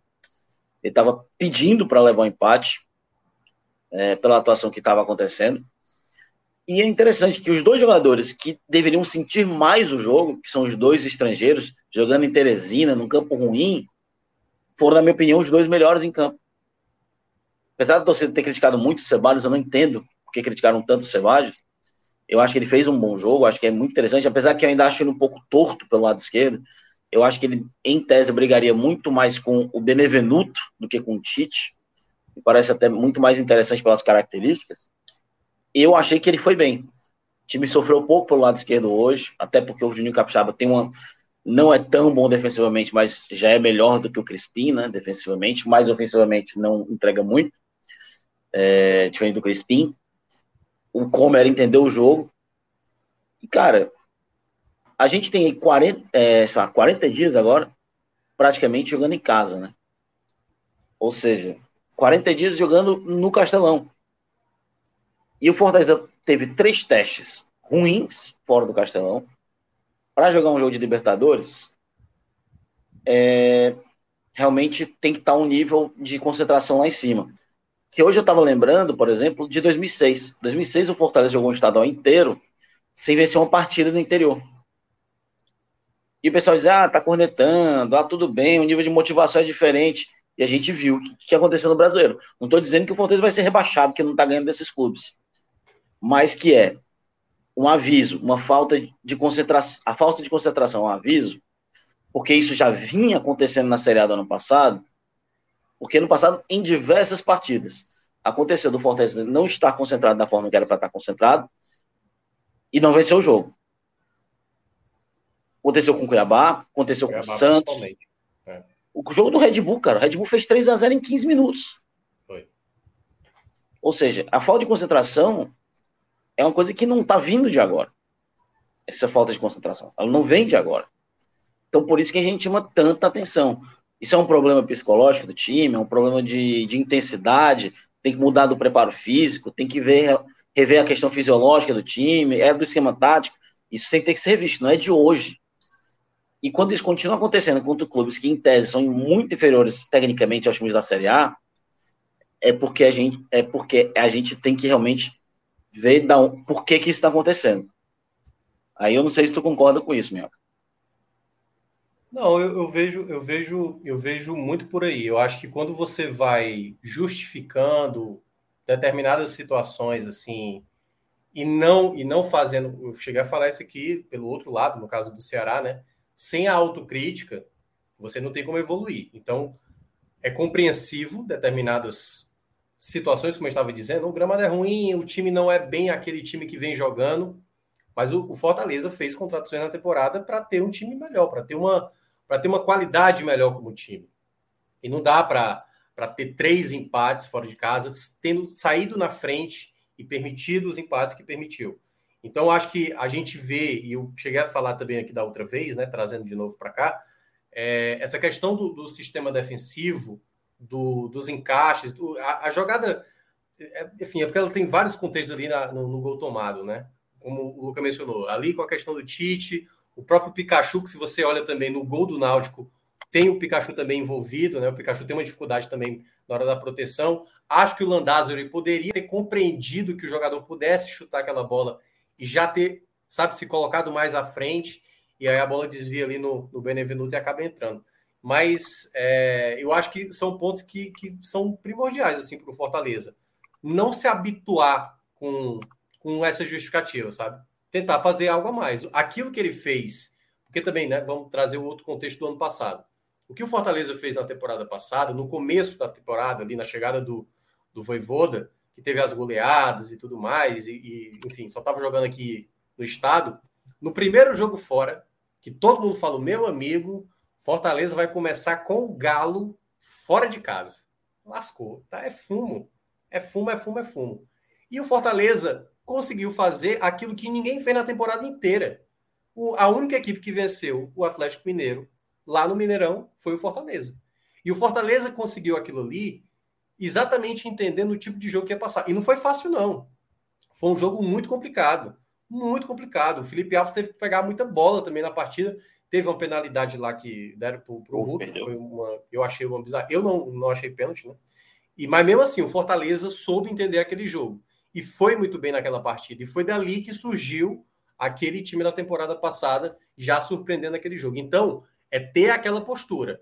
O jogo é complicado, o jogo é difícil, é um gramado ruim, o adversário ia, ia para cima com tudo. Então, invente de criar uma outra jogada para matar o jogo. O Fortaleza, depois que fez o gol, não criou uma jogada real. E isso é um problema. Isso é um problema. Uma equipe que não, uma equipe que tem a qualidade do Fortaleza, mesmo com tudo isso, não não criar uma outra possibilidade real, real mesmo de fazer um gol, aí já é preocupante. Eu acho que precisa ser, né, obviamente, cobrado isso mais dos atletas em campo para não ficar nessa nesse comodismo, porque isso uma hora e, e é bom lembrar só um detalhe, Lucas, que é o seguinte: o Fortaleza na Libertadores ele joga a primeira em casa a segunda fora, que é contra o cabeça de chave, as, a terceira e a quarta rodada em casa, e depois as duas últimas, que é bizarro que essa tabela que a, a Comembol faz, fora de casa. Então, o Fortaleza, se ele for querer colocar sua classificação para decidir fora e não resolver essa questão fora de casa, né, ter uma postura melhor fora de casa, isso pode comprometer também na principal competição né, da temporada. A gente não espera fechar, que Fortaleza vá ser campeão da Libertadores. Não, não. É passar de fase em segundo, ou até uma classificação, ou até uma ida para a Sul-Americana, é bom. A questão é que a gente claro, sabe que não claro. pode. Um, dois jogos fora de casa podem dar margem para nem para a Sul-Americana ir, né? E eu queria chamar a atenção só para uma coisa antes de dar para o Lucas, é, essa, a fala. Cara, de sete jogos até aqui na Copa do Nordeste, o Fortaleza levou um em cinco. Inclusive, dos últimos cinco jogos da Copa do Nordeste. O Fortaleza só não levou gol do Souza e do Floresta na Copa do Nordeste, que são os dois lanternas do grupo B. Detalhe que o Fortaleza, por muito pouco, não levou gol do Floresta. Foi bola tirada em, em cima da linha. Nos dois jogos mais difíceis em casa, contra o Ceará e Bahia, levou gol. E nos três jogos fora de casa, levou gol. Ou seja, tudo bem que não levou do Pacajus no estadual. Mas convenhamos, os cinco principais desafios dos nove na temporada, o Fortaleza foi vazado por mais que um dos vazamentos foi um frangaço américo do, do, do Fernando Miguel, Fernando. mas foi vazado, a estatística está lá. Então, realmente é uma coisa a ser observada. Deixa... Afinal, o Fortaleza foi para a Libertadores com quarto lugar com saldo negativo. Isso. Deixa eu só responder aqui, tá o pessoal no chat que está com dúvida de uma, uma questão do regulamento da Copa do Nordeste, sobre a questão da, da, do mando né, das, das semifinais. Vamos lá. As quartas de final é o primeiro de cada grupo contra o quarto do mesmo grupo, né? Primeiro do A Isso, contra o quarto Eles não se enfrentaram na primeira fase, Isso. né? Isso. Primeiro do B, quarto do B, segundo do A. Hoje seria Fortaleza e Sampaio. Isso. Então, esse duelo, jogo único, com o mando da equipe melhor colocada, que no caso hoje seria o Fortaleza. Para a semifinal, soma-se os pontos de quem avançou para a semifinal. No caso, primeiro do A e quarto do A, que é o do Fortaleza, enfrenta segundo e terceiro do B. Hoje, o segundo do B, ele está com 14 pontos, não é isso? Que no caso é o CRB, não é isso? 14 Exatamente. pontos. Tem mais pontos do que o Fortaleza. Se o CRB passar nas quartas de final dele, hoje, se acontecesse hoje, passasse com vitória e o Fortaleza passasse com vitória, o mando seria do CRB na semifinal. Na semifinal. Isso. O CRB tem um jogo a menos. posição. O CRB tem um jogo a menos. Seja, não, eu sei, eu tô, eu tô pegando pode... só o cenário de agora, a pontuação de agora. O CRB tem 14, o Fortaleza tem 13. Se eles passassem nas suas quartas de final, vencendo cada um, o CRB iria para 17, o Fortaleza iria para 16, o CRB teria o mando, o mando de jogo na semifinal e não o Fortaleza. Então, é um ponto também, só para explicar, já que o pessoal estava na dúvida. Perfeito, Minhoca. Certo? Só para explicar o pessoal. Perfeito. Vamos, vamos para a gente encaminhar aqui para o final do, dessa análise do Fortaleza. Fazer as análises individuais aí, Minhoca. Dá para pensar alguém? Como é que, como é, que é num, num jogo desse? É, eu vou começar o que o, o Lucas já mencionou. Eu acho que o Romero é um jogador que precisa ter ainda um contexto que, assim, ele é uma dessas peças que está brigando por essa titularidade mas eu vejo ele com uma qualidade. Hoje, ele em campo, para mim, ele foi o melhor do setor ofensivo, foi o mais lúcido, era o jogador de mais qualidade, em meio a alguns jogadores que não estavam ajudando tanto ele, né? Se pudesse ter um outro jogador ali com um nível de raciocínio melhor, um entendimento das condições do gramado para entender, ele, ele pudesse até participar mais, mas ainda eu, eu ainda vejo essa questão do Romero, ele está saindo muito da área mas é porque ele está vendo que a bola não está chegando. Então, quando um cara da qualidade do Romero precisa sair da área para ajudar na construção, isso mostra como o time está com dificuldade. No caso, o time hoje, né? É, não está produzindo jogo para ele, né? E aí eu acho que só dá para cobrar mais do Romero goleador se tiver possibilidade chegando para ele. Mas eu gostei da partida dele. O Sebadios, para mim, me chamou a atenção. Acho que é um potencial jogador, quem sabe brigar por essa titularidade, principalmente com a questão do Tite, que é um jogador que tem toda uma liderança, uma experiência, mas é bola, meu amigo. É, um, o cara pode ter sido capitão do Fortaleza por 10 anos. Se ele tiver ali uma dificuldade, obrigado, fique aqui. Na hora que a gente precisar de você, a gente vai chamar. E eu acho que o Sebadios pode ser mais testado ali. Já que o Wagner Leonardo está sendo preterido, assim, né? Assim, Questão do Voivoda. Queira ou não, a gente debatendo aqui do que, é que a gente quer ver, do que, é que a gente pretende, do que a gente gosta, a gente precisa ver o que é que o Voivoda está escolhendo. E do que o Voivoda está escolhendo, nem Edinho, nem Wagner Leonardo são jogadores que, para ele, no momento, são uma quarta, quinta opção. O, o, Wagner Leonardo me parece ser o sexto zagueiro realmente do Fortaleza e, não, e nem é o substituto imediato do Tite, já que o Sebadios, pela segunda vez, jogou ali na, na função do Tite. É, e eu acho que eu não consigo listar um terceiro nome mesmo, assim, sabe? Os caras, os caras que vieram do banco. Eu acho que o, o, Max foi bem. O Max fez umas defesas interessantes. Teve uma que foi no, na trave, né? Se ela queria chegar. realmente vai, vai em direção. Mas eu acho que ele, ele se portou bem na partida, assim. Ele já foi mais exigido nesse jogo e fez algumas defesas importantes. Dá para colocar ele nesse pódio assim, do, do, dos que foram bem. Claro, sempre destacando a regularidade do Benevenuto, que é o melhor zagueiro do Fortaleza e tal. Mas eu vou ficar com esses três mesmo, né? Romero, o Sebadios e, no caso, o Max. Perfeito. Luca, para você, você já pode emendar com os piores também. Fazer melhores e piores e depois minhoca fecha.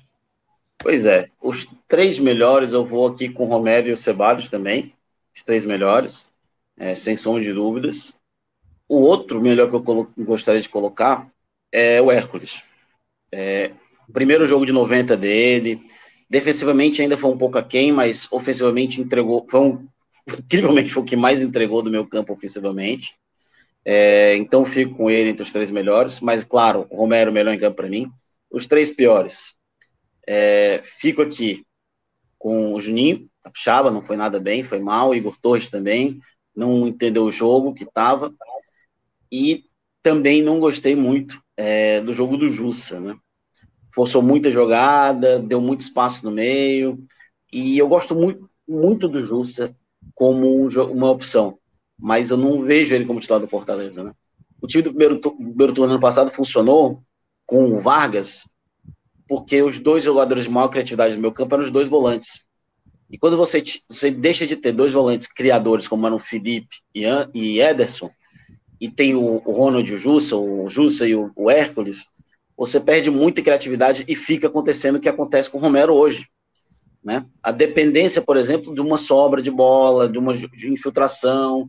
E muitas vezes tem uma infiltração e não tá por quê? Porque ele está posicionado para receber a bola de longe. Então ele não está é, bem posicionado para receber a bola. Então, é, essa essa falha que está tendo com o Justo, que não é culpa dele, é característica dele, é, eu deixo ele aí como meu terceiro pior. É, teve, aí já emendando aqui a minha parte né, dos negativos, teve uma jogada do Jussa, especificamente, que ele tinha o Romero na direita livre, assim, sabe? Entrando na área. Sabe? É, era jogada simples, assim, sabe? Deixa para quem sabe, entendeu? Tem, por isso chutou. que eu cheguei a falar aqui do Hércules na, no último jogo, né? Se ele perde, talvez ele fosse muito cobrado. Ele fez o gol e tal. Mas eu sempre acho que, tipo assim, tá ali perto da área, deixa para quem sabe. Deixa para quem tem um traquejo com a finalização, entendeu? Porque certamente o Silvio Romero ou tentaria dar um passe ali, ou, ter, ou bateria no gol. Eu acho que o Justo não entendeu. Entra né, no, no, meu ponto negativo. Nesse ponto aí eu já discordo um pouco do Luca. Eu gosto do Jussa e até mesmo como titular. É, mas aí precisa muito do encaixe. Hoje, ele e Ronald parece ser a melhor dupla. Embora, e aí eu acho que é nisso que eu concordo mais com o Luca. Nos jogos fora de casa, o Jussa não foi bem nenhum. Nenhum jogo fora de casa eu, gostei do Jussa. E aí eu não sei o quanto o Jussa é um jogador mais apto para determinadas situações do que propriamente para ser um titular soberano, entendeu? Um titular incontestável. Enfim, o Zé Edson ainda está para estrear, não, não, jogou hoje. É, deixa eu ver o que mais. Torres vai entrar. O Torres, para mim, é... a história de vida do Torres é, é, legal, mas não é isso que vai ter que entrar em campo, né? É muito mais coisa. É, é Fortaleza, que tem repleto aos montes os atacantes, eu acho que você optar pelo Torres e não optar pelo Kaiser, tudo bem que talvez o Kaiser ainda não está na melhor condição física. Só para destacar essa questão do Kaiser, o Atlético Paranaense, o próprio Nicão no São Paulo está passando a mesma coisa. O time do Atlético Paranaense, basicamente, o ano dos caras começa em maio, né? Abril, coisa assim. É praticamente quando começa ali o Campeonato Brasileiro. Nesse período todo, os caras ali, treino curto, treino. E aí, agora, né? O, o que o Nicão tá passando lá no São Paulo, para ganhar um pouco de ritmo, me parece que está acontecendo a mesma coisa com o Kaiser, para questão de adaptação. Por isso que eu acho que ele não está começando partidas. E eu acho que até ele realmente ganhar o ritmo para brigar pela titularidade, vai precisar de mais jogos. Mas como Fortaleza vai ter aí dois jogos de Campeonato Cearense, vai ter ah, o jogo do dia 19, a última rodada, vai ter alguns jogos até lá, então pode ser que ali, entrando alguns minutos, ele vai ganhando ritmo. Mas o Torres, para mim, é um jogador que, de todos os atacantes que estão hoje no Fortaleza, ele, para mim, está é, tá ali no final da fila. Né? Para mim, Robson à frente, é, Moisés Kaiser, Mois, é, né, Romero, De Pietri. O Torres, ele é um jogador para assim, uma situação bem para um jogo específico. Não, Eu acho né? interessante que no começo do ano passado, é, quem estava rendendo mais era o Coutinho. vinha jogando Verdade. mais, vinha entregando mais, mas quem foi para o Sub-23 foi o Coutinho. Quem foi emprestado foi o Coutinho. Quem foi emprestado de novo é o Coutinho. E quem está novamente. Está no Botafogo hoje, né? É, é. Eu cheguei, eu tem... cheguei a eu cheguei a falar isso, Luca, no final da temporada de 2020, que já entrou em 2021, né? Quando o Fortaleza estava pensando em renovar com, com, com ele, com o Igor Torres, eu falei, eu acho que o pessoal está pensando muito nessa reta final, que ele era mais um talismã do que propriamente um jogador de qualidade, entendeu? Eu acho que ele tem a sua qualidade, mas para o nível que o Fortaleza vai ter na temporada, da expectativa que o torcedor quer, né? O Torres ele não oferece isso né? Ele é muito voluntarioso e tal, mas o entendimento, assim, sabe? O, o, nível acima que se espera, né? Ele eu acho que é o jogador que tem mais limitações. É, eu acho e, que ele claro, pulou etapas, né? Ele pulou etapas. É, eu vejo ele surgiu isso. Na, na, naquela taça das favelas, né? É, é... Pulou etapas, enquanto o Coutinho passou por sub-20, passou por aspirantes, foi emprestado, jogou CLB, está agora bem no Botafogo, fazendo gol quase todo jogo. O Torres não, ele foi Bem direto mesmo. lançado no. O Torres estreou na Copa do Brasil, no jogo decisivo contra o São Paulo. Ele é. entrou na. Foi completamente loucura do Rogério, né? Total. E do nada ele tem que virar um. Ele entrou ali na, naquela loucura da, no final da Série A de 2020, já foi em 2021. Não jogou tão bem, né? Fez ali aquele gol importante contra o Vasco, se não me engano. Mas, como você disse, mais talismã do que qualidade. E em 2021, novamente isso, né? Ele foi mais um talismã do é. que qualidade. Tanto que o gol que ficou marcado para ele na temporada foi o gol contra o Palmeiras. Começa com um passo totalmente errado dele. Horroroso dele, que era um. É. Claro, ficou, deu um, um, ar muito mais bonito, não sei o quê. Isso. Mas a jogada inicial podia ter sido gol se ele acertasse é. o primeiro o, lance. que o gol ali basicamente é muito mais na conta do Ederson e do Pikachu do que propriamente dele, né? Ele faz o gol, obviamente, tem mérito, mas a jogada toda ali parte mais do Ederson e do Pikachu. E ainda citando outros dois nomes, né? O próprio que o Luca mencionou, o Capixaba. Me preocupa o Capixaba, sabe? Me preocupa de uma maneira geral. Acho que é Crispim, mesmo com as deficiências. Acho que o Crispim tem mais a oferecer e tentar recuperar aquilo que ele apresentou de bom na temporada passada, até defensivamente falando, do que o Capixaba, que ainda me tenha, sabe ali, tá com cara de problema às vezes e eu acho que pode gerar um problema realmente na hora H, entendeu? Então é um cara que me preocupa. Eu eu ainda tenho receios com o Capixaba. Eu lembro demais eu de falas. Que o Capixaba é, vai perder a vaga para o Natan. É, quando o Natan voltar do Mineiro. Eu, eu tenho assim uma. Eu lembro tudo que o Cássio Cardoso falava aqui de Capixaba, que vai ter momentos que vai jogar bem, mas eu acho que na soma geral pode gerar dor de cabeça. E eu vou citar só mais um, fazer que. Com quatro é o quê? Pode de quê? Pode. É, não é estoque K, é, enfim, é de judô, né? Judô, né? Judô, judô. Pode, judô. pode de judô. O meu quarto aí desse pode negativo, eu vou botar o Vargas, né? Que é um cara cara, ele consegue ser importante. No jogo do Bahia, ele deu uns passos interessantes. Aí depois você vê o Vargas de novo, o Vargas real, né? Como se fosse assim. Porque é, ele é importante, mas assim, eu tô na expectativa do Fortaleza anunciar esse novo meia, né? Quem vai ser esse novo meia? Tá precisando. Eu acho que o Vargas é interessante para uma determinada situação. Se é para ter qualidade, que um jogo como esse, a Lucas Lima vai ser poupado, então cadê o cara? Ou então, tipo assim, esse é um jogo para Lucas Lima. Porque o cara que vai chegar é o dono da posição, entendeu? Então, acho que ainda necessita o Fortaleza ir atrás de mais um meio. É, o Vargas, ele parece aquele carro que ele corre muito, mas bebe muita gasolina. Ou seja, volta outro, pode dar uma impressionada que ele corre muito. Mas na boa parte do tempo ele só está consumindo gasolina e, e, vai te deixar a pé. O Vargas, para mim, é esse jogador. Essa, essa foi boa, essa definição aí. Vou, Vou guardar para usá-la? Tem muito, tem muito jogador assim por aí e por aqui. Minhoca, Luca, valeu, galera. Muito obrigado a vocês dois aí. Vou fazer mais uma substituição aqui. Eu tô trincado, viu? Tô no ar aqui há 3 horas e 50 minutos. É. Vamos para mais um tema aqui para fechar esse Santa sabadão. agora? Santa Cruz, exatamente.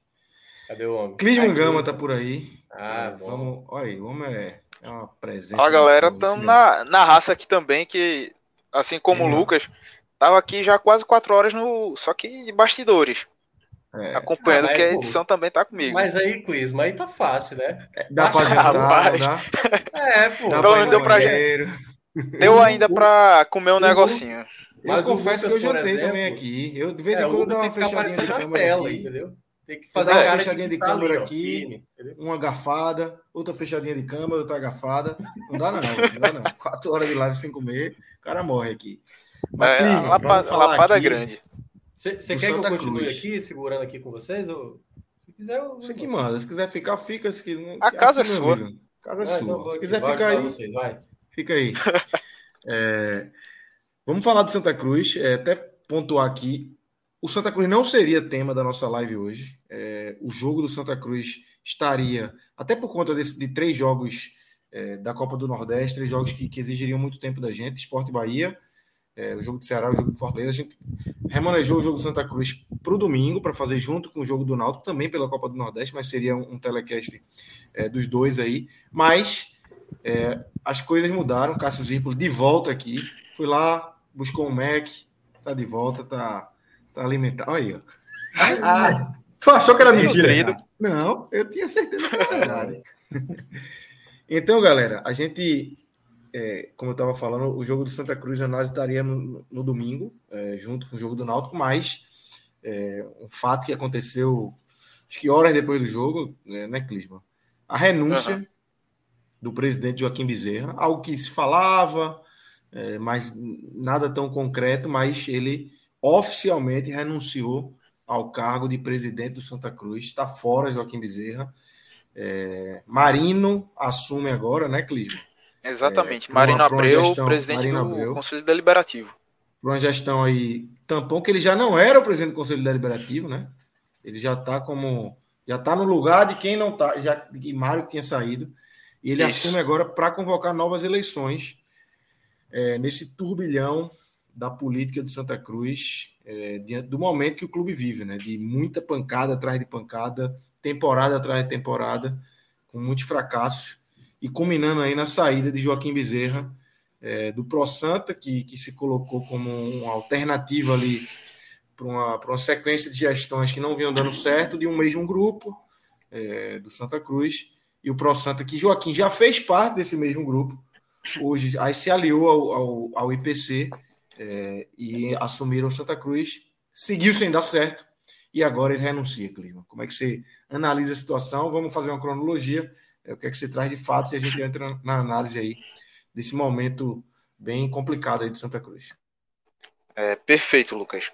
É, bem como tu trouxe, é, nessa ordem cronológica, é, a gestão de Joaquim Bezerra veio, vamos assim, com seus cabeças, veio pouco a pouco, nesses 14 meses aí que ele esteve no comando do Santa Cruz, um a um, saindo é, cada um com seus né? problemas. A gestão veio Exatamente. né? Sai um, Porque, sai outro. É, saiu o vice-presidente executivo André Frutuoso, saiu também que era o presidente do Conselho Deliberativo, é, ah. Mário Godoy, e aí chegou agora, culminou com essa saída de Joaquim Bezerra, que já há alguns meses, é, já no final do ano, algo que vinha se desenhando, é, de bastidores, assim, a gente tinha informações, a gente trocava ideia com companheiros de imprensa, como a própria Camila, que estava aqui com a gente até pouco tempo, que essa, essa questão de Joaquim sair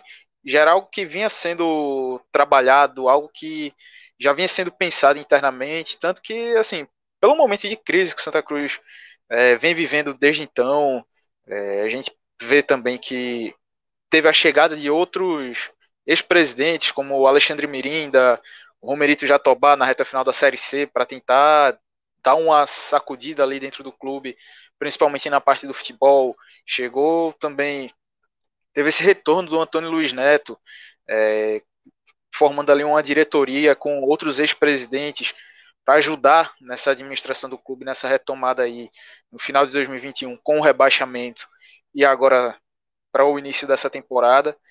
E assim, o desgaste vinha acontecendo e para quem acompanhava, era algo que era simplesmente questão de tempo de acontecer.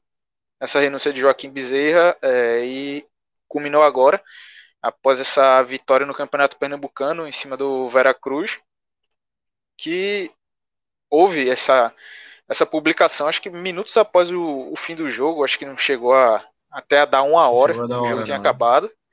E aí veio a, a publicação lá no, no grupo de setoristas do Santa Cruz, o comunicado da, da renúncia de Joaquim Bezerra, a carta dele também entregue ao Marino Abreu e também é, o vídeo dele de seis minutos de explicação, né? Seis né? minutos explicando essa saída dele.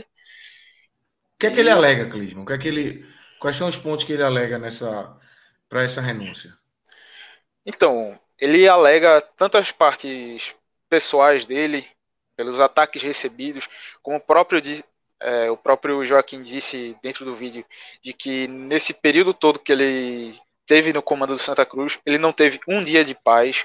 É, 14 ele, meses, né? Ele frisa, ele, é, ele frisa algumas vezes, Ca... Clisma, que durante os 14 exatamente. meses ele não teve paz nem sossego. as duas coisas. Exatamente. E algo que ele é, reclamou muito e já em outras entrevistas também já tinha reclamado disso. E aí falou dessa questão, né?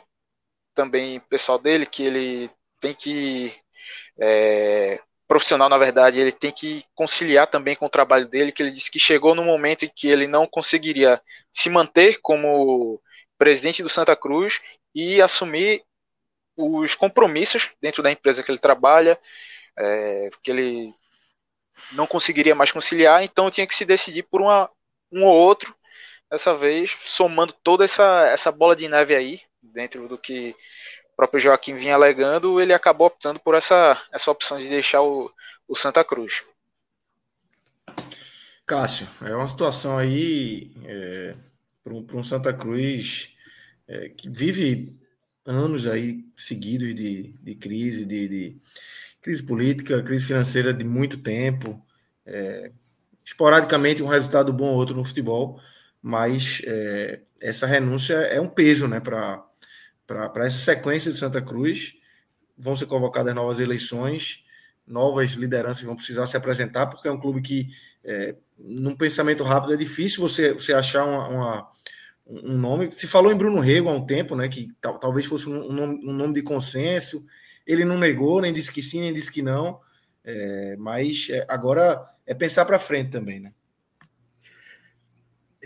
Veja só, quem assume Marina Abreu, é, se fosse, se essa, se essa, tivesse sido uma renúncia, é, num, num, num tipo, um presidente renunciou dentro do cenário normal, não era Marina Abreu porque ele já ele não era o presidente do conselho na, na eleição do Santa. Então, assim, para você ver a quantidade, como o Clisman falou, ele foi listando as pessoas que já tinham saído, e, e nesse momento, a pessoa que já vai, vai, vai assumir, já convocar eleições, ela já está ali justamente já assumindo a função de outra pessoa.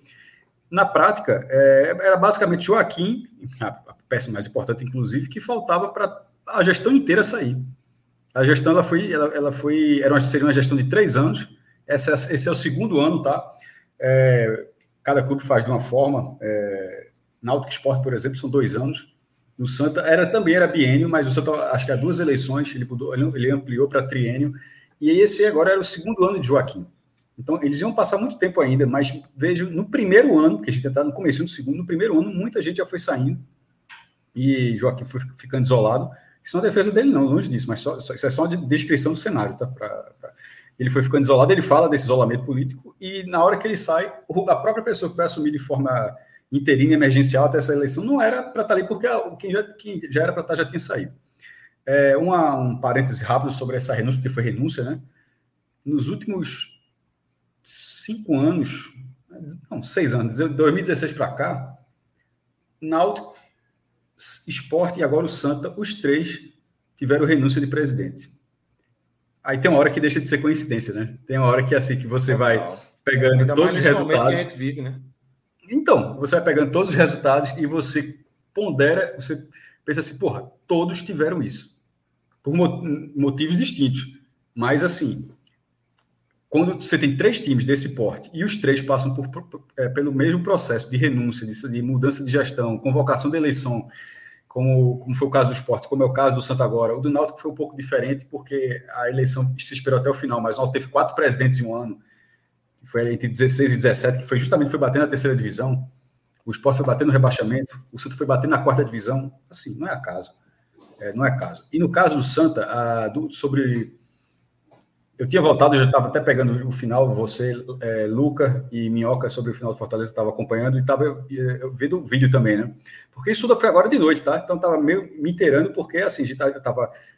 Eu voltei já nessa live, essa live já está com quatro horas aqui que está no ar, eu já tenho passado a primeira parte dela no esporte. Enquanto a gente estava no esporte, teve a notícia da saída, da renúncia de, de Joaquim, que foi depois do jogo do Santa, e vendo o vídeo, é assim, é natural, é, que existe uma mágoa dele por, é, por esse processo. Porque acho que qualquer torcedor que sonha em ser presidente, o cara não sonha em sair dessa forma. Né? O cara sonha em sair consagrado, deixando um troféu, para que continue voltando. Quantas vezes isso? O cara vai lá, aponta para o neto, para o sobrinho, para o filho, é, sobrinho, neto, enfim, parente, qualquer parente. Ó, aquele troféu ali foi na minha gestão. Léo deu um exemplo hoje. Léo deu um exemplo hoje no, no, na parte do Ceará. Hoje morreu um, um ex-presidente do Ceará da década de 70, 60, né, Minhoca? E é, um cara que foi, foi lembrado hoje no jogo. É, um jogador jogou com o nome dele na camisa, os filhos netos dele estavam no estádio, enfim, um cara que tem um, uma ligação e esse cara conseguiu deixar sua marca lá, né? É, esse é o objetivo de todo mundo que entra, né? O cara eu, eu acho que é, é, o cara tem, tem isso. Então, assim, a mágoa dele está sendo dessa forma, porque ele sai como ele é, Joaquim ele sai fazendo algo que parecia improvável. Ele sai com a gestão pior do que a de Edson Nogueira. Que, assim, eu, eu, eu queria falar, Edinho, entrar nesse ponto, mas siga aí. Ele, ele, ele era biênio no Santa, né? Ele foi Edinho, que era como, como era conhecido. Ele foi presidente em 2007, 2008. O Santa jogou a Série A em 2006, né? Com o Romero de Jatobá, o segundo ano, o Romero de Jatobá foi subiu o Santa em 2005, aí caiu em 2006 com uma calamidade lá dentro do clube Aí tem essa eleição, tanto foi uma calamidade que Edson Nogueira era da oposição, ganhou. Foi a primeira vez que eu. Detalhe. Aquela foi a primeira vez da oposição e essa agora é a segunda, tá? Isso vai ser outro ponto que eu vou falar aqui agora, que assim, é, foi foda. Dentro do. Mas enfim, naquela primeira vitória da oposição, o Edson Nogueira foi presidente em 2007, Santa caiu para a terceira divisão, primeira vez, e no ano seguinte caiu para a quarta divisão. É, e agora, agora eu acho que foi, foi pior, porque ele pegou no primeiro ano, já caiu para a quarta, da, da terceira para a quarta, eliminado de tudo que era possível, lanterna da Copa do Nordeste, eliminado da outra Copa do Nordeste na fase pré. É... Assim, a, a quantidade de, de, de, vexames que o Santa Cruz passou nesse tempo é um negócio assim inacreditável. E ele acaba, não só os resultados de campo, mas não teve nenhuma articulação. Assim como Edson Nogueira foi terminando, não foi tendo, mas ele conseguiu terminar a gestão dele. Até, inclusive, na passagem foi muito vaiado lá na reunião do conselho, quando tem a transmissão e, e Joaquim ele sai de uma figura que, é, não faz, infelizmente para ele, no caso, não faz mais parte da, do Santa. E se fizer, vai sempre chamar muita atenção. Se daqui a alguns cinco anos alguém falar, não, o diretor de futebol vai ser Joaquim Bezerra. Como assim? Assim, é meio que. É, não só ele não teve uma gestão boa, como se inviabilizou para ser qualquer coisa dentro, dentro do Santa Cruz. No vídeo dele, ele cita é uma ordem de grandeza da dívida do Santa em 280 milhões de reais. No passivo do Santa era menos do que isso, mas é que eu sempre falo, toda vez que tem análise dos balanços. O passivo a gente faz assim, mas tem muitas dívidas que estão em processo de reconhecimento, tem outras dívidas que estão sendo discutidas ainda em justiça do trabalho, enfim, outras situações. E de vez em quando pode ser ou menor, que é difícil, ou maior, que costuma ser o mais é, comum, como foi o caso. Então, a, a dívida citada por ele é 280 milhões. É, ele, ele falou que passou seis meses na construção da SAF. E esse ponto eu acho curioso, porque essa discussão agora não pode existir. Não, não a SAF, tá? Mas a discussão, qualquer coisa que remeta ao trabalho que Joaquim fez. Porque não faz o menor sentido. Se ele, ele se ele queria a SAF, ele, é, da forma como ele falou no vídeo dele, no vídeo está no site do Santa Cruz, tá? Você pode, é, no NE, tá, tá o link Tá, tá lá, só chegar, precisa de login, precisa nada. Você chega lá, clica pronto. E assim, se ele fazer tanta questão disso, a partir de agora ele está completamente fora do processo. E, e, e, esse processo, eu acho que deveria ser feito. É, não posso dizer do zero, porque eu não tive nem acesso ao que foi feito, ao, ao, ao processo que ele fez. Mas qualquer pessoa que vai, dar, dar, vai tocar esse projeto da SAF, não, não sei se essa pessoa vai tocar o projeto que Joaquim estava fazendo. Tá, não sei se você entende assim, pô, se o cara renunciou, se o cara fez tudo, claro. qual é o interesse? Politicamente falando, alguém que entrar no Santa, por que, que essa pessoa iria querer associar o trabalho dela, um trabalho de SAF, que é uma coisa que pode ser marcante assim, numa escala gigantesca, a, a um presidente que acabou de renunciar? Simplesmente não faz sentido. Então, eu acho que Joaquim, por esse, é, ter ficado isolado politicamente, ele deveria ter segurado, eu não sei, assim, mas é de cada um, obviamente. Ele deixou claro a justificativa dele para trabalho, família, não teve sucesso, tudo bem. Mas, então a SAF, a SAF, como estava se desenhando, organizada por ele, eu acho que morreu com ele. Porque pegar, pegar do meio a metade de um presidente que renunciou, eu simplesmente não vejo sentido. Inclusive em relação à confiança de quem vai fazer. O cara assim, porra, não, faz, é melhor você fazer.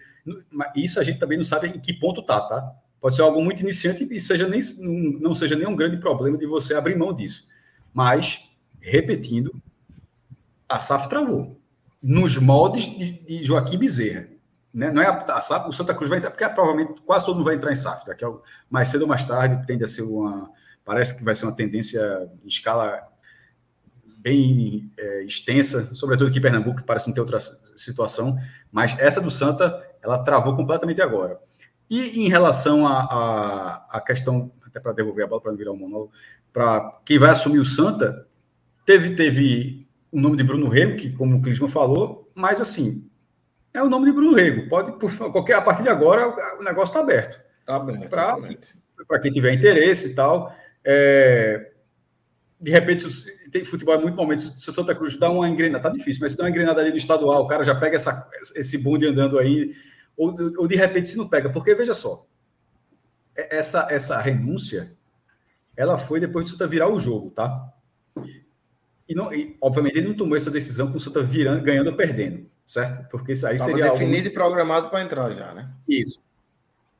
Se tivesse perdido, porque até os 44 do segundo tempo estava 1x0 para o Veracruz. Se tivesse perdido, o Santa Cruz estaria virtualmente fora da Série D do próximo ano, caso precise. E é sempre importante dizer, se o Santa Cruz subir de divisão, não vai precisar da vaga da Série D. Só que são quatro vagas para 64 times. Então você precisa ter a vaga da Série D. Quem for assumir agora, precisa contar com isso aí. Porque se o Santa Cruz não conseguir essa vaga, que ainda não está garantida, é muito difícil o trabalho, porra. Veja só, a saída de Joaquim, não, não, não, o céu não clareia no Santa Cruz, não assim, eu acho que a galera não deve, não deve imaginar dessa forma, não, porque aí eu, acho que é ilusão. Tá? Tipo, sai o Joaquim, agora melhorou. Não. O que pode ser é que outras, outras lideranças, a questão política, que muita gente estava afastada, de repente pode, pode aglutinar. Só que todas essas pessoas que estavam afastadas, que, todas essas pessoas já fizeram parte do Santa, certo? Não tem ninguém que não fez parte do Santa. Então, assim, vai clarear alguém que num, passado recente já teve uma já trabalhou ali não deu muito certo já fez ali não deu muito certo. Outro tem serviços prestados mas tem problemas assim. Então assim não vai chegar agora uma figura que nunca fez nada.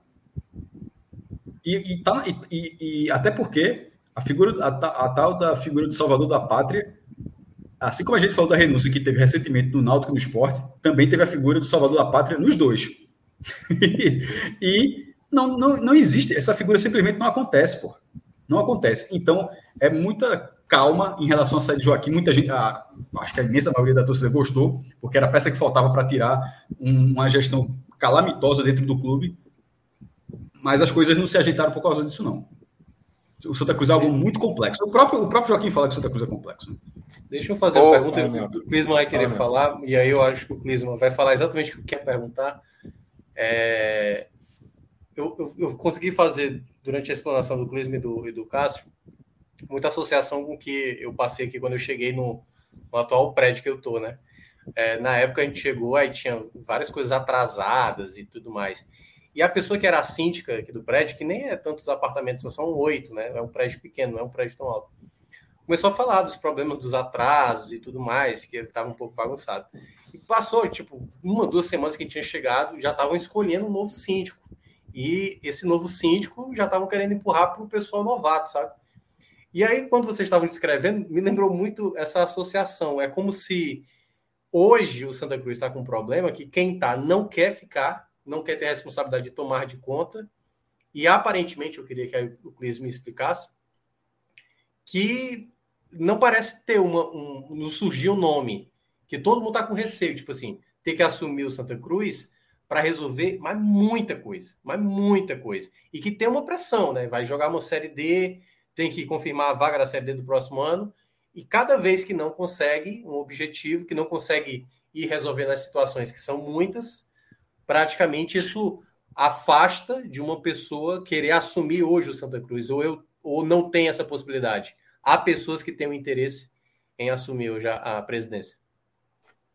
Sim, eu acredito, Minhoca, que com certeza deve ter, é, como já Cássio e Lucas falaram anteriormente, Bruno Rego, que é um, um, empresário do ramo de eventos daqui de Pernambuco, foi um dos que se posicionou, dizendo que havendo uma, é, uma formação de uma chapa que o atraísse, ele se, se colocaria assim como Ele disse que está à disposição para ajudar, seja onde for. Se quiserem ele como Exatamente. ele está aberto para isso. Se não for ele tem outra. O outra, problema, o problema até dentro dessa, dessa situação de agora, dessa renúncia de Joaquim Bezerra, e é um ponto que foi até levantado pelo ex-diretor do Santa Cruz, Fred Dias, que agora, com essa, essa renúncia do presidente do executivo, já que o Santa já não tem também o vice do executivo, é, a eleição vai ser de maneira indireta, através do Conselho Deliberativo.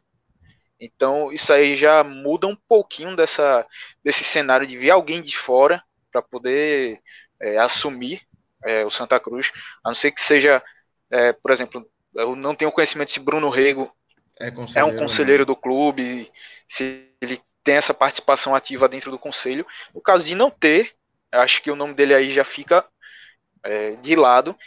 E aí também a possibilidade que aí, querendo ou não, tem que se debruçar um pouco mais no estatuto da convocação de uma Assembleia Geral entre os sócios para que é, tenha essa, essa decisão, se vamos dizer assim, se seria ou não através de uma eleição indireta com o conselho, se passaria para uma forma é, direta mesmo, eleição entre os sócios, mas aí, querendo ou não, tem toda a questão também de prazos a serem respeitados, já que o pra... conselho, só, só um parêntese aqui, Clima, eu estava uhum. lendo aqui é, uma tweetada de, de Romero Magalhães, é, que ele, ele fala que o conselho tem a prerrogativa de delegar o poder dele, de, de, de, de tirar essa eleição de não ser indireta e delegar para uma Assembleia Geral de Sócios. Então, isso vai ser uma discussão. Então, também o Conselho uhum. é, pode, vai, vai ter essa opção e agora cabe também a torcida fazer um movimento, porque. Cobrando por isso. Nada mais justo que sejam eleições diretas, né? Justamente.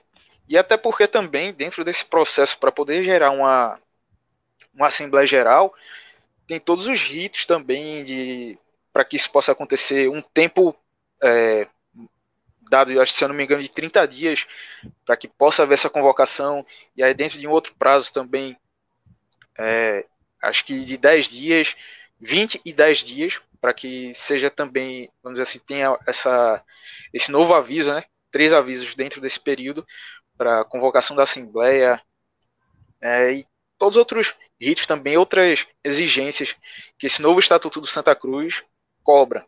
Então, algo que vai mexer também nessa essa questão, algo burocrático a ser resolvido e que, pelo tempo que o Santa Cruz tem para poder resolver isso, vai ser bem no, na pressa, no, vai ser um turbulento, como já, já vem sendo. Acho que essa era a palavra que eu estava buscando.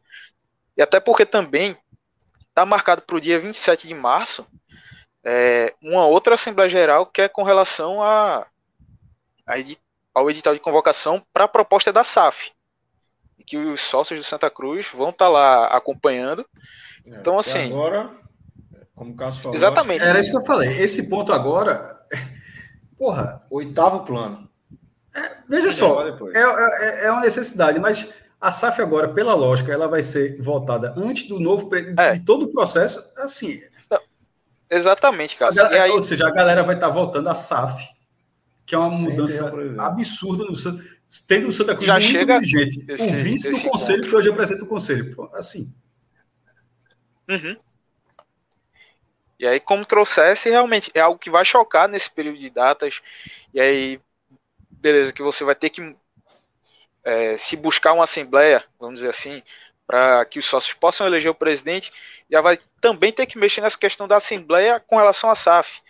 Então, não, não vai ser um negócio muito fácil para que é, o atual presidente agora interino, Marina Abreu, junto do Conselho Deliberativo, é, façam essa engrenagem rodar aí, é, destravar isso, eleger essas prioridades, como o Cássio bem pontuou, para que o Santa tente voltar um eixo minimamente é, aceitável dentro dessa sua parte política agora no começo de ano, dentro de uma temporada que é vital para esse futuro do clube. Então é, é um momento que está tá sendo muito é, crucial mesmo assim para essa para esse futuro do Santa Cruz, sendo decidido em tão pouco tempo em 2022, com o Campeonato Pernambucano ali buscando essa, essa classificação para campeonatos em 2023, também tentar o acesso de todo jeito e aí chega dentro, fora de campo também tem essa questão da saída do, do presidente discussão de SAF, é muita coisa acontecendo em tão pouco tempo de temporada dentro do Santa Cruz que para fazer tudo isso andar e seguir um certo ritmo natural das coisas é complicado. Acho que tem muita coisa atropelada acontecendo aí. Eu, eu acho que, assim, para a classificação da Série D da próxima, do, da próxima temporada, está bem encaminhado, assim. Não está garantido ainda, mas está bem encaminhado. Mas... Veja, Minhoca, o Santa, o Santa, mais ou menos, é isso. Veja, pode entrar, entrando até no jogo agora. O Santa só tem um jogo, que é contra o Náutico. Vai ser em casa. O último jogo do Santa. Nesse momento, o Salgueiro tem três jogos para fazer. Dois em casa. Um contra o Esporte, um contra o Retrô na última rodada e um fora de casa contra o Vera Cruz, que é acessível. Isso, é, o... por que, eu estou dizendo isso? Porque o, o, o, são duas vagas, o Retrô tem 18 pontos. É, ou seja, se o Santa, se o Santa ganhar do Náutico, obviamente ele, ele, ele tá. Não. Isso. Deixa eu ver. Até, é, praticamente tá, porque. Não, ia, ia pro saldo, ia, ia pro Salgueiro poderia chegar a 19 também. Assim, é. E o Retrô poderia. Mas assim, se ele ganhar do Náutico, ele bota um pé. Mas se ele não ganhar do Náutico, é, ou seja, se ele chegar a 17 pontos, ele tem que dar uma secada razoável no Salgueiro. É, não, é porque eu tô, eu tô considerando até a tabela do Salgueiro, que também não é tão simples assim, né? Por eu exemplo, acho se boa. Assim, se o Santa é Cruz é tivesse a tabela do, do, do, Salgueiro, não sei se ele chegaria no Salgueiro se tivesse na condição hoje. Mas a gente está considerando que o Santa vai ganhar do Náutico. Se o Santa perder. Não, eu tô, eu, tô, eu tô nem considerando esse jogo. Eu, eu não acho que o Salgueiro vai fazer nove pontos. Não acho que vai fazer nove pontos. Pode até fazer sete. Nos últimos 12 ele fez nove. Assim, é, mas. É mas vai não, é, pegar é, retrô, vai pegar esporte, não acho que vai ser tão simples assim. Ele vai pegar o retrô, é, é, então, colocando, sendo o Ice, porque é importante assim, o, o Faro e o Santa tá, tá garantido, é, sendo o Ice da história. É, ele vai pegar o retrô na última rodada, muito provavelmente com o retrô já garantido, já talvez com a liderança geral, ou seja, sem precisar de absolutamente nada. Aí vai, vai botar um time com algum risco para jogar lá no Cornélio? Não sei. É assim. Mas assim, se, for, caso... se fosse se fosse Náutico, Santa, o Esporte e o próprio Santa Cruz que tivesse nessa situação, iria com o time misto para jogar essa, nessa situação, tá na última rodada.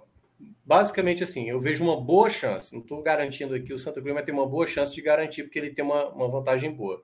Não, Mas isso só veio pelo pelo da forma como venceu. Veja só. Isso, Até os 44 do segundo tempo tava, tava 1 a 0 para o Vera Cruz. É. Aí, meu irmão, aí era desespero. Não, aí o é- empate é... gera desespero. O empate gera desespero. A vitória foi fundamental. Mas daqui a seis semanas vai começar a Série D. Nesse período aí de 40 dias, mais ou menos, é para tentar resolver essa situação. Que aí é, é que eu pergunto: será que haverá tempo ou o Santa Cruz vai começar realmente a quarta divisão ainda. Resolver essa situação de, de, de, comando que você fala. Né? Dará tempo? Será que dará é. tempo de decidir até lá, nesses 40 dias aí? É, tem que dar. Vocês acham que dá? Tem que dar, né? Tem que dar. É, eu acho que dá. Eu acho que dá. Acho que em 40 dias o Santa Cruz vai ter um, já vai ter um, uma gestão, um, um presidente. Tem que ter, não, não dá para você brincar e adiar essa situação. Vai ter jogo político, vai ter pressão de um lado, vai ter pressão de outro, vai ter gente querendo eleição direta indireta pelo conselho, vai ter gente querendo é, eleição direta. Vai ser confusão esses, esses dias aí. Mas eu acho que, que 40 dias, enfim, é, tenho essa expectativa de que em 40 dias vai estar tá, vai tá resolvido. Santa Cruz vai entrar na Série D com uma, uma gestão pronta. 40 dias, acho que o Campeonato Pernambucano está definido já, pô. Tá, não? Tá. Tá. Eu tô não, falando aqui assim, começo da Série D. Começo da Série D. Se quando é. começar a Série D, o Santa Cruz vai ter um presidente eleito. Isso vai estar nessa nesse é. embrolho, nessa daqui para daqui lá pode acontecer tanta, tanta coisa. Pode ter, é. vai, pode ter a votação da, da SAF, ou de repente adiar, é. sei lá, porque agora não tem presidente, a galera pode esperar mais um pouco. Isso é assim, só apontar, com essa informação não. Pode o time tá, chegar campeão pernambucano, ou de repente chegar nem na Série D. Porra, nesses 40 dias para um novo, na nova gestão do Santa, é isso que eu estou falando. A, a, a, figura do Salvador da Pátria, primeiro, já teve nas próprias, na, nessa, no próprio. Nessa gestão. própria gestão de, de oposição Nunca vou esquecer de FBC, pô, para a galera que é de fora. Que hoje é, ministro, né? Do é, chegou a ser ministro do governo chegou federal. Hoje é senador. É, senador, do chefe da bancada né, de apoio. Fernando Bezerra Coelho, FBC, que a turma chamava de Foi Bênção de Cristo. Isso daqui estava tão quebrado que é, foi, é apelido, cara. Tipo assim, não era um apelido de rodinha, não, era um apelido geral, assim e não foi a salvação. Assim, o, Arruda foi reaberto, o Arruda estava travado, foi reaberto, mas o time não saiu da quarta divisão, ele deu, inclusive, perdeu nas duas. Então, essa figura, é só tomar cuidado com essa figura. Você 40 dias muito complicados no Santa, como, for, como, esse, como esse período foi no Náutico no esporte. Na verdade, é, é de se estranhar se não acontecer nada, se for a coisa Isso. mais tranquila, tranquila que. Aí assim, porra, coisa. A turma largou, foi? Né? Largou, é, tipo, tava, é, era o acordo? É. Porque assim. Ou era um acordão ou a turma largou. Não tem é, quem queira. O acordão largou e ninguém vai... não tem quem queira. Exatamente. É, exatamente. Clisma, vamos dar uma mergulhada aqui no jogo. Passar rapidamente por esse, esse 2x1. A vitória, é, como o Cássio passou aí, estava é, perdendo até os 44, né? E aí consegue a virada com o gol de, de Rafael né, e de João Cardoso, né? Como é que, como é que foi esse esse, esse, esse susto. Eu vi, eu vi só o primeiro tempo do jogo e vi que o Veracruz teve algumas oportunidades, uma arbitragem terrível, terrível. Um pênalti logo no início para o Veracruz, não marcado.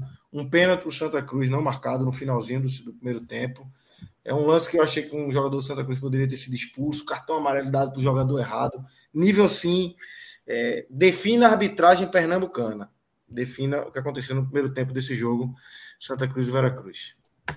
É, um primeiro tempo sofrível mesmo. Já destacasse a arbitragem, não tem nem o que, o que acrescentar mais. Mas, assim, pelo que o Santa Cruz apresentou, foi um primeiro tempo altamente burocrático, tendo em vista, assim, uma repetição do que aconteceu naquele jogo contra o Retro, naquela goleada sofrida por 4 a 0 no Arruda. É, o Santa criou muito pouco, teve dificuldade demais para criar. Walter estava bem marcado, preso ali entre os dois zagueiros, então é, o meio de campo também não conseguia encostar, ter esse diálogo maior com os pontas. O Mateuzinho, é, Esquerdinho e Tarcísio, que reversam caindo ali pela outra ponta também, não estavam bem. E o destaque vinha sendo clever mesmo. O Veracruz era um time bem postado, que estava conseguindo neutralizar bem os ataques do Santa e conseguia estava dando aquelas estocadas ali, brigando por uma bola para chegar e levar perigo. É, teve uma defesa de Clever logo no começo de jogo, com a cabeçada. Uma outra defesa também que ele parecia que ia deixar a bola passar e segurou já, acho que ali depois dos 30 do primeiro tempo. Então, assim, foi um primeiro tempo que não. É, repetição do que aconteceu. Já na segunda etapa, o Santa Cruz conseguiu dar uma crescida. Leston efetuou mudanças ali no time, principalmente com a entrada de Matheus Anderson. É, Para quem não lembra, foi o atacante que se machucou quando ele se chocou com a placa de publicidade lá na estreia do Santa contra o Caruaru City, é, primeira rodada do Campeonato Pernambucano. Então ele só conseguiu voltar agora, depois da, da lesão que teve ali. É, ele foi um jogador importante dentro dessa, desse segundo tempo. Santa Cruz cresceu um pouco mais nessa questão na produção ofensiva, conseguiu ser um time mais agressivo é, frente ao, ao Veracruz, mas ainda assim apresentando dificuldade para essa, essa última bola, para poder conseguir finalizar em melhores condições. E aí o time se expôs, mas é, foi dando espaço para o contra-ataque do próprio Veracruz, e tanto que ali, acho que por volta dos 33 minutos, veio um contra-ataque em que a recomposição do Santa estava é, totalmente perdida. Foi um contra-ataque que puxou um jogador do Veracruz pela esquerda, quatro que estavam compondo a linha defensiva ali do Santa, fecharam tudo em cima desse cara e ficou o corredor do meio e o da direita de ataque do Veracruz totalmente abertos. O jogador do Vera que estava com a bola pegou, esperou a chegada de um outro jogador, João Braga, atacante, e lançou corredor aberto inteiro para ele chegar frente a frente com o Clever e dar um toquinho por cima do goleiro para poder abrir esse placar. Então, 30 e pouco do, do segundo tempo. Santa sem conseguir criar tantas chances assim de ser tão perigoso. O Veracruz teve as melhores chances do jogo. Na cabeça do torcedor, e acho que até dos próprios jogadores ali deve ter passado. Pô, vai acontecer de novo o que aconteceu na, no fim de semana passado.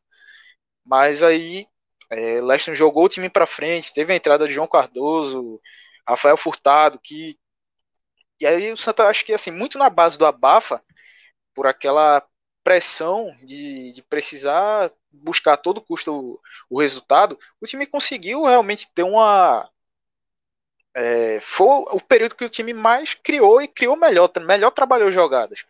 Tanto que aí, já aos 44, veio o gol com o Rafael Furtado numa jogada pela esquerda, e que ele recebeu de costa pro gol girou e soltou uma bomba para poder empatar.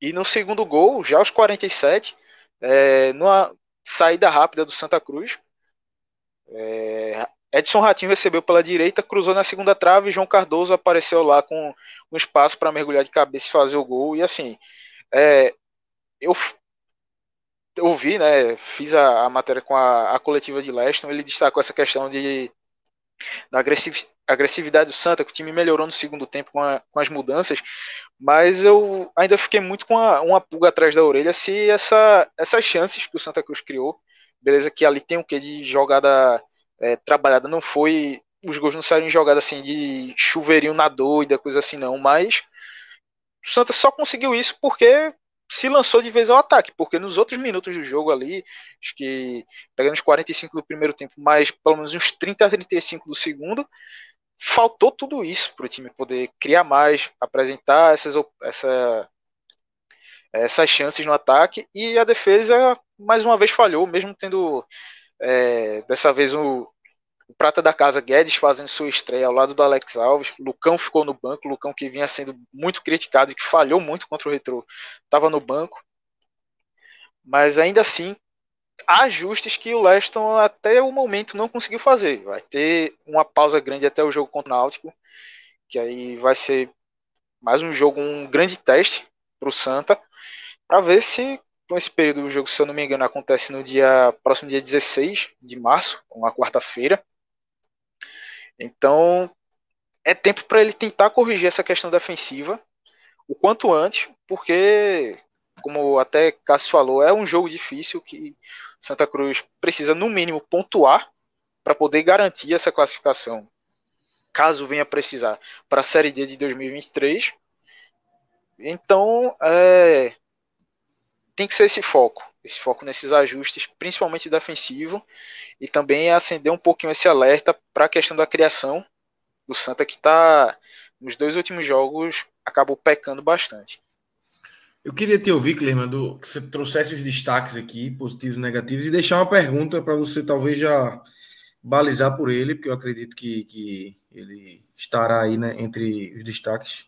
É, Rafael Furtado já merece pegar essa vaga de volta. É, tem entrado bem. do Pernambucano como é, reserva. Exatamente. Tem um gol, quatro gols e é reserva do time. Alguns gols importantes, como o de hoje, no gol no clássico contra o esporte. É, gols assim, de atacante mesmo. É um cara que tem mostrado. É, claro que Walter tem toda essa questão ao redor dele. É, começou bem, mas já não. Já, o ritmo já, já caiu, né? Walter já, já tem feito jogos ruins. É... Queria te ouvir sobre Rafael Furtado, se ele vai estar ou não nos seus destaques aí, se ele já merece beliscar essa vaga titular em lugar de volta. Isso dá para os dois jogarem juntos. Não sei se, se Leste já chegou a falar disso também. Não, tá, com certeza nesse, nesse pódio. Acho que principalmente. Acho que assim, eu não consigo enumerar bem posições, já que a posição no pódio, já que foram níveis semelhantes aí de importância. Mas Clever, pelo primeiro tempo que fez, é, apesar de ser um goleiro que não me passa segurança, mas conseguiu ser é, salvar o Santa ali de terminar o primeiro tempo pelo menos perdendo por 1 a 0. Rafael Furtado importantíssimo também quando entrou, é um cara que estava brigando muito ali na frente, participando da, das tentativas do Santa e na melhor bola que ele teve para poder finalizar, conseguiu fazer o gol. É, destacar também a entrada do Matheus Anderson, Acho que foi um outro jogador importante que participou. É, logo no lance, logo após né, o, o, gol de Rafael Furtado, quando teve, bateu o centro, o Santa chegou no ataque de novo. Matheus Anderson já tinha dado um chute, é, mandado a bola na trave. Uma bola que ele pegou de primeira dentro da área. Então também já chamou a atenção aí. E acho que esses jogadores aí, eu, com eles eu fecharia meu top 3. E assim, João Cardoso marcou o gol, tentou, foi bastante prestativo dessa vez, errou muito como sempre, mas acho que é um gol que pode dar uma ajuda para ele talvez manter uma, uma certa evolução nesse, é um nesse decorrer de campeonato. muito, mas que não conseguiu é, ainda um, um, bom momento na base, surgiu com essa expectativa. Você vê coisas nele, vê lances esporádicos, vê qualidades ali, mas que não consegue engrenar, não consegue ver o jogador pronto, né? É novo é. ainda, mas é um cara que, que, que já está, acho que dois, dois, anos aí como profissional e, e, não conseguiu ainda ter uma sequência, né? É, coisa que até na própria transmissão Dani Moraes, que jogou com, com o João Cardoso aí no Santa Cruz, falou dessa, dessa questão, elogiou tecnicamente, mas disse que ainda faltava algumas coisas dele aparecer mais, dele se mostrar mais dentro dos jogos. Porque é, principalmente no começo, o João Cardoso era um cara muito tímido dentro de campo, de é, tá aparecendo pouco para buscar a bola, para receber, ficava muito parado, preso no meio da marcação. E aí acho que principalmente do ano passado para cá ele começou a se mostrar um pouco mais. Falta ainda eles querer também é, é, ter um pouco mais dessa, desse apoio sem bola, ajudar o time nesse momento sem bola também. E agora sim, tá tentando, tá errando muito ainda, mas uma hora ele mantendo nessa, nessa pisada, se começar a acertar, as coisas é, podem engrenar para ele. É, é, acho que nos últimos anos é um cara que acho que é da revelação da base, que mais se esperou dele, mais, mais se esperou, acho que Sim, Acho que ele e o, e o Cabele, Felipe, né? Cabeleira, né? Que é, Felipe Cabeleira. Também surgiu muito bem, né? É, exatamente. Acho que dos Uma últimos 3 a 4 anos, pelo menos, foi o, o jogador que mais se esperava e até então não conseguiu ter, ter esse, esse retorno, tendo visto o que ele já mostrou na base e essa transição agora pro, pro profissional que ainda está um pouco lenta. Mas é um cara novo, é um ativo do clube. O Santa Cruz, nos últimos anos, querendo ou não, já perdeu vários jogadores assim é, pode ser que não, não vão dar certo mesmo na carreira, mas perdeu jogador que é, atuou por alguns meses, atuou uma temporada, fez no máximo 10, 15 jogos, e aí já se queimou com a torcida, enfim, e deixa o cara sair. É, é preciso ter paciência, claro, mas querendo ou não, a cobrança já existe em cima dele, de João Cardoso, e por já ser, acho que o segundo tá entrando no terceiro ano dele como, como profissional, vai ser difícil a torcida conseguir manter essa paciência tão grande como se, se ele tivesse subindo agora, por exemplo. Entendi. Acho que é isso, né? É, fechamos aqui. A gente vai, obviamente, esse assunto aí do Santa Cruz vai tomar muito tempo aqui nosso, tanto no Nenê 45 quanto no podcast 45 minutos, nas nossas lives. É, a gente tem o programa Raiz na segunda-feira. Acho que Talvez os cenários vão ficar... amanhã. Eu acho que Isso, ainda tem Felipe talvez entrando amanhã. É... Os cenários vão ficando, pelo menos a, a, gente espera, né, que as coisas fiquem é, passem a ficar mais claras, né, Cássio, com os dias aí, com outra, outra, outras versões, outros fatos surgindo por, depois dessa renúncia, e a gente vai acompanhando tudo. Pode ser que isso volte a ser tema já amanhã na live que a gente tem é, inicialmente, prioritariamente, para analisar o jogo do Náutico contra o Sergipe pela Copa do Nordeste.